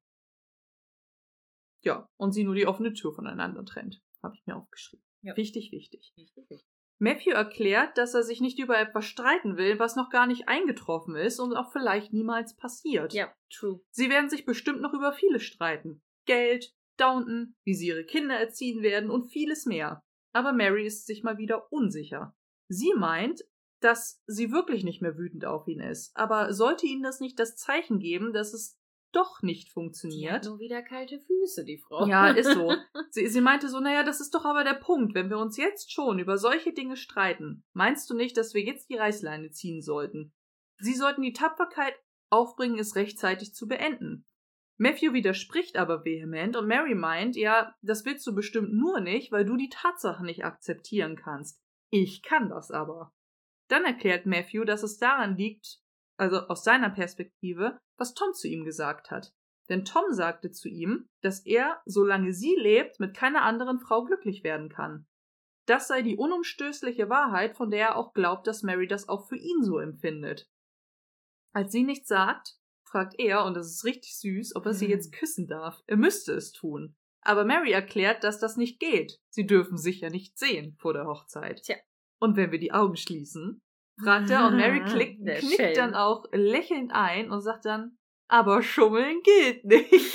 das ist süß. Dann wartet sie darauf, dass Matthew mit geschlossenen Augen langsam ins Zimmer um die Ecke kommt. Mhm. Dann ertasten sie sich beide und küssen sich ganz zaghaft. Ja, und Mary cheatet. Und Mary cheatet. Und merken wir uns das für später, sie hat das Unglück heraufbeschworen. Tja. Sie hat gecheatet. Ich sag's nur. In der Tat, sie hat gecheatet, weil während Matthew die Augen geschlossen hält, öffnet sie sie kurz, lächelt auch und nachdem sie sich beide eine gute Nacht wünschen, Mary das, äh, Matthew das Zimmer langsam wieder verlässt und Mary lächelnd in ihrem Zimmer steht, wechseln wir die Szene. Mhm. Schmult hat sie. Geschmult hat sie. Mhm. Entschuldigung. Wir sind in der großen Halle am nächsten Morgen. Und, ähm, Hochzeit. yes. Tom kommt in äh, einem wirklich schicken Anzug und Zylinder in der Hand gerade die Treppe runter und läuft mehr oder weniger Robert in die Arme. Mhm. Er erklärt, dass er Matthew nun abholen wird und äh, Robert spricht zunächst Tom für den Anzug ein Kompliment aus. Und Tom sagt dann, ja, ich hoffe doch, dass ich elegant aussehe, weil die Aufmachung ist für mich echt extrem unbequem. Ja, ich fühle mich sehr unkomfortabel. Richtig. Als er dann aber aufbrechen will, hält Robert ihn nochmal zurück. Branson, das heißt Tom, eröffnet er das Gespräch und bedankt sich dafür, dass er zur Versöhnung zwischen Mary und Matthew aktiv beigetragen hat. Eigentlich Mhm. hat er ja wirklich die, die Wendung herbeigeführt. Ja. Tom lächelt dann und meint, naja, die beiden sind halt stark Charakteren, äh, Charaktere und äh, deswegen würde es noch ziemlich oft knallende Türen und ein paar starke Worte geben. Robert zögert für einen kurzen Moment, lenkt dann aber ein. Er gibt zu, dass er gerade pikiert reagieren wollte, aber Tom jedes Recht hat, so offen zu sprechen. Ja. Tom fragt dann, ich hoffe, oder sagt dann, ja, ich hoffe, ihr meint es auch wirklich so. Robert bestätigt das und ähm, schickt Tom auch los, um Matthew endlich abzuholen, so nach dem Motto, hurry up, hurry up. Los. Und dann wechseln wir wieder die Szene. Husch, husch. Wir sind wieder in Marys Bedroom, äh, wo Anna gerade dabei ist, die äh, Frisur mit einer kleinen äh, Tiara zu ähm, schmücken oder zu finalisieren. Und Cora fragt Mary, würde sie wirklich fragen, wenn sie irgendetwas wissen wollte? Also ob eigentlich will sie sicher gehen, dass sie wirklich vor der Hochzeit noch einen mütterlichen Rat loswerden kann. Höchstwahrscheinlich geht es so um die rumdruckst. Ja, Knixi, Knaxi Hochzeitsnacht. Ja, natürlich. Und das ist so lustig. Wie sie, aber, hm, also, ja, also wenn du einen Rat brauchst, also es, es gibt ja schon so ein paar Sachen, also, hm, und sie so, ich weiß das doch schon, das weißt du auch, dass ich das schon weiß. Ganz genau, richtig geil. Also sie stellen ziemlich schnell fest, dass Mary hinsichtlich ihrer Hochzeitsnacht wohl jetzt schon viel mehr weiß als Cora zu ihrer Zeit. Ja. Sie lenkt dann aber nochmal ein, also Cora, denn wenn sich zwei Menschen wirklich lieben, dann. Sie zögert kurz und alle, vor allem. Sybil, schauen mega erwartungsvoll. Mache alles einfach wahnsinnigen Spaß. Alle lachen und Mary meinte noch so scherzhaft, ähm, sie solle Anna noch nicht, nicht ähm, schockieren. Doch Mhm. Anna erwidert verschmitzt und gelassen, ich bin doch auch eine verheiratete Frau. Wo ich noch so dachte, voll fies für Edith, die als einzige nicht verheiratete Frau im Raum Ist so, warum steht. denkt denn keiner an Edith da? So, ne? Also, ich glaube, es wäre fieser gewesen, wenn, äh, wenn Mary gesagt hätte, du willst doch Edith nicht schockieren, ne? Also, Ja. das wäre richtig, richtig fies gewesen. Ja. Aber, ähm, ja, im Endeffekt ähm, wechselt das Thema ein bisschen, weil sie noch äh, die Frage klären, wie Anna denn zur Hochzeit kommt. Und ähm, sie sich auch langsam jetzt fertig machen müssen, aufbrechen müssen. Sybil beugt sich dann aber auch noch einmal zu ihrer Schwester hinunter und sagt, ihre eigene Hochzeit wäre eine wilde gewesen, weil sie einfach mit Tom durchgebrannt ist. Aber Marys Hochzeit ist so, wie alle es sich erträumen. Mhm. So oder so, völlig egal, ob es eine wilde oder so eine ähm, Traumhochzeit ist, wird jeder Augenblick einfach nur wahnsinnig romantisch sein. Und das fand ich ziemlich süß Das zwischen den beiden. Süß. Äh, Mary bedankt sich dann auch bei Sybil, dass sie immer so zauberhaft ist und die beiden küssen sich noch auf die Wange. Und Edith ist eben Edith. Und Edith ist eben Edith. Was ich sehr schade fand übrigens. Mal wieder so ein Back to the Roots Moment, Ja. weil in der vorherigen Staffel hatten sie super viele schöne Schwesternmomente, dass die sich endlich mal verstehen. Yep. Ja, und jetzt geht Edith einfach nur auf Ma- Mary zu und sagt, ein Rundum-Paket aus gesellschaftlichem Einfluss und Liebe. Wer könnte mehr verlangen? Also keine Umarmung, keine Mhm. Berührung, kein gar kein, nichts. kein so richtig nettes Wort. So Nee. richtig seltsam. Und als Edith und Sybil gehen, sagt Cora noch zu Mary, sie soll sich nicht ärgern über das, was äh, Edith gesagt hat. Und wünscht dann ihrer wunderschönen Tochter alles Glück dieser Erde. Sie geht auch und äh, bevor die Szene wechselt, sehen wir, wie Anna den Morgenmantel von Mary entfernen will und wir können das Hochzeitskleid noch nicht sehen. Aber klar. Aber gleich. Wir sind ähm, wieder an der Front Door und Mrs. Hughes bringt gerade die Blumenmädchen zum Auto Mhm. und ähm, erklärt ihnen, dass sie gleich einen ganzen Wagen ganz für sich allein haben werden und danach alle von ihnen erwarten, dass sie sich viel erwachsener verhalten, als sie sind. Sie würden das doch bestimmt hinbekommen, oder? Die Mädchen bestätigen das und während sie das tun, läuft eine von ihnen auf Mrs. O'Brien zu, die das Mädchen fragt, ob sie alles hat und sie dann eben auch auffordert, einzusteigen und noch Mhm. auf, auf ihr Kleid aufzupassen.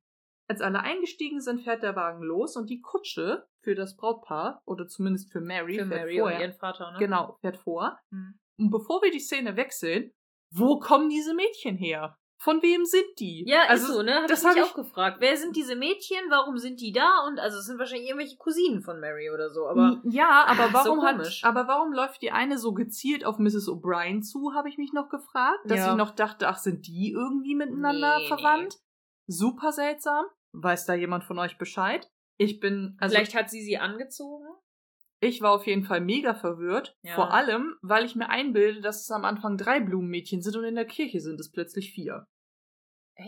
Aber ich meine auch, dass es vorher drei waren. Bei der Probe drei, jetzt im Auto drei und dann auf einmal sind es vier. Ja, Ah. auf der Hochzeit laufen vier herum. Hm. Vielleicht ist Den eine Fehler- woanders mitgefahren, weil da schon alles voll war. Ja, aber die auch vier immer. Mädels da auf der Rückbank, also das Ja. hätte ja wohl noch gepasst. Das hätte Das hätte ja wohl noch gepasst.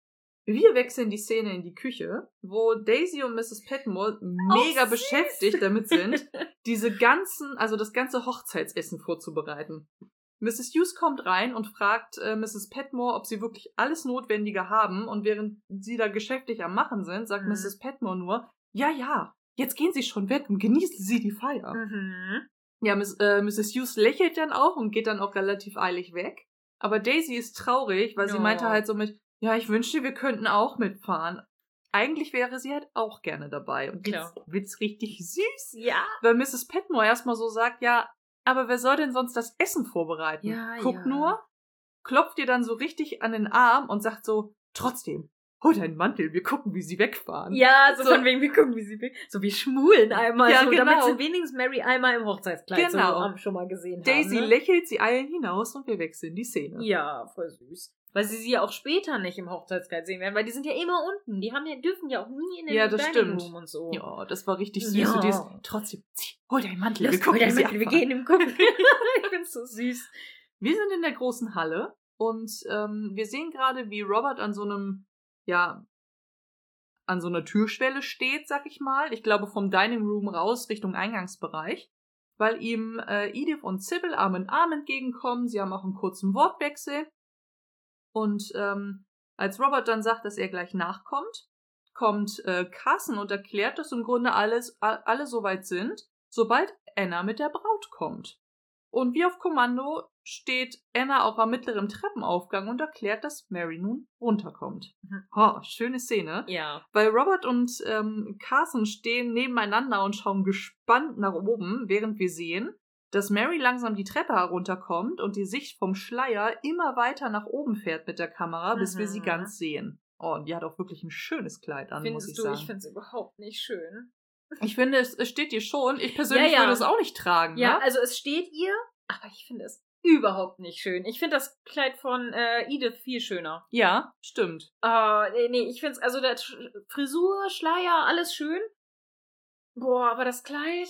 Nee, also sorry, nee, das habe ich gar nicht abgeholt. Du, ich würde auch ein anderes Kleid tragen. Ja, aber ich bin nicht habe ein anderes Kleid getragen. Das ist richtig klein, es war vor allem schwarz. Ja, das auch. Sie bleibt, wie ähm, Anna vorher am mittleren Treppenaufgang stehen und fragt Carsten, ob sie sich so sehen lassen kann. Und Das- ich, ich find's mega süß, weil die, die Männer gucken immer ungläubiger, so mit, boah. Ja, Sie das sagen es stimmt. nur nicht. Ja. Und ähm, Carsten sagt dann nur, ganz reizend, Milady, und ist völlig gestunt, Ja. während Robert dann noch ähm, erklärt, als, die, äh, als sie dann runtergekommen ist, final, dass er äh, froh ist, dass äh, sie mit Matthew alles klären konnte und er schon ein bisschen besorgt war. Mary meint dann aber, dass eigentlich noch nicht alles geklärt ist, weil Matthew wird schon nicht so leicht aufgeben. Hm. Aber du bist doch glücklich, oder? fragt Robert. Und Mary sagt, ja, natürlich. Bist du denn glücklich? Und das finde ich sehr süß, weil er Ja. sagt, ich bin glücklich. So glücklich, dass ich glaube, meine Brust explodiert. Ja. Er küsst Mary auf die Wange mit Freudentränen in den Augen und als sie dann gemeinsam zur Eingangstür gehen, wechseln wir die Szene. Wir sind jetzt in der Kirche. Ja. Ähm, Edith ist gerade dabei, den Gang entlang zu gehen und auf äh, Sir Anthony zuzulaufen. Er begrüßt sie und äh, möchte auch direkt, dass er sich mit zur Familie setzt. Ein bisschen denke ich mir echt so, boah, Edith, sei bitte nicht so Ja, aufdringlich. sie Es ist übertreibt echt unangenehm. bisschen, ja. Es ist richtig unangenehm, finde ich. Anyway, er ist auf jeden Fall irritiert und sagt auch, naja, aber ich gehöre nicht zur Familie. Und dann sagt Edith, na, aber du gehörst doch beinahe dazu. Und ich denk so, Foreshadowing? Und dann- Weil du ihn heiraten willst oder sind die über Ecken vielleicht miteinander verwandt? Weiß ich nicht. Auch möglich. Fand ich auf Aber- jeden Fall seltsam. Ja, aber das ist halt das Ding so. Er gehört eben nicht zur Familie. Nee, und deswegen eben. ist es auch unpassend und äh, Ja. es ist alles ein bisschen weird. Und ich muss auch, also, das, die Diskussion könnten wir eigentlich nächstes Mal auch noch führen, aber Ja. findest du, denkst du, dass ähm, Edith äh, ihn wirklich mag und liebt oder ob sie nur Torschlusspanik hat?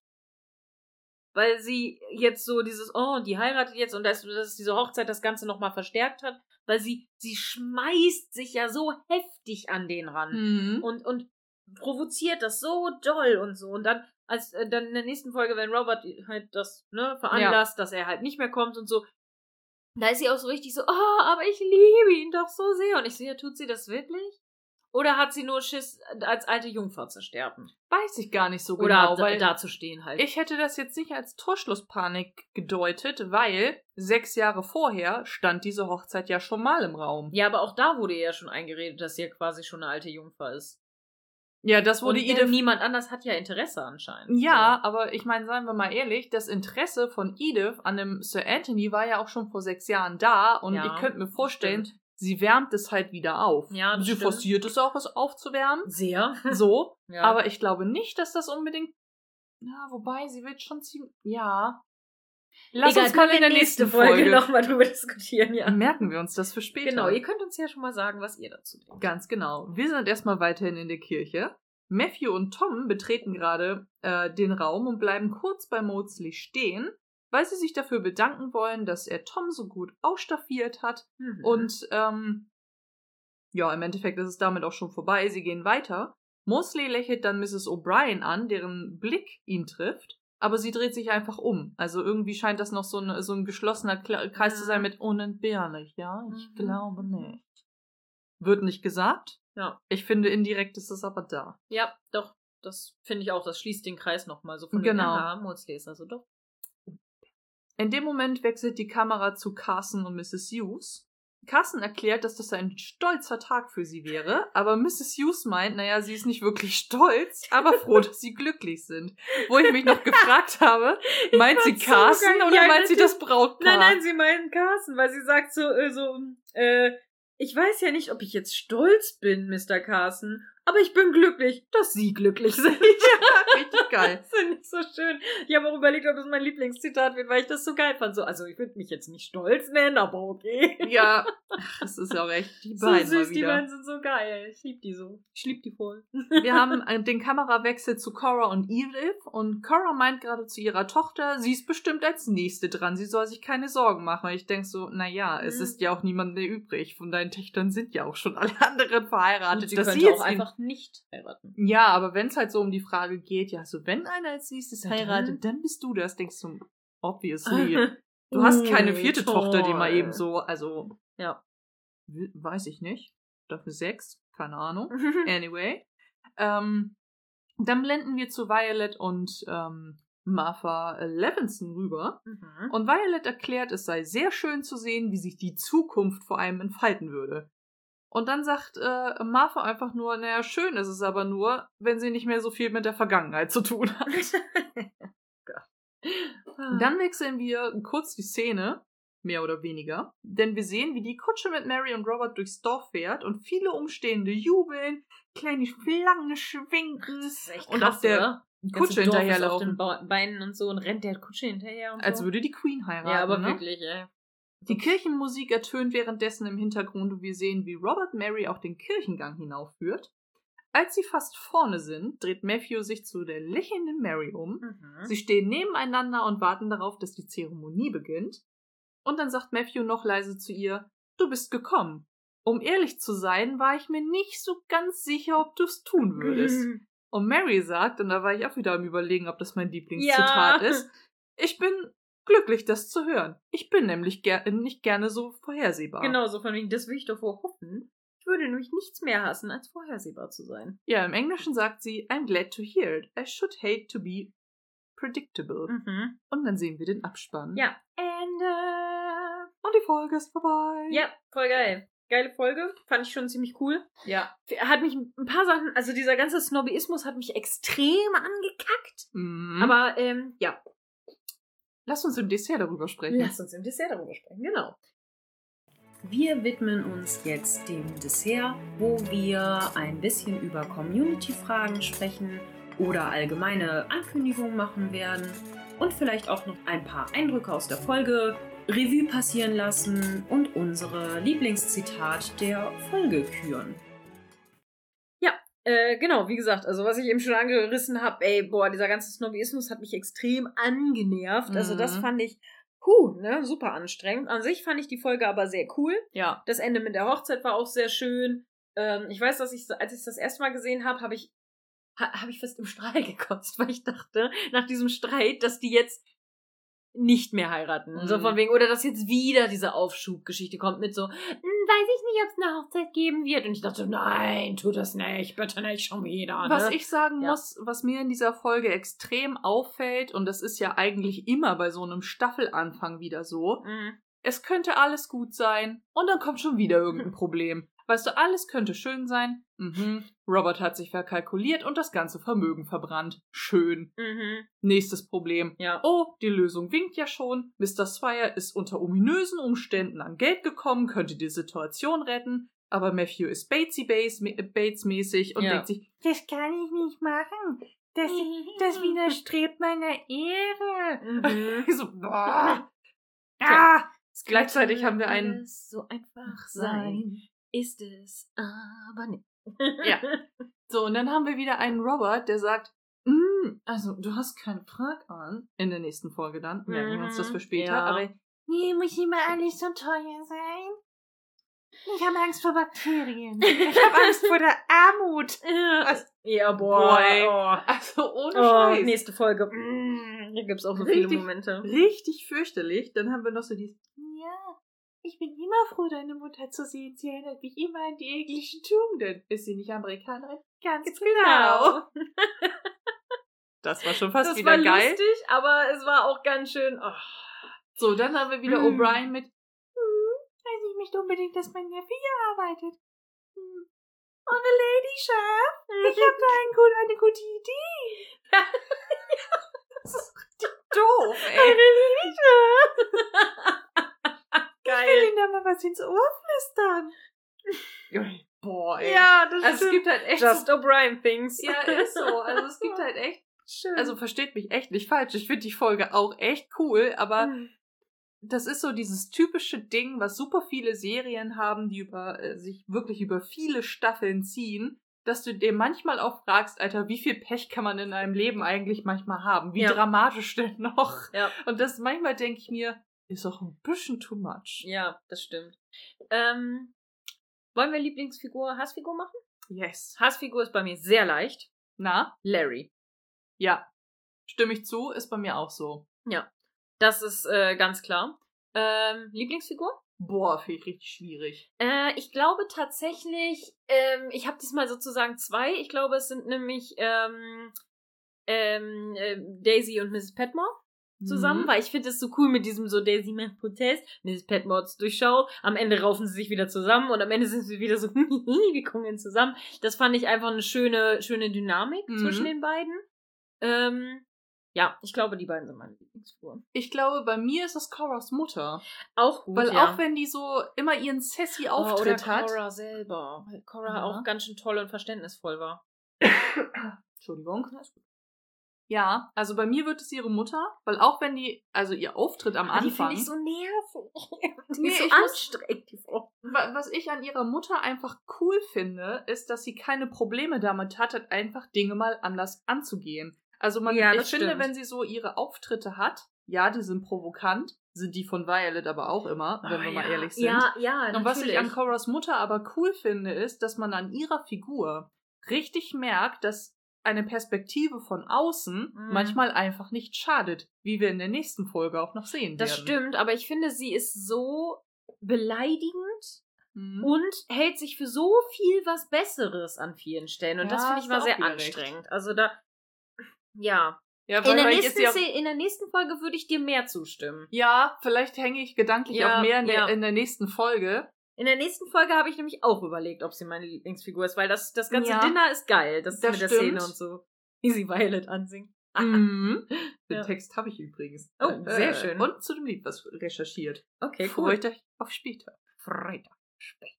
Äh, ja, wer ist denn dann meine Lieblingsfigur? Boah, finde ich richtig schwierig. Ey, du kannst sie ruhig nehmen, ne? Nur lass dich von mir da nicht verunsichern. Ich ja, nein, nur, aber du hast schon recht, dass sie in der nächsten Folge einfach viel cooler ist. Ja.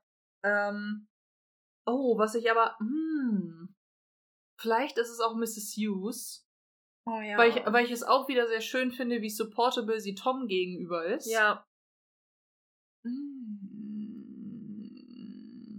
Und auch bei Mr. Carson nachher mit so, ne, ist ja sehr schön, dass sie. Und sie, auch mal so ein Machtwort spricht, ne, so wo äh, Thomas und äh, Carson, so, nee, den bin ich nicht. Und sie, ja, da muss wohl Alfred machen, ne? Da muss er es wohl lernen. Ja. Auch nicht schlecht, ja. Hm. Wo kann man in dieser Folge übrig, äh, überhaupt eine richtige Lieblingsfigur wählen? Ich bin mir gar nicht so sicher. Ich. Ja, ja, sie Er ist ja. Immerhin waren wir bei uns bei Larry sehr schnell sehr einig. Ja, das war auch, glaube ich, leicht. Oh. Das war geschenkt. Hm. Violets vielleicht selber, weil sie auch, obwohl sie, ach, sie ist aber so snobbisch an so Ja, vielen voll. Stellen. Äh, es ist. Äh, Ich meine, das Ende ist wieder witzig mit Tom und so, so von wegen, du hast ja gar nichts mitzureden, so, wir machen dich jetzt schick, aber irgendwie ist es auch natürlich, es ist halt das beste Bild für eine unterdrückende Klasse, das passt vielleicht halt. ist es auch einfach Matthew bei mir. Ja. Weil ich gerade so drüber nachgedacht habe. Erst habe ich überlegt, ob es vielleicht Tom ist, aber er muss auch mal wieder permanent ja, provozieren. Tom sein. Tom sein So. halt, ja. Aber was mir an Matthew sehr gut gefällt, und deswegen wähle ich ihn tatsächlich, Mhm. ja, er ist bateshaft in dieser Folge mit diesem Erbdings, Ja. aber ich finde, dass er das mit Tom ziemlich cool macht, Ja. dass er halt das Gespräch sucht Ja. und sagt, hey Mensch, wir müssen zusammenhalten. Ja. Er wird zwar so, so ein bisschen auf den Podest gehoben für diese Ernennung zum Trauzeugengedöns, aber trotzdem finde ich, er ist unterstützender als viele andere. Ich find's auch gut und auch das, was er am Ende zu Mary sagt, ist halt richtig gut und Genau. Ähm, das, das ist auf jeden Fall echt gut. Weil ich finde, ich muss auch sein, sagen, sein, sein Struggle ist ja auch in gewisser Weise nachvollziehbar. Ja. Ne, dass er sagt, boah, was hab ich denn Recht von dem was zu erben, ne? ja. Andererseits, ganz ehrlich, scheiß doch drauf, ne? Die, er ist tot, sie, die Frau ist tot. Hä? Ne? So Ja. von wegen, nimm das Geld doch, rette damit meinetwegen da unten oder spende es, was weiß ich, aber ist, nimm's halt einfach, ist doch egal, ne? Und man so, muss ja auch einfach sagen, also Matthew will Also es ja ausschlagen aufgrund einer Unterstellung. ja, Weil genau. er kann doch gar nicht wissen, was Mr. Swire gewusst und nicht gewusst hat. Ja, richtig. So.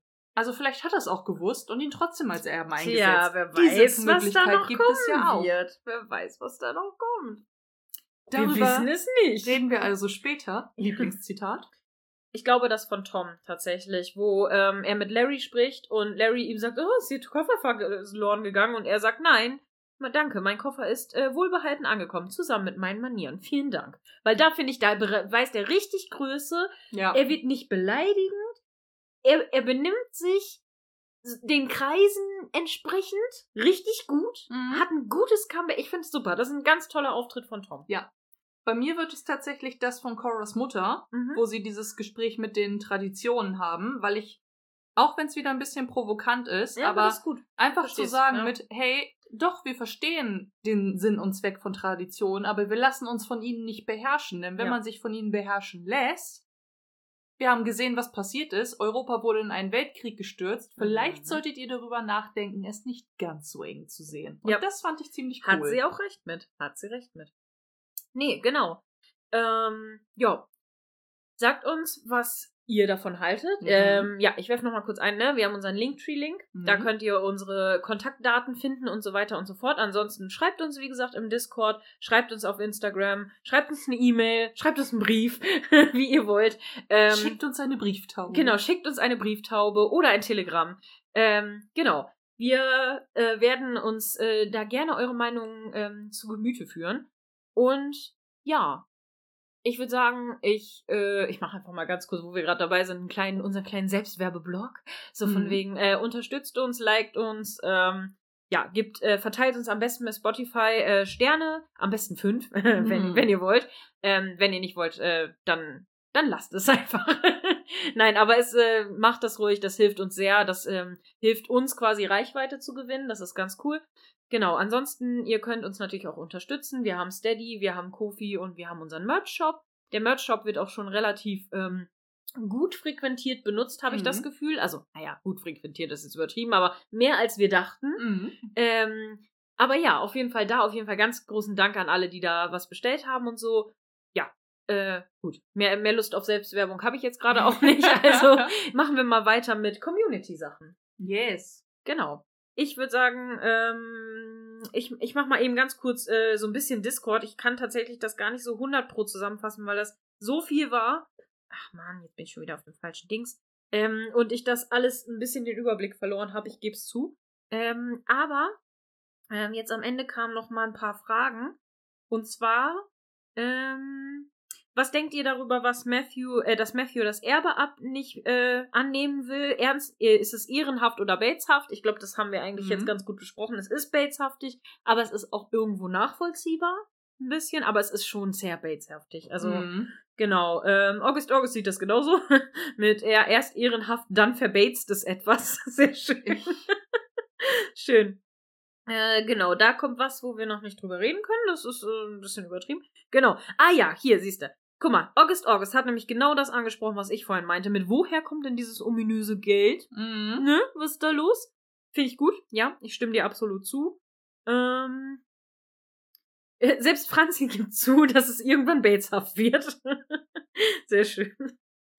Ähm, genau.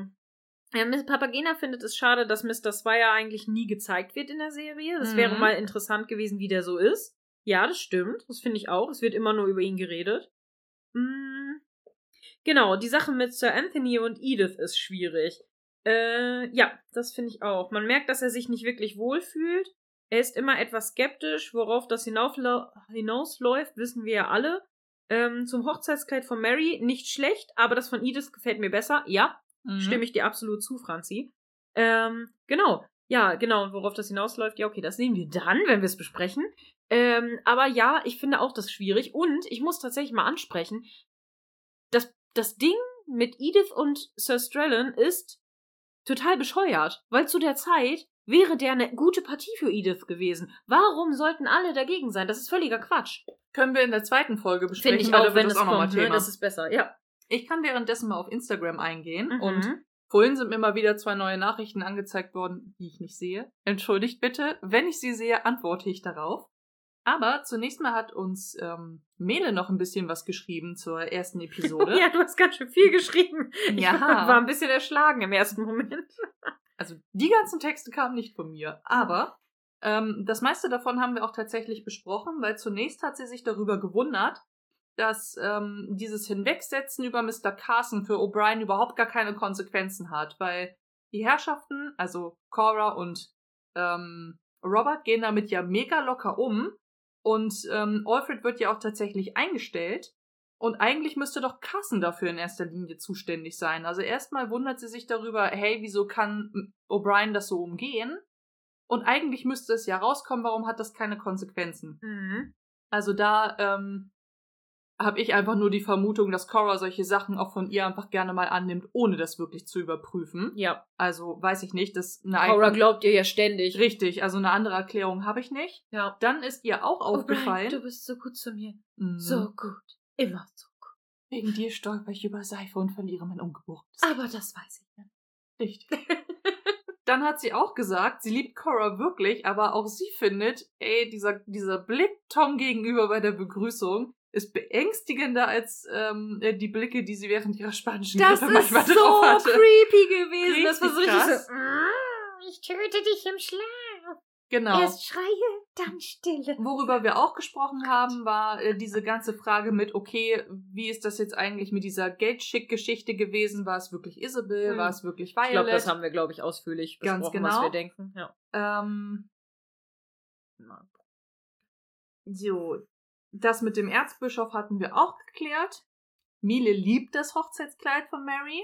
Mhm. Eines der schönsten Hochzeitskleider, die sie je gesehen hat, weil sie den 20er-Jahres-Stil ja aber auch schon seit zig Jahren mag. 20er-Jahres-Stil fühle ich total. Ja, aber wie gesagt, ich finde Edith besser. Mhm. Aber, also, ne, müsst ihr. Fühlt euch nicht angegriffen, nur weil ich es nicht schön finde. Jeder, das, jeder ne, hat seinen eigenen Geschmack. Genau. Ne? ähm, dann Oh, das haben wir gar nicht besprochen. Oh. Ähm, sie fragt noch, warum ist der neue Zellengenosse von Bates ihm eigentlich äh, sofort so feindlich ihm gegenüber gestimmt? Was hat er denn eigentlich gemacht? Ähm, man sieht eine Szene, wo er mit dem mit diesem einen ähm, Guard Das ist dem- aber in der nächsten Folge. Ist das in der nächsten? Yes. Oh. Ja, das ist eine gute Frage. Warum ist der von Anfang an? Also in der zweiten Szene glaube ich, dass der geschmiert wurde und dass da was ist, das er ihn provozieren soll, ähm, weil der mit dem irgendwas gekummelt hat. Mhm. Aber das stimmt, wenn das erst in der nächsten, dann ergibt es in dieser Folge eigentlich noch gar keinen so richtigen Sinn. Nee, nicht so Vielleicht richtig. wird er einfach nur Trouble machen. Ich könnte mir aber halt auch vorstellen, ohne dass ich jetzt wüsste, wie solche Regeln im Gefängnis ablaufen, ich kann da jetzt nur auf Filmreferenzen beruhen. Ich sag nur Anstar, Anstar, gefährlich, gefährlich, Mhm. Beschimpfung, Beschimpfung, soll das eine Drohung sein. ähm, dass äh, es durchaus auch solche Konkurrenzgeschichten innerhalb der eigenen Zelle gibt, somit wer darf oben schlafen, wer muss unten pennen und solche Geschichten, dass Mhm. das wie einfach nur so ein kleiner Hahnkampf wer werden muss, soll. wer muss die Seife aufheben? Zum Beispiel, weiß ich nicht. So, also, dass das einfach nur so ein Ding ist mit, also, ja, du bist wegen Mord verknackt worden, ich bin trotzdem der schlimmere Finger. Weiß ich nicht, ne? Ist Mhm. nur eine Vermutung. Dann hat sie noch ähm, sich gefragt, ähm, wegen des Streits zwischen Mary und Matthew, ähm, ob Mary eigentlich nur oberflächlich Angst hat, den privilegierten Lebensstil zu verlieren oder äh, ob es für äh, ob, oder ob es wirklich mehr wiegt, dass äh, sie diesen Vorwurf macht, Matthew stünde nicht auf der Seite der Familie. Also was da unsere Meinung zu ist. Ja, beides ein bisschen. Also ja, ich, ich glaube, sie hat schon Angst, diesen, also gerade auf, also in dieser Folge selber würde ich jetzt tatsächlich eher sagen, sie denkt, dass Matthew nicht auf deren Seite ist.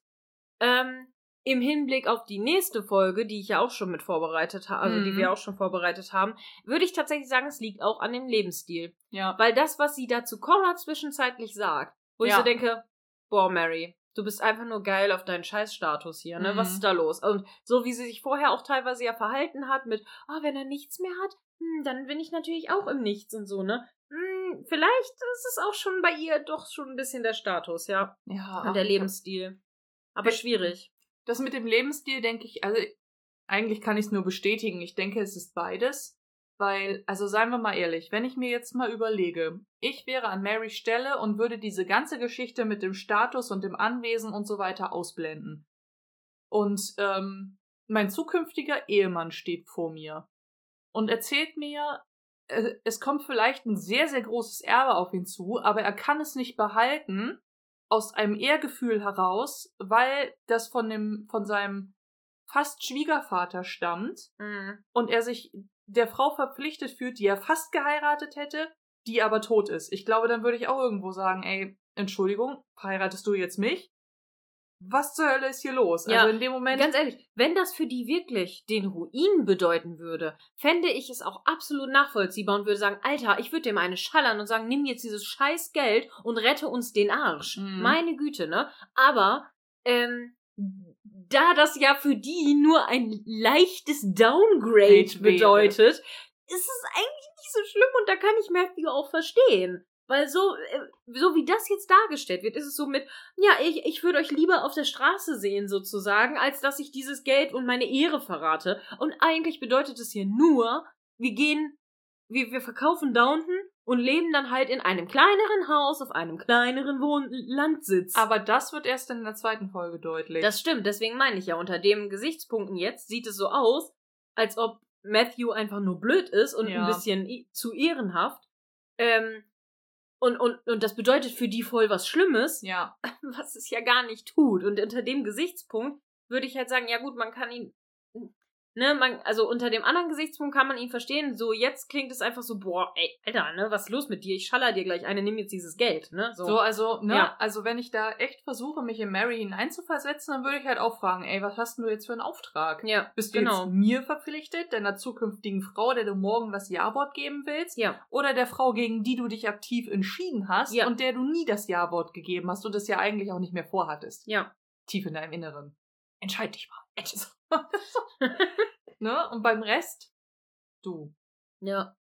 Hm. Ja, aber Hm. das stimmt. Aber wie gesagt, Ma Mary weiß ja auch, was für die bedeutet, wenn sie Downton verlieren. Ja. Also im Endeffekt ist es einfach so, ich, ne? Ja. Ich Ja. als zukünftige Weib. Ja, genau. Ja, ja. Es ist halt wirklich so. Na gut. Egal. So, Ich glaube, wir sind durch. ich glaube auch, wir sind, ja, wir sind durch, auch im Kopf. Gehirngemüse. Gehirngemüse war jetzt auch lange genug. Wir haben jetzt äh, 3 Stunden 28. Ja, herzlichen Glückwunsch. Okay. Wer muss das alles schneiden? Ach ja, ich. okay, ja. Ähm, habt ganz viel Spaß. Wir hoffen, äh, unsere erste Folge in diesem neuen Jahr hat euch gefallen. Und ja, Ich würde sagen, wir hören uns das nächste Mal und wir freuen uns wieder mit euch zu dinieren.